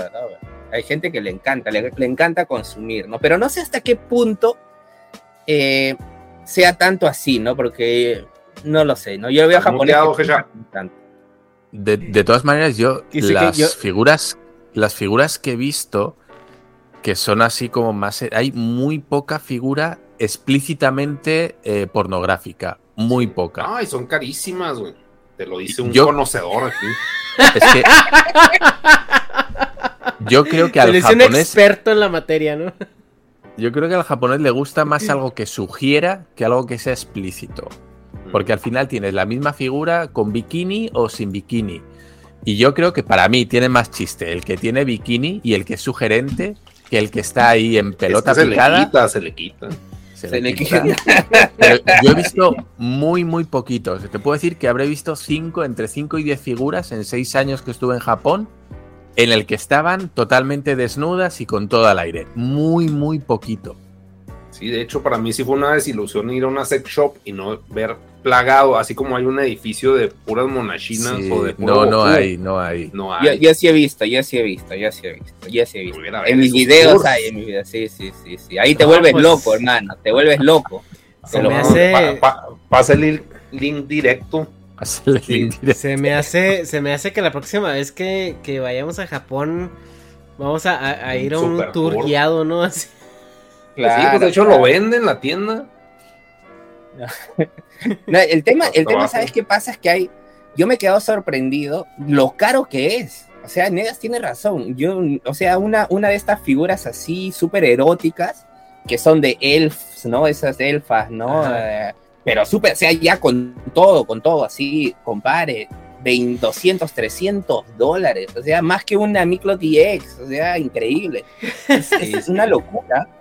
Sí, yo me he quedado sorprendido. Y hay gente, y si se vende ahí es porque hay gente que, que lo compra. Que se Y hay los de todo, acaban. ¿no? Sí, sí, Sí. A mí me, últimamente me han pedido este, figuras de Black Bible. ¡Oh! Sí, no, esos son los normies, güey, no, eso es lo más básico. Eso es lo más básico. De, de ese mundo, sí, Eso es lo más básico. lo más común. Y dice, no, que quiero recordar mi infancia. decía. Ya, Sí. Quiero ya Negas no le estimula Sí. eso. nostalgia, No, nostalgia. sí, es que quiero recordar mis primeras Shakiras, dice, ¿no? Primer- Desde Piqué. No, no, no. No, eso ya son, son pasadas de moda. Es como cuando. Cuando Sí, este. ¿qué- qué eh, eh, viste el primer pezón en tu vida con Ranma y medio, ¿no? Se les fue la censura. Sí. Pero. Ah, yo pensé que era otra cosa esto. Es que estoy viendo el video aquí en directo. No, está ya, ya le dijiste, está buscando ese video, eh, Francisco. Entonces Sí, sí. Bueno, ahorita espero el link directo. Aquí se los paso. No, sobre todo a Miami. No, yo le pregunto a la gente, porque yo soy muy democrático en esa parte. Ahí cuando estoy en vivo enseñándolo, yo le digo a la gente, chicos, ¿ustedes qué quieren ver? Y todos los enfermos salen. Y seguramente por ahí... eh, Negas, el Negas, monas. sí, pues. Sí, sí, queremos ver. la- la- Bueno, pues vamos, pues, ya, les enseño un ratito. No puedo poner mucho, porque es que también hay niños mirando el canal, pues, hermano. Ajá, Sí, ajá. Ah, pero eso no compran, eso no compran cursos. Sí, no, los que dejan dinero. Ay, güey, pues este. Digo, bueno, la estamos pasando muy bien, pero pues ya tenemos aquí un ratito. No sé, este. A ver, eh, otras preguntas que tengan, chavos. Pues yo no, pues igual, así a gusto, pero pues no sé, si tienen disponibilidad, pues yo les sigo. ¿Tú, Dharma? Ah, yo pensé que decías del chat, de la gente que estaba en el chat, estabas mirando a ver si no, tenían no, Dharma, no. Ahorita, preguntas ahorita en concreto. No, que paguen, No, que este, paguen. eh, lo- lo- Ah, los, del chat se están preguntando qué es Black Bible. Este, googleenlo. Ah, Es chao. un- En incógnito. un- googleenlo en incógnito. Un anime Pero de aquí- hentai. De aquí, de aquí los cuatro saben, ¿no? Que, Yo, que creo que sí, ¿no? Sí. Yo creo que sí. Yo, yo creo que sí, algo, algo me suena. Algo me suena. Sí, sí, no, pues te iba a decir, eh, bueno, pues primero eso, ¿no? La pregunta el, el perfil de comprador japonés que habías visto. Em, ¿Conoces a coleccionistas japoneses? Gente que se dedique un poquito como tú, no tanto como a nivel particular, sino como un coleccionista como tal, que pues, pueda tener, eh, no sé, su canal de YouTube o que sea abiertamente un coleccionista. Eh, ¿Tienes localizados a, clientes o a japoneses que digas tú, yo sé que este tipo colecciona esto? Sí, sí conozco, tengo muy buena este, relación con, con varios, pero no son, los japoneses en esa parte, los que son coleccionistas no son tan abiertos como por ejemplo pueden ser los latinos, ¿no? Si va a haber latinos y yo voy por ejemplo a Estados Unidos, seguramente o a México o a España me invitan, me dicen, para aquí, algo, ¿no? Aquí en Japón el tema es muy, muy reservado, incluso entre los mismos japoneses. Hay gente que tiene colecciones impresionantes, pero que no la enseñan. Y no, más que nada porque es, es una cosa de ellos, ¿no? Es muy cultural. Pero sí, a veces en, en, lo, en el canal salgo con alguno que otro por ahí a caminar, pero son, son gente que, que, conozco, con las que tengo buena relación. Pero sí, también se sorprende mucho de la, de la pasión que tienen los extranjeros por, los, por el anime, ¿no? En algunos casos. Los, lo entienden, lo han escuchado, pero cuando están hablando de, con, con, otra, con una persona extranjera, eh, se sorprenden, ¿no? Se sorprenden, wow, yo no sabía que era tan popular este Caballeros del Zodíaco en, en, en Latinoamérica, etcétera, ¿no? Sí, sí conozco, sí conozco. No somos muy amigos, no tengo muy, muchos amigos japoneses, pero los amigos japoneses que yo tengo no son coleccionistas. Mm. ¿no? ¿Y crees, sí. ¿Cómo, ¿cómo, crees que se ve el, ese tipo de coleccionismo en Japón? Eh, cuando ven que alguien es fanático de las figuras, ¿no? Compran, ¿crees que genera vergüenza, genera un rechazo, eh, se sienten juzgados o, o, la gente los considera como, no, pues mira, un nerd o un ñoño, un lo que sea, ¿no? ¿Crees que tiene connotación negativa? Yo creo que el japonés todo el tiempo se siente juzgado por algo. Todo el tiempo, por cualquier cosa. Yo creo que es una de las sociedades donde tú te sientes que todo el mundo te está juzgando.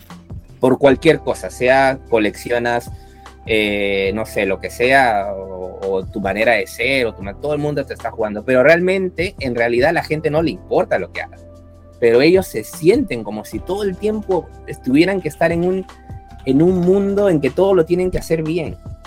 Y esa es su manera de ser los japoneses. Y mucha, mucho de eso, eso también se trans, eh, extrapola a los pasatiempos, como el coleccionismo, como la gente que, que no sé, pues que colecciona, no sé, otro tipo de cosas. Hay gente que no muestra sus colecciones porque seguramente le habrán dicho cómo vas a gastar tanto dinero en, en, esto, el otro, y ya se cohiben, ¿no? O sea, viven su mundo ahí.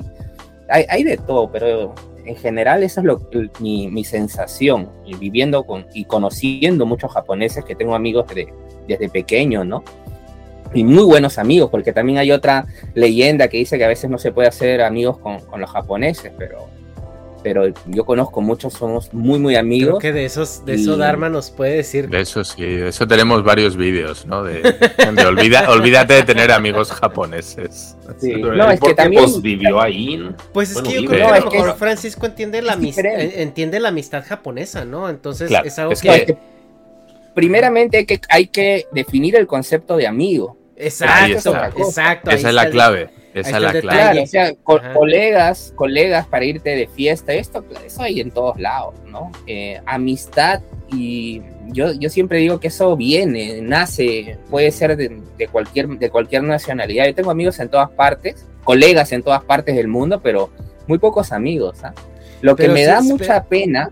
Pero tú sabes los límites que tienes con, con cada gente de cada lugar, ¿no? O sea, es como por ejemplo, tú no vas a llegar a platicar de tus penas, este, supongo, ¿no? A un amigo japonés. Abrumarlo no, sí, con tus porque, cosas. Porque, sí? No, por lo, lo, lo, que pasa es que, como vuelvo a repetir, el tema es de la edad es algo importante. El idioma también es importante, las vivencias y todo, ¿no? Mm. Por ejemplo, uno de mis mejores amigos japonés, con él yo estuve en Barcelona. Está, y no, llegó un momento que no teníamos para comer, te lo juro. O sea, teníamos que hacer traducciones en, en la Plaza Cataluña y recuerdo que limosneábamos papel de, papel de cigarro. O sea, hasta ese punto. Y nos hemos ido por todos lados.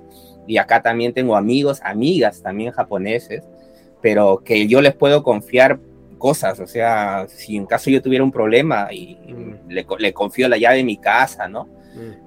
Pero no, o sea, eh, pero eso nunca ha sido mi, mi objetivo, tener amigos de cierta nacionalidad, eso pasa. Entonces, aquí yo creo que hay un tema de, de que de que hay gente que a lo mejor eh, su objetivo en la vida es tener un amigo japonés. Entonces, y eso a mí me parece un absurdo, ¿no? O sea, no, no, no, no tiene que ser tu objetivo ser, o sea, tú Dharma, da, Dharma tiene un amigo japonés, se llama Kira.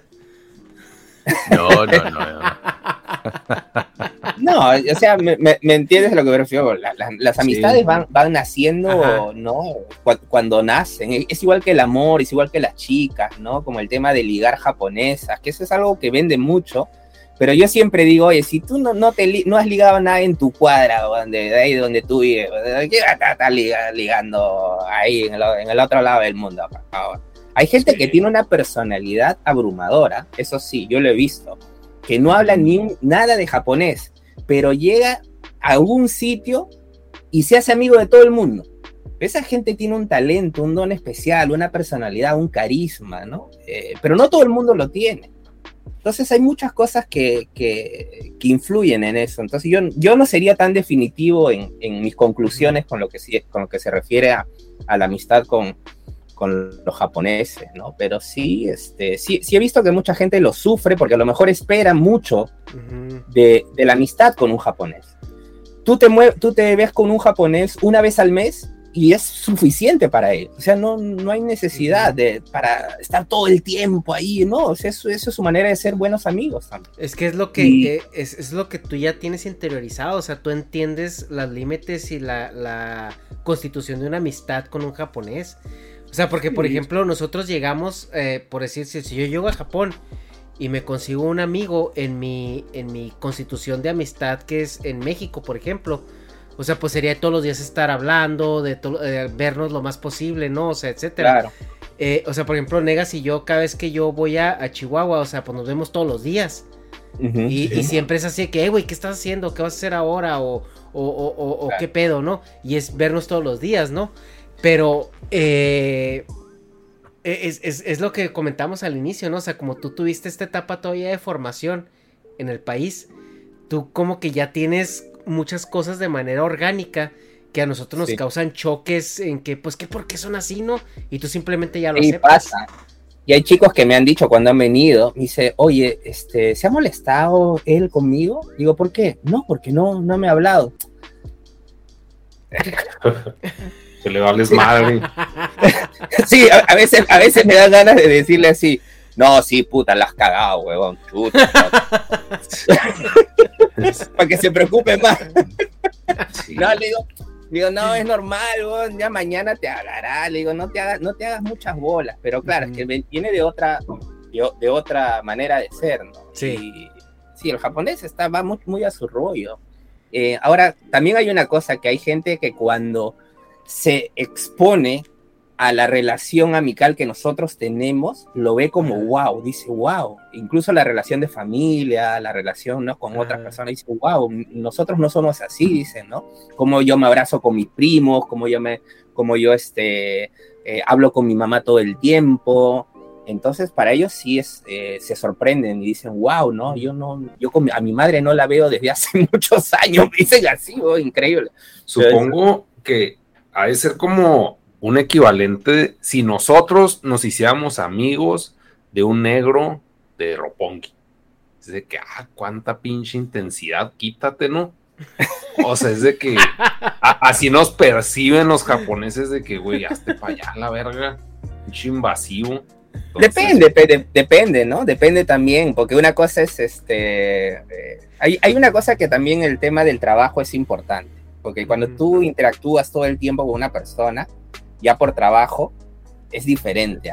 Eh, para, para, el japonés, como vuelvo a repetir, eh, yo sí siento que, o por lo menos es mi experiencia, de que ha habido momentos en que yo, por mi personal, personalidad que tengo latina también, eh, he sido seguramente demasiado impulsivo, ¿no?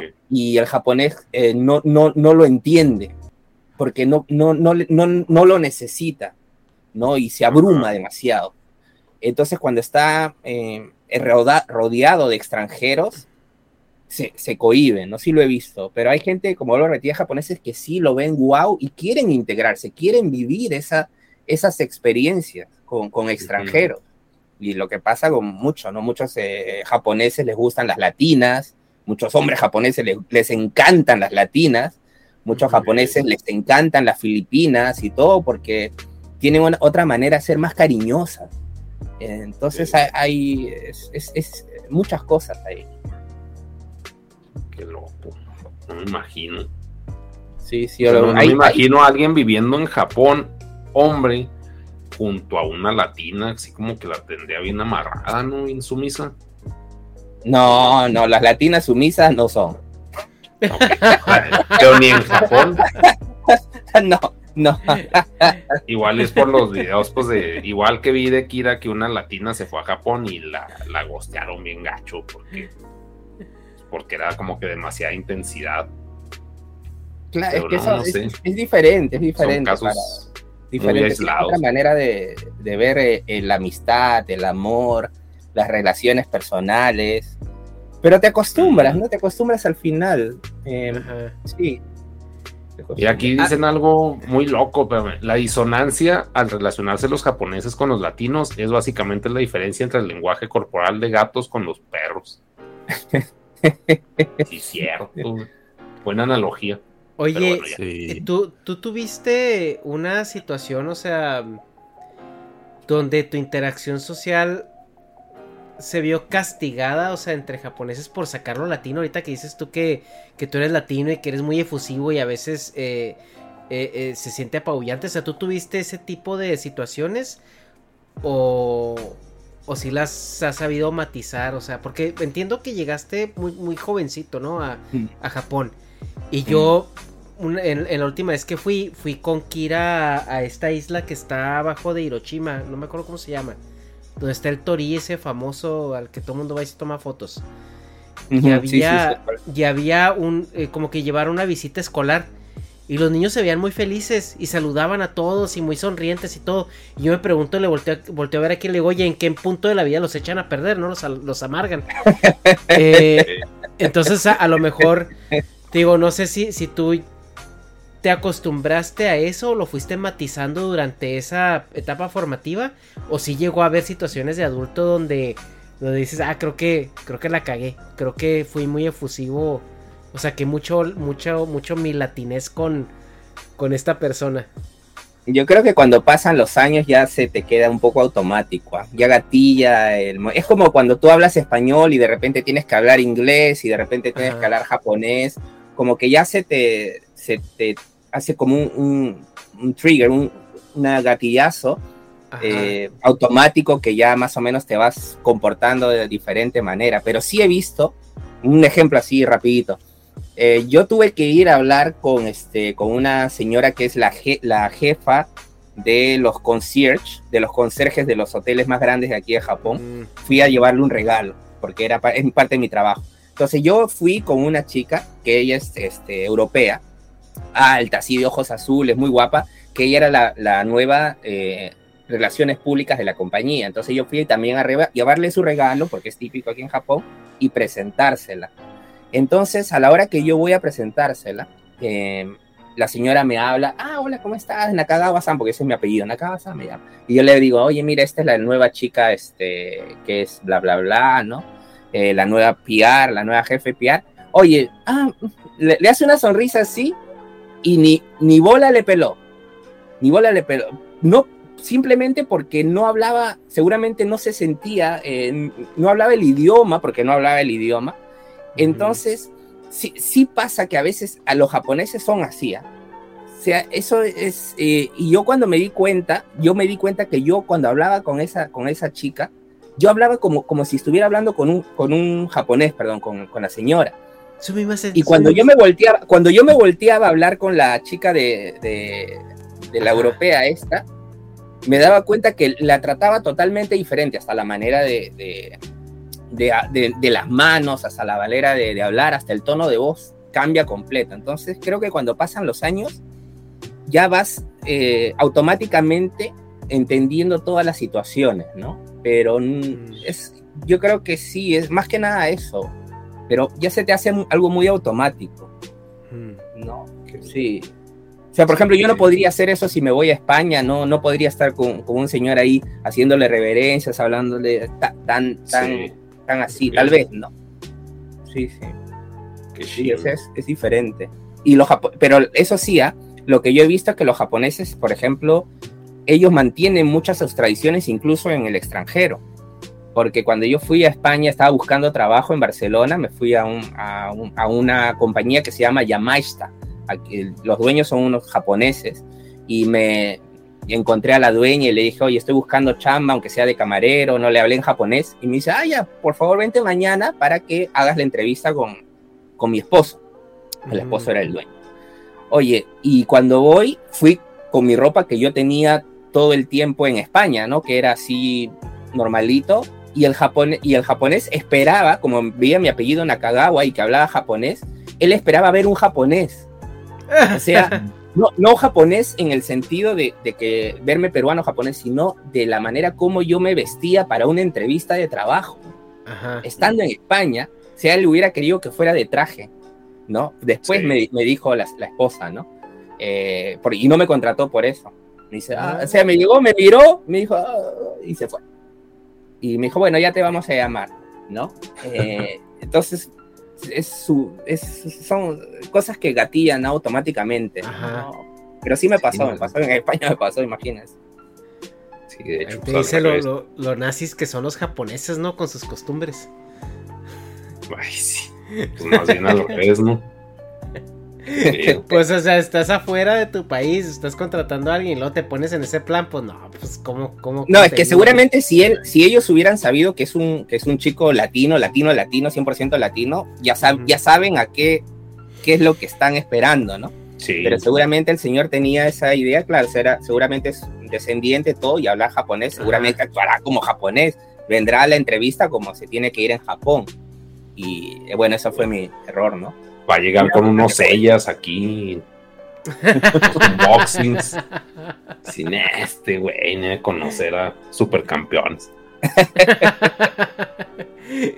Oye, yo, yo sí tenía una pregunta ahorita hablando del, de la. Volviendo al tema un poquito de la industria de la noche, donde dices que, que casteabas y, y, contratabas a la gente. ¿Qué es el perfil que se busca? O sea, cuando, cast, cuando casteas y contratas a una, a una hostess o a un hosto. Bueno, esos, ya es, esos son temas que han ido evolucionando con los años. Ajá. Yo sé que ya hemos llegado, estamos en una hora un poco más para gente adulta. Ya, ya, ya, ya pasamos la medianoche hasta aquí en San Diego, así que ya podemos hablar de...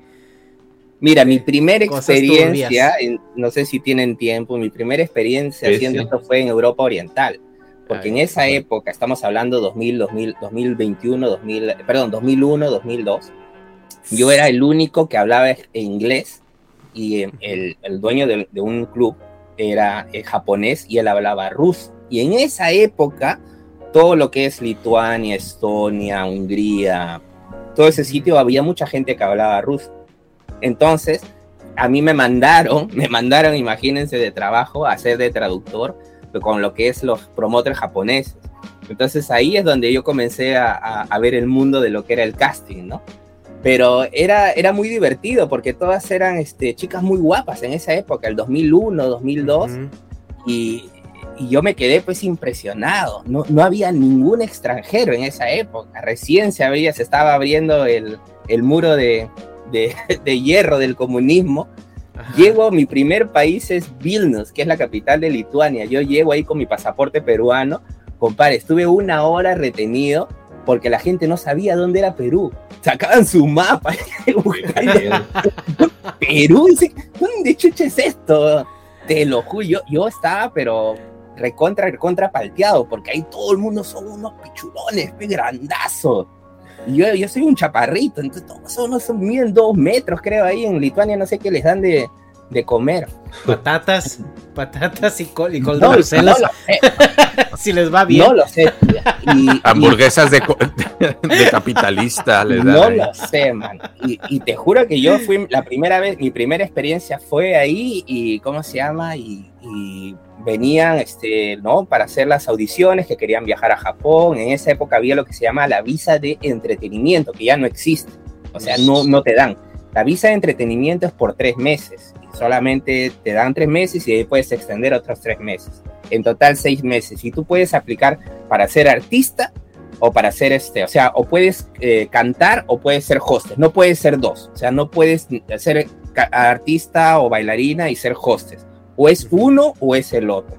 Y solamente puedes aplicar para cierto tipo de, de, de establecimientos, ¿no? Porque si es, no es nada de prostitución ni nada por el estilo, pues si no sería este, tráfico humano. Entonces todas las leyes sí estaban muy, eh, estaban muy claras. Íbamos, venían pues las chicas de todas partes, porque todo el mundo Japón, Japón, y en esa época, oye, tú, eh, una chica de por ahí ganaba menos de 600 dólares, 600 euros, 800 euros mensual. Estamos hablando pues de chicas guapísimas, guapísimas, guapísimas. Y yo, yo estaba como loco, digo, porque yo era moreno, cabello negro. Yo, yo me quería quedar ahí ya para toda mi vida. Esa, era.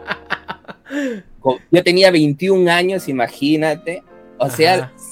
ya era una cosa ya terrible, terrible. Yo no me quería ir. yo- aquí estoy bien, ya no hay problema. Y de ahí me mandan para otro país, de ahí me voy a Hungría y decía, en Hungría no, yo aquí yo me quedo. Y de ahí me manda a otro sitio y así, y así. Y, a- y, y el proceso era ese, ¿no? Venía la chica, se le tomábamos las fotos, los, los llenábamos los, los formularios. En esa época no había YouTube, no había nada, si no imagínense, hubiera hecho un canal de eso. Y, Ajá. este, y, y- y nada, pues ahí, ahí fue cuando yo comencé, ¿no? No había nada raro en esa época, solamente era hablar con las chicas, etcétera. ¿no? Donde comenzó lo turbio, lo Ah, medio sí, turbio, A temas fue- turbios. fue en Asia, en Asia, porque de ahí come- me mandan a Filipinas, a Manila. Y ahí es donde sí, ahí sí me di cuenta la escala industrial de lo que es reclutar chicas. O sea, ahí, compare, hacías una audición para 10, 10 visas y venían 200 mujeres, weón. 200 mujeres a aplicar para la visa. Y yo tenía que traer al dueño del club, hablar con el agente de ahí de, que estaba en Filipinas, y esa gente tenía 10 agentes más que les pagaban nada, les pagaban nada y se las traían en camión, camión, 20, 30 chicas de todas partes de Filipinas para hacer las audiciones. Y eso era una cosa que yo nunca lo había visto, o sea, me quedé impresionado. Y era un día nada más, ¿ah? o sea, al día siguiente era otros camiones con chicas en la oficina, que eran unas oficinas enormes en el centro de Manila. Y en ese Y ahí- momento no hubo, por ejemplo, insinuaciones de las chicas de que escógeme a mí. y- y- Bueno, yo, yo como- yo como- a, a mí, a mí sí me decían, porque como yo era el más jovencito y era el que hablaba, me decían, eh, eh, ay, Sir Francisco, porque ahí te hablan de Ser, ¿no? En Filipinas. Ay, Sir Francisco, que a veces venían las mamás, las mamás, porque venían, cuando, allá en Filipinas, cuando una chica es muy guapa, muy guapa, y tiene la oportunidad de salir al extranjero, viene con toda la familia. Viene con, porque es como su máximo tesoro. La atesoran a esa chica como, como si fuera lo último, porque si esta chica se va al extranjero, los va a llevar a todos y los va a sacar de, de la pobreza. Ese es su, alguna, algún- de algunos sitios muy pobres, ¿no? Entonces, ahí sí me decían, me querían dar regalos eh, y que ya querían eh, emparentarme con alguna para que llevarse a la Carla de Filipinas. Entonces ahí sí, sí, sí fue muy bravo porque tú puedes ver eh, la pobreza, ¿no? Y la necesidad de mucha gente y, y cuántas ganas hay de salir, ¿no? De- del país para irse a Japón. Ahí sí fue lo, lo más bestia. Y las que no podían ir, trabajaban en clubes, ¿no? Alrededor. Y eso fue brutal. Yo en Filipinas descubrí y vi la cruda realidad del trabajo, ¿no? De, de las chicas ya en, en- en otro nivel muy, muy bestia, muy bestia, muy bestia. Es, eh, habían locales de 300 chicas, o sea, 300 mujeres. Brutal, brutal. Era, y muchas menores de edad, o sea, era una cosa impresionante. Yo me quedé sorprendido. Entonces había que tener mucho cuidado. Y, y de ahí, de ahí ya lo peor que pudo, yo decía, bueno, ya de esto no va a ser peor. Me mandan a Macao a, a abrir un casino ahí en China y estábamos buscando chicas. También intentábamos traer chicas y conocimos a una señora, una señora de China que nos decía, bueno, ¿cuántas chicas van a necesitar? Bueno, decían, necesitamos unas 200, 300 chicas para el show y esto. Ah, ya, perfecto. No hay problema, me- nos decía la señora, una señora de China, ¿no? que nos habían presentado por ahí, por ahí. Decía, muy bien. Este, y me dice, bueno, va a costar tanto. Muy bien, y esto yo le decía, vamos a pagar mensualmente a la, a la gente, al promotor, ¿cómo es esto? No, no, no es solamente un pago. Y Nosotros como decíamos, ¿cómo que un pago? La no, yo compras. sé. No mames. Sí, sí, sí, sí, sí. Fíjense, no, es que yo ustedes se encargan de ver el, el alojamiento y todo. Ay, O sea, no las ves, esas no las vendes en la página. Oye, me- nos quedamos, nos quedamos helados, nos quedamos helados porque nosotros trabajamos en, en- en una industria que tiene accionistas, que tiene, o sea, nosotros tenemos que hacer reportes, no, no, no estamos en, esa, en ese negocio, pero fue tan chocante y a la vez tan curioso que yo sí quise saber más. Sí, Por lo pues menos sí. yo. Ya en esa época yo ya tenía una posición más o menos importante, entonces podía darme ciertas libertades. Y yo quería, bueno, llévame hasta donde están. Oye, me llevaron a China, China. Compare, ahí son 1.300 millones de chinos. Venían unas chinas que yo no sé de dónde coño las sacaban, de dos metros, hermosísimas, pero hermosísimas. Serán rusas, chinas rusas. Sí, debe ser. Porque yo, antes de ir a, a- a- a- ¿cómo se llama? A Macao, yo estaba viviendo en España. Ajá. Y las únicas chinas que yo veía eran las chinas del restaurante eh, de chino y las, del- las de la tienda del chino, que eran una petiza, un cuarto de pollo. Y yo decía, oye, y esta china nunca las había visto en mi vida. Era una cosa impresionante. Y digo, madre mía. Y te la vendían así. dije, está- Estaba hablando en el 2000, 2009, 2010. ¿ah? O sea, yo me imagino que ahora ya no debe ser así. Pero fueron, fueron momentos que ahora lo cuento como anécdota, pero en su momento sí me sentí un poco intimidado porque decía, madre mía, ¿con quién, con qué gente estoy, estoy lidiando? Sí, no?". pues es ya trata, ¿no? Totalmente. O sea, Claro.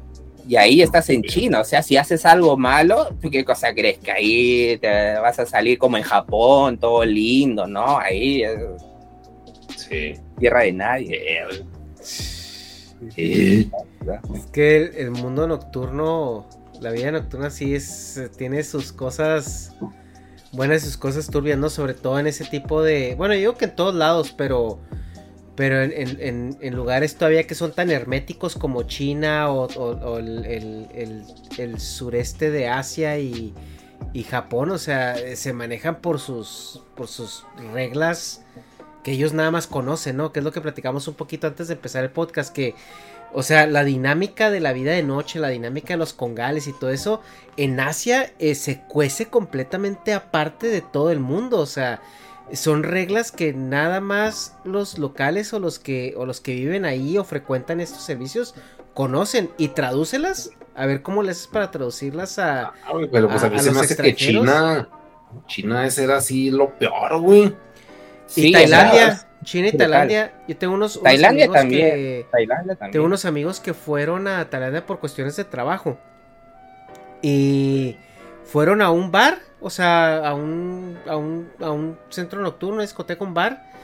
Y nomás por verlos que eran extranjeros y que traían dólares, o sea, luego, luego se les acercaron las madrotas. ¿Y qué onda? ¿Qué van a querer? No, no, pues nos vamos a pasar chido nomás. Y luego volvieron a llegar, oye, pues qué onda, tenemos de todo. ¿Qué quieren?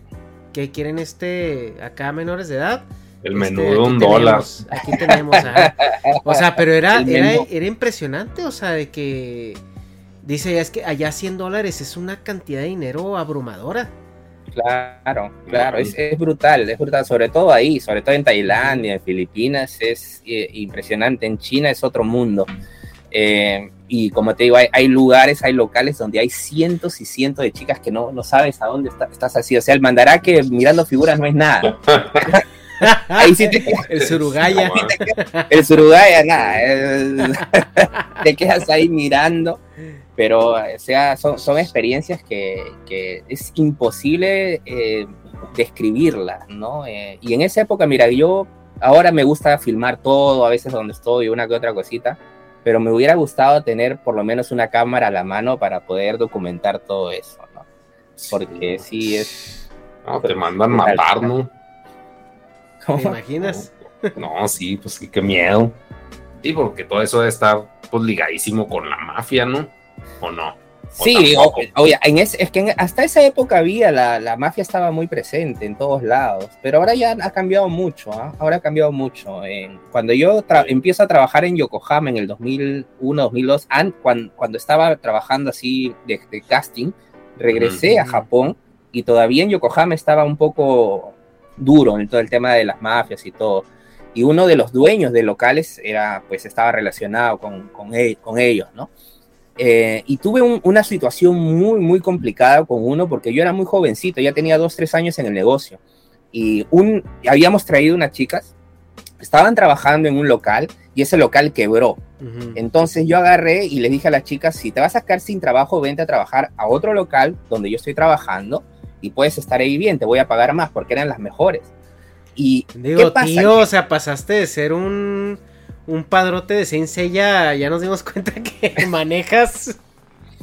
No, te cuento, te cuento. yo, era un empleado más ahí, pero, pero me movía porque todo el mundo le, o sea, tenía buen, buena onda con todo el mundo en, en, Yokohama. Todo el mundo se conocía en el negocio.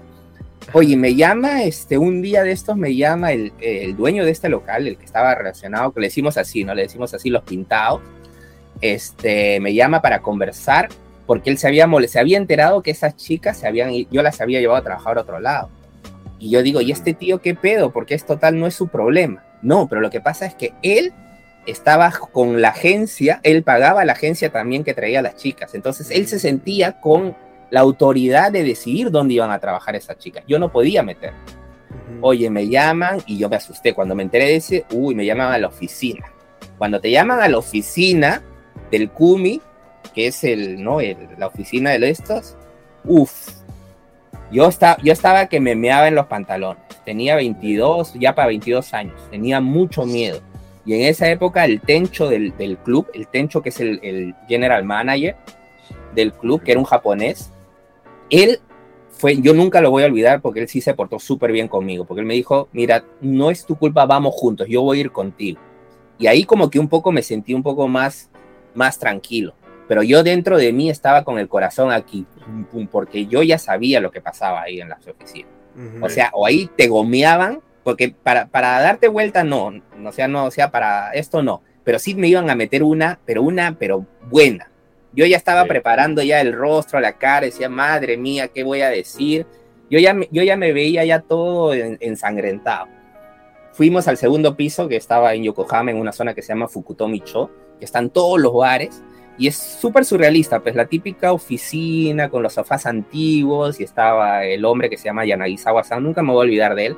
Y era un, pues, uno de esos típicos japoneses con el pama. No sé si ustedes han visto qué es el pama, ¿no? Que es como el permanente que a veces se pone en tipo eh, peinado de Elvis, antiguo, ¿no? Que muchos japoneses se ponían el peinado así, antiguo.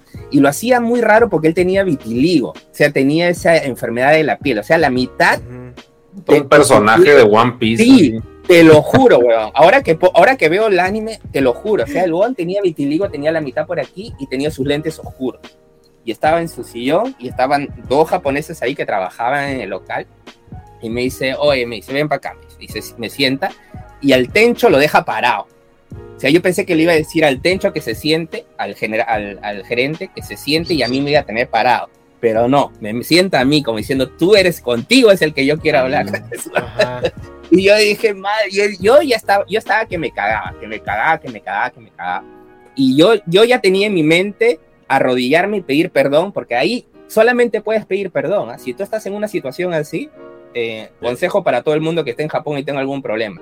Arrodíllate y pide perdón, pide perdón, pide perdón, y ya está, ya está, fuera. Compadre, yo ya yo estaba directo para hacer Gomenasai, Gomenasai, Gomenasai.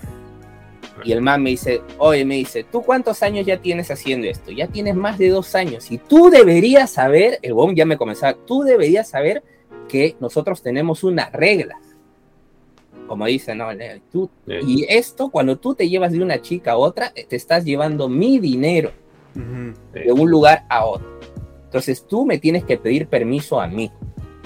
Y esta bobada no, se va, no, no puede quedarse así y le dice al Tencho, esas chicas mañana que se reporten a mi local porque ya no van a trabajar en tu local. Y tú le dice, y me dice a mí, ¿no? Y tú, y se queda así. Yo, yo estaba seguramente con mis ojos así de, de Baby Grogu, ¿no?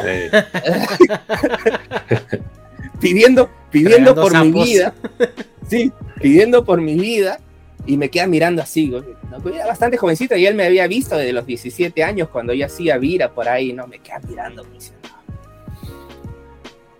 Y tú no vas a volver a trabajar nunca más en Yokohama. Me dijo, puta. O sea, en ese momento yo dije, bueno, si esto es lo, lo el, mayor, el, el, mayor castigo, me la he, ha sido, me la he sacado barata. Y estaba ahí esperando, esperando, se quedó así un rato. Y me dice, ya, chao. Puta, y nos fuimos con el tencho. Y el tencho, el, el japonés, me decía, huevón, te ha salido barato. Barato. Te ha salido barato. Porque te han podido dar una, una, una, una. Y ¿sabe cómo lo hacen ahí? Ellos te bajan al club y ponen todo el volumen. Cuando ya te bajan al club y ponen todo el volumen, es para que la gente no escuche que te están. Entonces yo dije, si me bajan, a ya estoy, ya estoy cagado, cagado, cagado. Huevón, me, me, me dio una. Estaba, estaba cagado. Ese día me metí una borrachera. Creo que no fui a trabajar como dos días.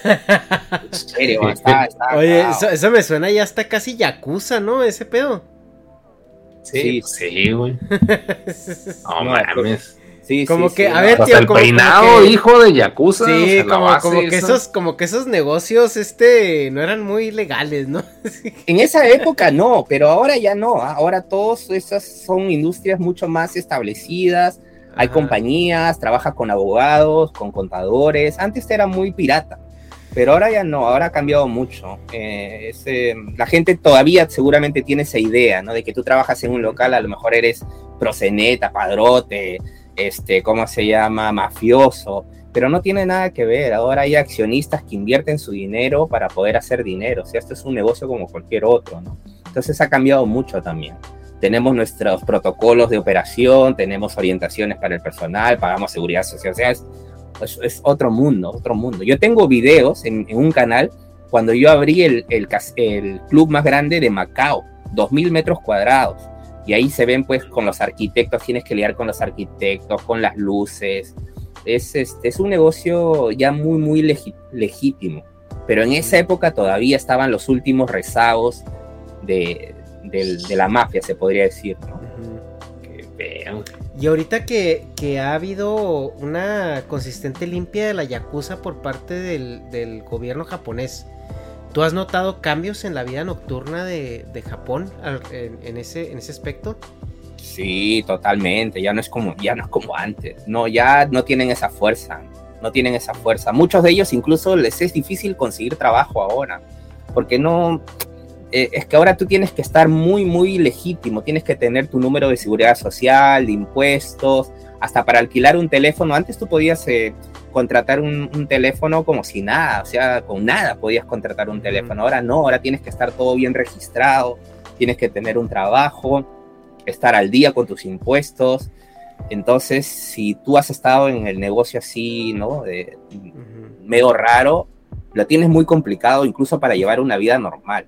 Y es lo que es lo que decían estos investigadores este de, cultura japonesa, eh, Kira y, Dharma, que pues la Yakuza fue se obsoleció, ¿no? O sea, se convirtió en algo obsoleto, ¿no? Dharma. Sí, al final yo creo que son, bueno, pues como todo lo japonés es muy reticente al cambio y al parecer, bueno, lo que pasó es que la Yakuza se quedó en un sistema que manejaba hace décadas, venía sin cambios, seguían haciendo lo mismo, funcionaban de la misma manera que lo venían haciendo las últimas décadas y el sistema japonés ha ido cambiando poco a poco, se ha ido, bueno, pues cada vez más burocratizando todo a nivel brutal. Yo no conozco ningún país tan burocrático como Japón, para todo necesitas registros, papeles, dar datos, todo. Y claro, la Yakuza que trabaja al margen de todo eso se está quedando atrás. Mm. Y estamos viendo cómo el sistema japonés está, vamos a decir, de manera pasiva desplazando a la Yakuza. Sin tomar medidas agresivas contra ellos, lo que hace es de manera pasiva los desplaza, los está sacando del negocio de manera que la Yakuza ya no es útil en la sociedad. Como antes, bueno, pues podías estar mucho más entretejido con el, con el sistema económico, el sistema de negocios.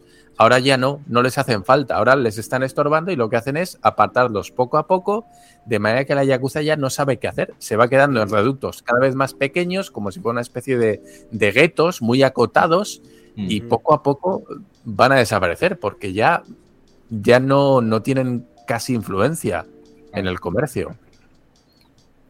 Pero Y también no- hay que hacer una acotación ahí, que también estamos hablando de ciertos niveles de la Yakuza, porque los Claro. que son, los eran los, los, los tíos duros, duros, duros, ellos ya han invertido todo su dinero en constructoras, en, en licitaciones para construir esto y otro. Sí, es más porque- que nada, la- la solda- los soldados son los que se han quedado Ujú. ahí. Sí, porque al final no- tenemos. Sí, sí, sí. No, adelante, adelante. Sí, o sea, porque aquí en México pasó algo similar, ¿no? Empezó así como pues, la guerra entre cárteles y empezó el gobierno a tratar de tumbar este, pues este- este crimen organizado, ¿no? El Yakuza a mí me suena que es un crimen organizado bajo unas leyes de acción este bastante sociales, ¿no? Pero ¿no crees que esto a lo mejor tenga un riesgo de que la Yakuza se vuelvan, o sea, como pasó en México, como núcleos de, de- de criminales de calle?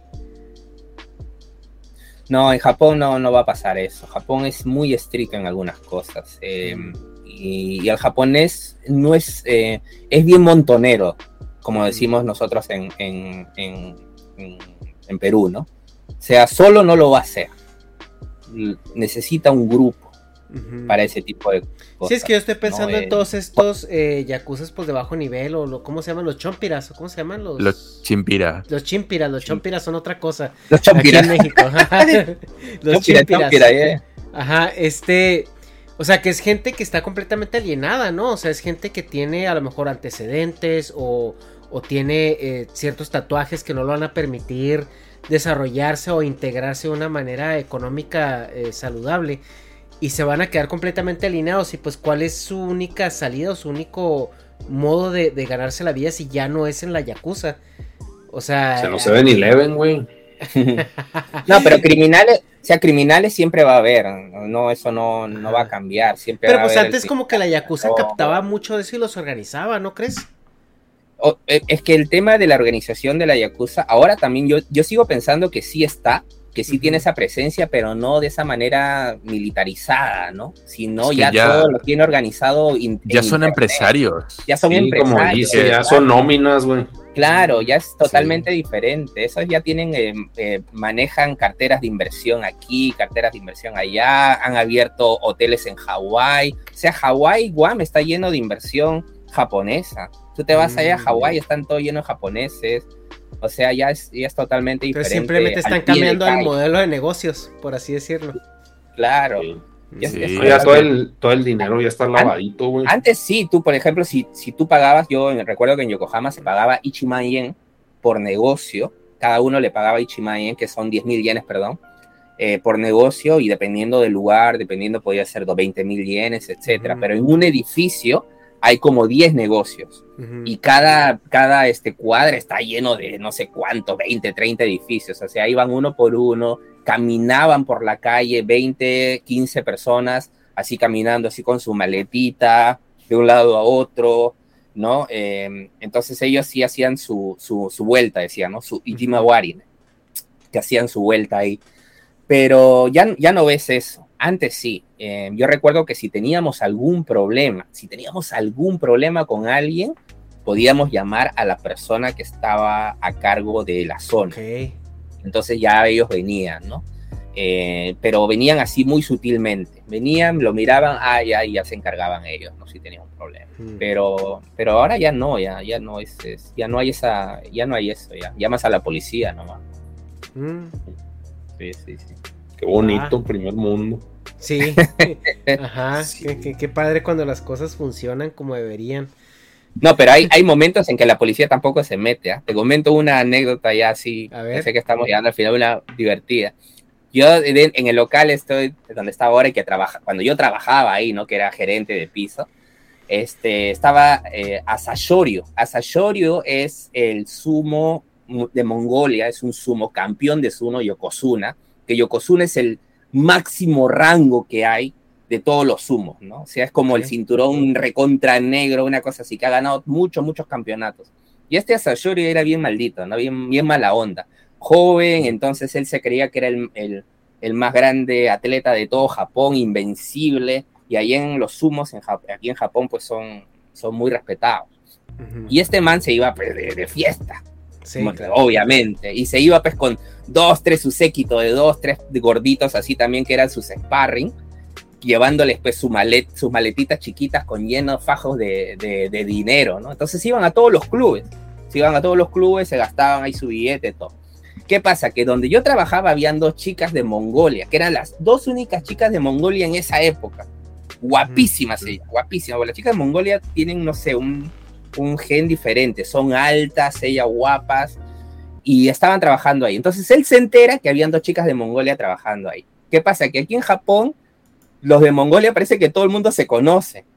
Y cuando llega, cuando llega ese man al club, las chicas se van a esconder porque dicen, no, no queremos saberlo porque le van a decir a mi papá que estoy trabajando aquí. Y se van a esconder, se van a esconder al, al, al lugar donde se cambian las chicas. Ajá. Escucha, que me llama el, el asayorio, que es, es una montaña, y me dice, oye, me dice, Tencho, ¿no? Como el, el gerente, me dice, este, oye, ¿dónde Ajá. está esa chica? La Aki, se llamaba Aki, ¿no? No, que se está un poquito mal y por eso es que no puede venir. Oye, llámala, qué cosa era, que hasta que todo así el aracoso, ¿no? La madre, coño, y bajo y le digo, oye, por favor, anda, anda, aunque sea, habla con él, dile que estás enferma y que te vas a ir, no sé, por favor, porque ese man está haciendo escándalo. Mm. Nada, no quería ir. Oye, y estaba en el segundo piso. Es, es un lugar de tres pisos. Entonces, el último piso es donde estaba la chica. Ahí en el, en el, en el donde se cambiaba, en el vestidor. El man se ha levantado, que era una cosa. Se ha levantado, ha bajado los pisos, ha ido hasta el piso principal y ya se ha metido en el vestidor, que no sé cómo se ha metido porque el es una, una bestia. Y, y el gerente de piso de, de donde estaba él me decía a mí, agárralo, agárralo. Y yo lo quedaba mirando, decía, agárralo tú, huevón, que ese huevón es, es una montaña. ¿Cómo chingados lo abarco, no? Agárralo, agárralo, le decía, está huevón, agárralo tú, coche. Yo era una pierna de eso, yo soy una pierna de. Pero perdón, ¿cómo se llamaba él? Asayorio, Asayorio. ¿Y cómo se llama el? Entra, la saca la chica de la mano, la jala y se la lleva arriba. Y se la lleva y ya se sienta con ella, compra una champaña y están conversando, bla, bla, bla. Puta, yo estaba así, coche su madre, y digo, a ver si llamo a la policía. La policía no, no se va a meter con este tío ni cagando. Compadre, llega la hora de la cuenta, va mi otro, porque éramos dos gerentes, uno de piso y otra de las chicas. Ajá. Va el gerente de piso a darle la cuenta al señor Asayorio, le dice, arigato gozaimasu, le da su cuenta, y luego agarra un lapicero y firma como autógrafo Ajá. la cuenta. La cuenta era como 5 mil dólares. 500 mil dólares. Con eso está bien, dice así. Puta madre. Y el huevón viene y me dice, oye, no me ha querido pagar, me ha, me ha dado su autógrafo. Y yo lo quedo mirando, y huevón, ¿y con qué hacemos con el autógrafo? ¿Nos van a votar si no le cobramos a este man, así sea quien sea? Ajá. Puta, y con un dolor de cabeza que no sabíamos qué hacer. Y no sé cómo, en un momento como que se me sale así en la chispita, dije, llamamos a la policía o llamamos a alguien, pero algo tenemos que hacer porque este man no se va a ir. Y dije, no, no, espera, espera, espera. Y se me iluminó el cerebro y el man se levanta con sus cuatro así acompañantes, pum, pum, entra y, en- y la entrada del local todo era de vidrio, todo era de vidrio. Entonces entran al- al- a la entrada, yo cierro la puerta de salida y cierro la puerta de entrada al club. Ajá. Entonces la gente no podía escuchar, pero todo el mundo podía ver lo que estaba pasando. Entonces yo le digo a la cajera, ándate, ándate, yo me encargo de esto. Yo no sabía qué iba a hacer, pero cierro y todo el mundo mirando. Chuta, oye, Francisco está ahí, huevón, le van a sacar la mierda. Y todo el mundo, yo veía a la chica así mirando, mirando, todo el mundo. Y agarro y yo le digo al, se- a la sayora, le enseño su cuenta y le, y le comienzo a gritar, por favor, paguen la cuenta, si no me van a votar. No entiendo, Sí. yo tengo hijos y le comienza a gritar. Pero la, la gente, la gente veía y pensaba que yo le estaba gritando, huevón. o sea que me le estaba encarando, así que pero yo hacía todo con mis manos, así que le decía así, que, ¿no? Y, y así con cara de molesto. Pero realmente lo que le estaba pidiendo era por favor que pagara porque no quería ten- perder mi- mis hijos. Sin, decía, mis, piensa en mis hijos, le decía, pero así yo molesto y haciendo aspavientos así. Y la gente miraba y decía, chucha, uy, Francisco le está gritando a Sayorio, le decía. decía. y era un enano, pues, gritando. Y el huevón agarra y me queda mirando. Ya, ya, ya, tencho, tencho. Le dice al, al gordito que estaba al costado, saca un fajazo de billete, pum, paga. Ya, chao, pum, se quitó. Compare. Se va, yo cierro la, la ventana, la, la, puerta, porque era así, ¿no? De vidrio. Y, y como, weón, me, estaba que me cagaba literalmente y me vino la, el, el, el alma al cuerpo. ¡Ah! y abro la, abro la puerta para que toda la gente entre, ¿no? Y la gente, puta, calladita, no me decían nada, pero decían, no decían. Eras el puto amo, ¿no? Era el puto amo, weón. Yo le vi en la cara de los ojos de las chicas. Y yo todavía le digo, bueno, este, cobra, paga esta cuenta y el, el, el vuelto se los das a los, a los meseros. Yo voy a hablar con, con, el de la puerta para que no lo deje entrar nunca más ese conchesumar. Y salgo, me salgo a la calle. Y me salgo a la calle a, fumar, a fumarme un cigarro porque estaba que temblaba. Huevón. Ahí yo decía, si yo llamo a la policía, no van a hacer ni mierda, porque la policía no, no iba a hacer nada. Puta, ese fue el, el momento más... Eh, que, que, me lo he pasado peor en un club, ¿no? porque yo decía, aquí me van a, me van a meter una hostia, pero puta. Sí. Pero bueno. Pero si Ahí... crees que te hubieran corrido, así que pues, güey, o sea, pues todos sabían qué era, quién era y, o sea, pues qué bueno que lo solucionaste y si estuvo chido, pero, o sea, crees que te hubieran corrido, así que, güey, o sea, pues no era Juanito vino y, y cobró cinco mil dólares, o sea, si era acá pesadote. O no, sea, corrido no, corrido no, pero sí es, es, es un tema de, de, que es tu trabajo, ¿no? O sea, tienes que cobrarle, ¿no? ¿no? No, es corrido. Y también yo creo sí. que un poquito que, que yo quería hacer, hacer mi, mi, mi espectáculo. O sea, yo creo, yo creo que también fue, también creo que fue por eso. Cuando ya me estaba en el momento ahí, sí. ya como que me di cuenta que lo que la gente estaba viendo y, y, hice el teatro, ¿no? Ajá. Sí. Más que nada por eso. Ah, pues si te dio macho points así por 8 mil, güey. Sí, Los ya stats maxeados. Oye, e ese día, esa noche, ya sabes, final feliz para mí, ¿eh? te digo. Sí, pues todas las, todas las que eso, eso, era lo que eso era lo que te iba a preguntar, Francisco, ya esta para ir cerrando. Te la pasaste muy bien de joven, ¿verdad? De joven, sí. Bueno, todavía, güey, sí, todavía. De joven, me la pasé muy, muy bien, muy, muy bien. Sí, sí, sí, sí, andar en ese mundo, pues sí, sí, sí suena que, a que este, no, no, no batallaste. No, es difícil, es difícil porque es complicado. Todo Japón, sí, todo es complicado. Sí, Me han pasado sí, momentos muy difíciles. o sea, no, trabajar de noche es también exponerse a mucha mala, mucha mala gente. Uh -huh. eh, el alcohol también, porque llega un momento en que estás tomando con todos los días con la gente, con los clientes, con las chicas. Llegó, llegó un momento en que yo sentí que yo ya mi cuerpo no podía y me alejé por un tiempo y hasta yo pensé dentro de mí que me había vuelto hasta alcohólico porque todos los días necesitaba beber por el mundo en que estás. Entonces, sí, o sea, han, han sido momentos difíciles, pero si tú tienes los valores eh, más o menos de tu casa ya más o menos bien y sonará gracioso esto y sabes que mientras que tú trabajes bien y, te pongas em, empeñoso en lo que haces y, y eh, creo que al final todo va a ir bien, ¿no? O sea, no, no le trates de hacer mal a nadie ni trates de, de sacarle la vuelta a nada. Eso me ha ayudado mucho porque en ese mundo la tentación es muy grande, hay mucho dinero. Y yo he visto a chicos que se han perdido por, por 10 mil yenes, por 20 mil yenes, por, por, llevarse una botella de, de, de, champán. O sea, me parece una tontería. Entonces sí. es, es, es, muy difícil también. Sí, no mames, sí, contacto humano, güey, desgastante. Si sí. yo, güey, por convivir acá con mi familia, tengo que pistear casi, güey. o sea, ahora convivir acá con la pinche mafia. Man. Sí, está, suena muy pesado, pero sí, sí es un talento eso, las relaciones públicas. Pues este, no sé, Dharma, algo más que, que tengas curiosidad, que quieras aportar. No, este, pues muchas cosas, porque la, la verdad es que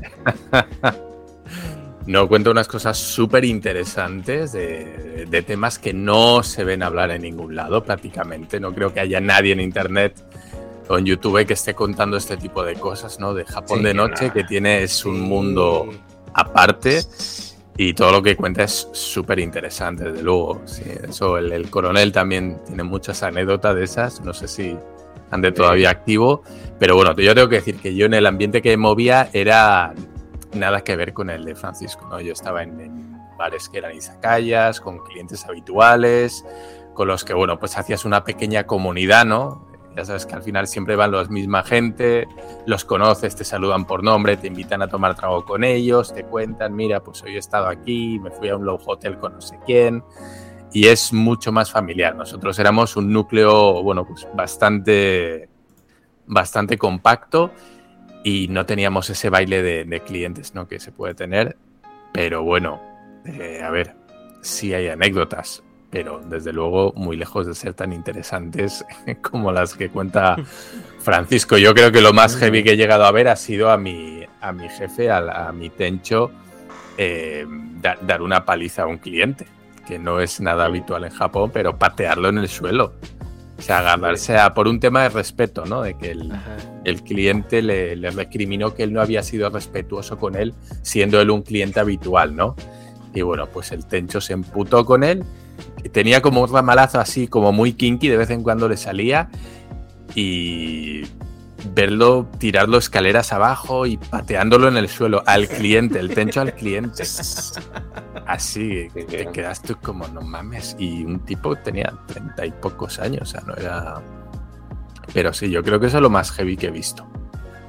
Aparte de cosas sexuales, eh, eso es lo más heavy que he visto. Aparte de... pues sí, este, es que está muy interesante y justamente, te digo, cuando, cuando contactamos y, y, y, quedamos, yo pensé que íbamos a hablar de monos, de todo esto. Y para mí fue un mind blow, o sea, en lo que estábamos haciendo el, el, el pre-cap de, de, de las... Porque nos juntamos a veces Negas y yo y también Dharma cuando está disponible nos contamos para ver más o menos de qué queremos saber y todo. Que me dice Negas, oye, es que yo a él lo vi que salió en un video de, de Naka. Y, sí. y, y, me dije, ah, cabrón. Y ya cuando me lo pasó dije, ¿cómo chingados este güey es, es director de un congal? A ver, vamos a ver qué está pasando aquí. y oye, Ay, no, pues no un congal, pinche, güey. Era el sí, congal sí, más gourmet Ajá, gourmet. Entonces sí fue así como un mind blow. O sea, digo, en todo el tiempo que tengo siguiéndote en el canal, este, que no es poco, la verdad. O sea, sí son, yo creo, pues más de, de 3, 4 años que, te vengo siguiendo en el canal. Este, sí, nunca, nunca me imaginé que, este sería tu, giro de trabajo. Y, resultó igual o más interesante que, que, que revender Saint. Poquito nomás. Poquito nomás, o sea, digo, en la escala de la ñoñez está ahí, no está ahí, ahí, ahí. No, la vida. Oye, no, pues, pues, muchas gracias, sí. no sé. O sí, sea, ya vamos sí, cerrando acá. esto. Este, te agradecemos mucho tu tiempo, la verdad. Este, Dharma, muchísimas gracias por madrugar para, para esta entrevista. De verdad que eh, nos gusta mucho que estés eh, participando con nosotros, especialmente en este tema, o sea, eh, Japón. Nada, nada, yo soy un, nada, un, un, cigotillo al lado de Francisco, que sabe muchísimo más y profundiza muchísimo más que yo. Y oye, encantado. Hoy me acuesto un poquito más temprano y ya con eso recupero las horas de sueño. va, va, va. Negas, muchas gracias por estar acá también desvelándote. Bueno, igual tú, tú te manejas ah, en horarios. No, soy chidote. Sí, entonces para ti, para ti la, el tiempo es relativo, más que para nadie. Sí. No, tú muy chido. Sí, muchas gracias. Francisco, de verdad. Muchas gracias, eh, esperemos. Honestamente, gracias. esperemos podernos conocer en persona este pronto. En cuanto Japón este ya de plano abra, abra sus fronteras como lo, como lo hacía antes del COVID. Y sí. poder pues este andar por allá y, y, y visitarte y platicar tanto de los monos y pues ya ahí que nos, nos cuentes más y nos, nos muestres más tu giro de trabajo. irnos, irnos, de cacería en la mañana. Para hacer una dijera, investigación, ¿no? ¿no? Hacer una investigación. Sí, hay, hay, que, hay, que, documentar, hay que hacer un blog claro, al respecto. Claro. Hay que cacería hacer un... a la mañana y cacería a la noche. Ya te hay, hay, que, hay, que hacer, un, hay que hacer un documental. Un claro, documental. Hay que aprovechar el tiempo, bien. hay que aprovechar sí. el tiempo, claro. Oye, súper interesante todo lo que, lo que ha contado Y lo que no ha contado, que debe ser todavía, esto era la punta del, del iceberg, ¿no? Del iceberg. Pero oye, súper, súper interesante. Me ha encantado. Yo sé que no he estado muy participativo, pero porque estaba escuchando lo que Sí, decía, no, vamos, igual, Sí, sí, sí. eh, Yo estaba encantadísimo con todo lo que cuenta y ya te digo, oye, mm, invitadazo y oye, Sí. ojalá, ojalá, ojalá quieras volver. y a mí no me importa madrugar lo que sea para seguir escuchando estas historias tan interesantes, de verdad. Sí, este, yo creo que la próxima vamos a, a ver un tema en específico que nos haya llamado la atención. Y igual ya te hacemos la invitación una vez más si tienes tiempo y ganas de, de volver a pasarte por acá. Y ya para tratar un- un- algún tema en específico, ¿no? Y ya pues de ahí tú sabes que el podcast eh, nos podemos ir a donde, a donde sea, ¿no? Al punto donde Sí, sea. Pero sí, de verdad, muchísimas gracias. Eh, La verdad es que sí estuvo bastante interesante. O sea, para mí sí fue un mind blow completo. Eh, eh, así como el meme, ¿no? De que llegué buscando cobre y encontré oro. Entonces, este, sí te, te agradezco Memes mucho. mexicanos. Memes mexicanos, ¿no? Y como dijeron también los mexicanos, te mamaste, güey. Te mamaste. Sí. Entonces, gracias, este, gracias a Sí, usted, muchísimas gracias. Este, una Me dimensión. lo he pasado muy bien. Que no conocíamos. Sí, nosotros, nosotros más, yo creo. Y pues a toda la banda que está en el chat, eh, recuerden que si están viendo ustedes esto el, el 11 de junio en la madrugada, está en vivo. Y si lo Sí, están viendo en el canal de Negas, es en vivo. Si lo están viendo en el S Podcast, pues ya se la pelaron. Así que no para que no digan, ¿está grabado? ¿Está grabado? Sí, está grabado. Entonces, Sí, nos vemos, chavos. Eh, Negas, no sé No, aquí nomás pues a- haciendo este recordatorio de, de las redes, Japan Geek, estoy en el canal de, de YouTube, Japan Geek, le pican aquí, los lleva a la tienda, a lo bueno, a los productos. y aquí, y ya pues bueno, suponiendo vayan a Japón, ah cabrón, es que es diferente. Japan Geek Store, no, pues sí, es el mismo, ¿no? Sí, es que tienes dos, Japan Geek and Games. Sí, eh, Cabrón. eh, hice un, dos más que nada por un tema de posicionamiento, que quería tener una página que la voy a cambiar en inglés y otra en español. Ah, ok, ok, ok. Está muy Ah, bien bueno, hecho aquí tu, encuentran tu un- website, ¿eh? Sí, no mames. Gracias. Sí, eBay. Sí, mucho trabajo ahí. Pero bueno, es para que compren, gasten dinero en monas y en monos. Si no, ¿cómo pues me voy a divertir con la japonesita después, si no, Sí. ¿cómo voy a- vamos ¿Qué a tener pasa? todo este negocio? claro. Y Pues ya, bueno, muchas banda. gracias.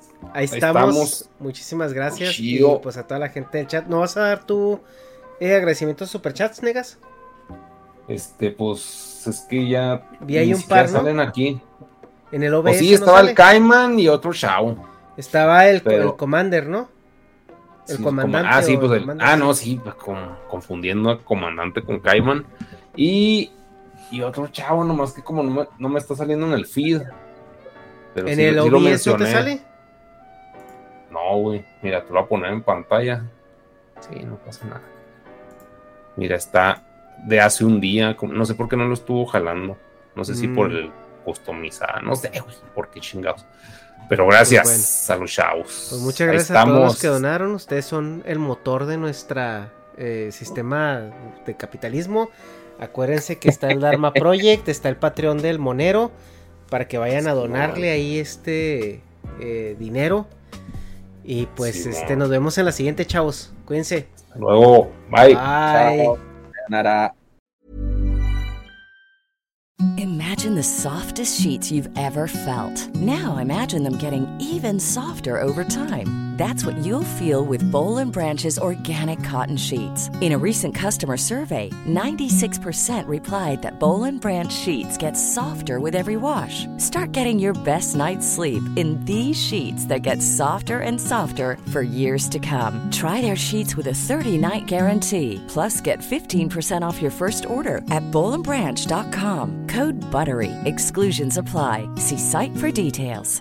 Hi, I'm Daniel, founder of Pretty Litter. Did you know cats tend to hide symptoms of sickness and pain? I learned this the hard way after losing my cat, Gingy. So I created Pretty Litter, a health monitoring litter that helps detect early signs of illness by changing colors, saving you money and potentially your cat's life. Pretty Litter is veterinarian developed, and it's the easiest way to keep tabs on your fur baby's health right at home. Go to prettylitter.com and use code ACAST for 20% off your first order and a free cat toy. Terms and conditions apply. See site for details. A lot can happen in three years, like a chatbot may be your new best friend. But what won't change? Needing health insurance. United Healthcare Tri Term Medical Plans, underwritten by Golden Rule Insurance Company, offer flexible, budget friendly coverage that lasts nearly three years in some states. Learn more at uh1.com.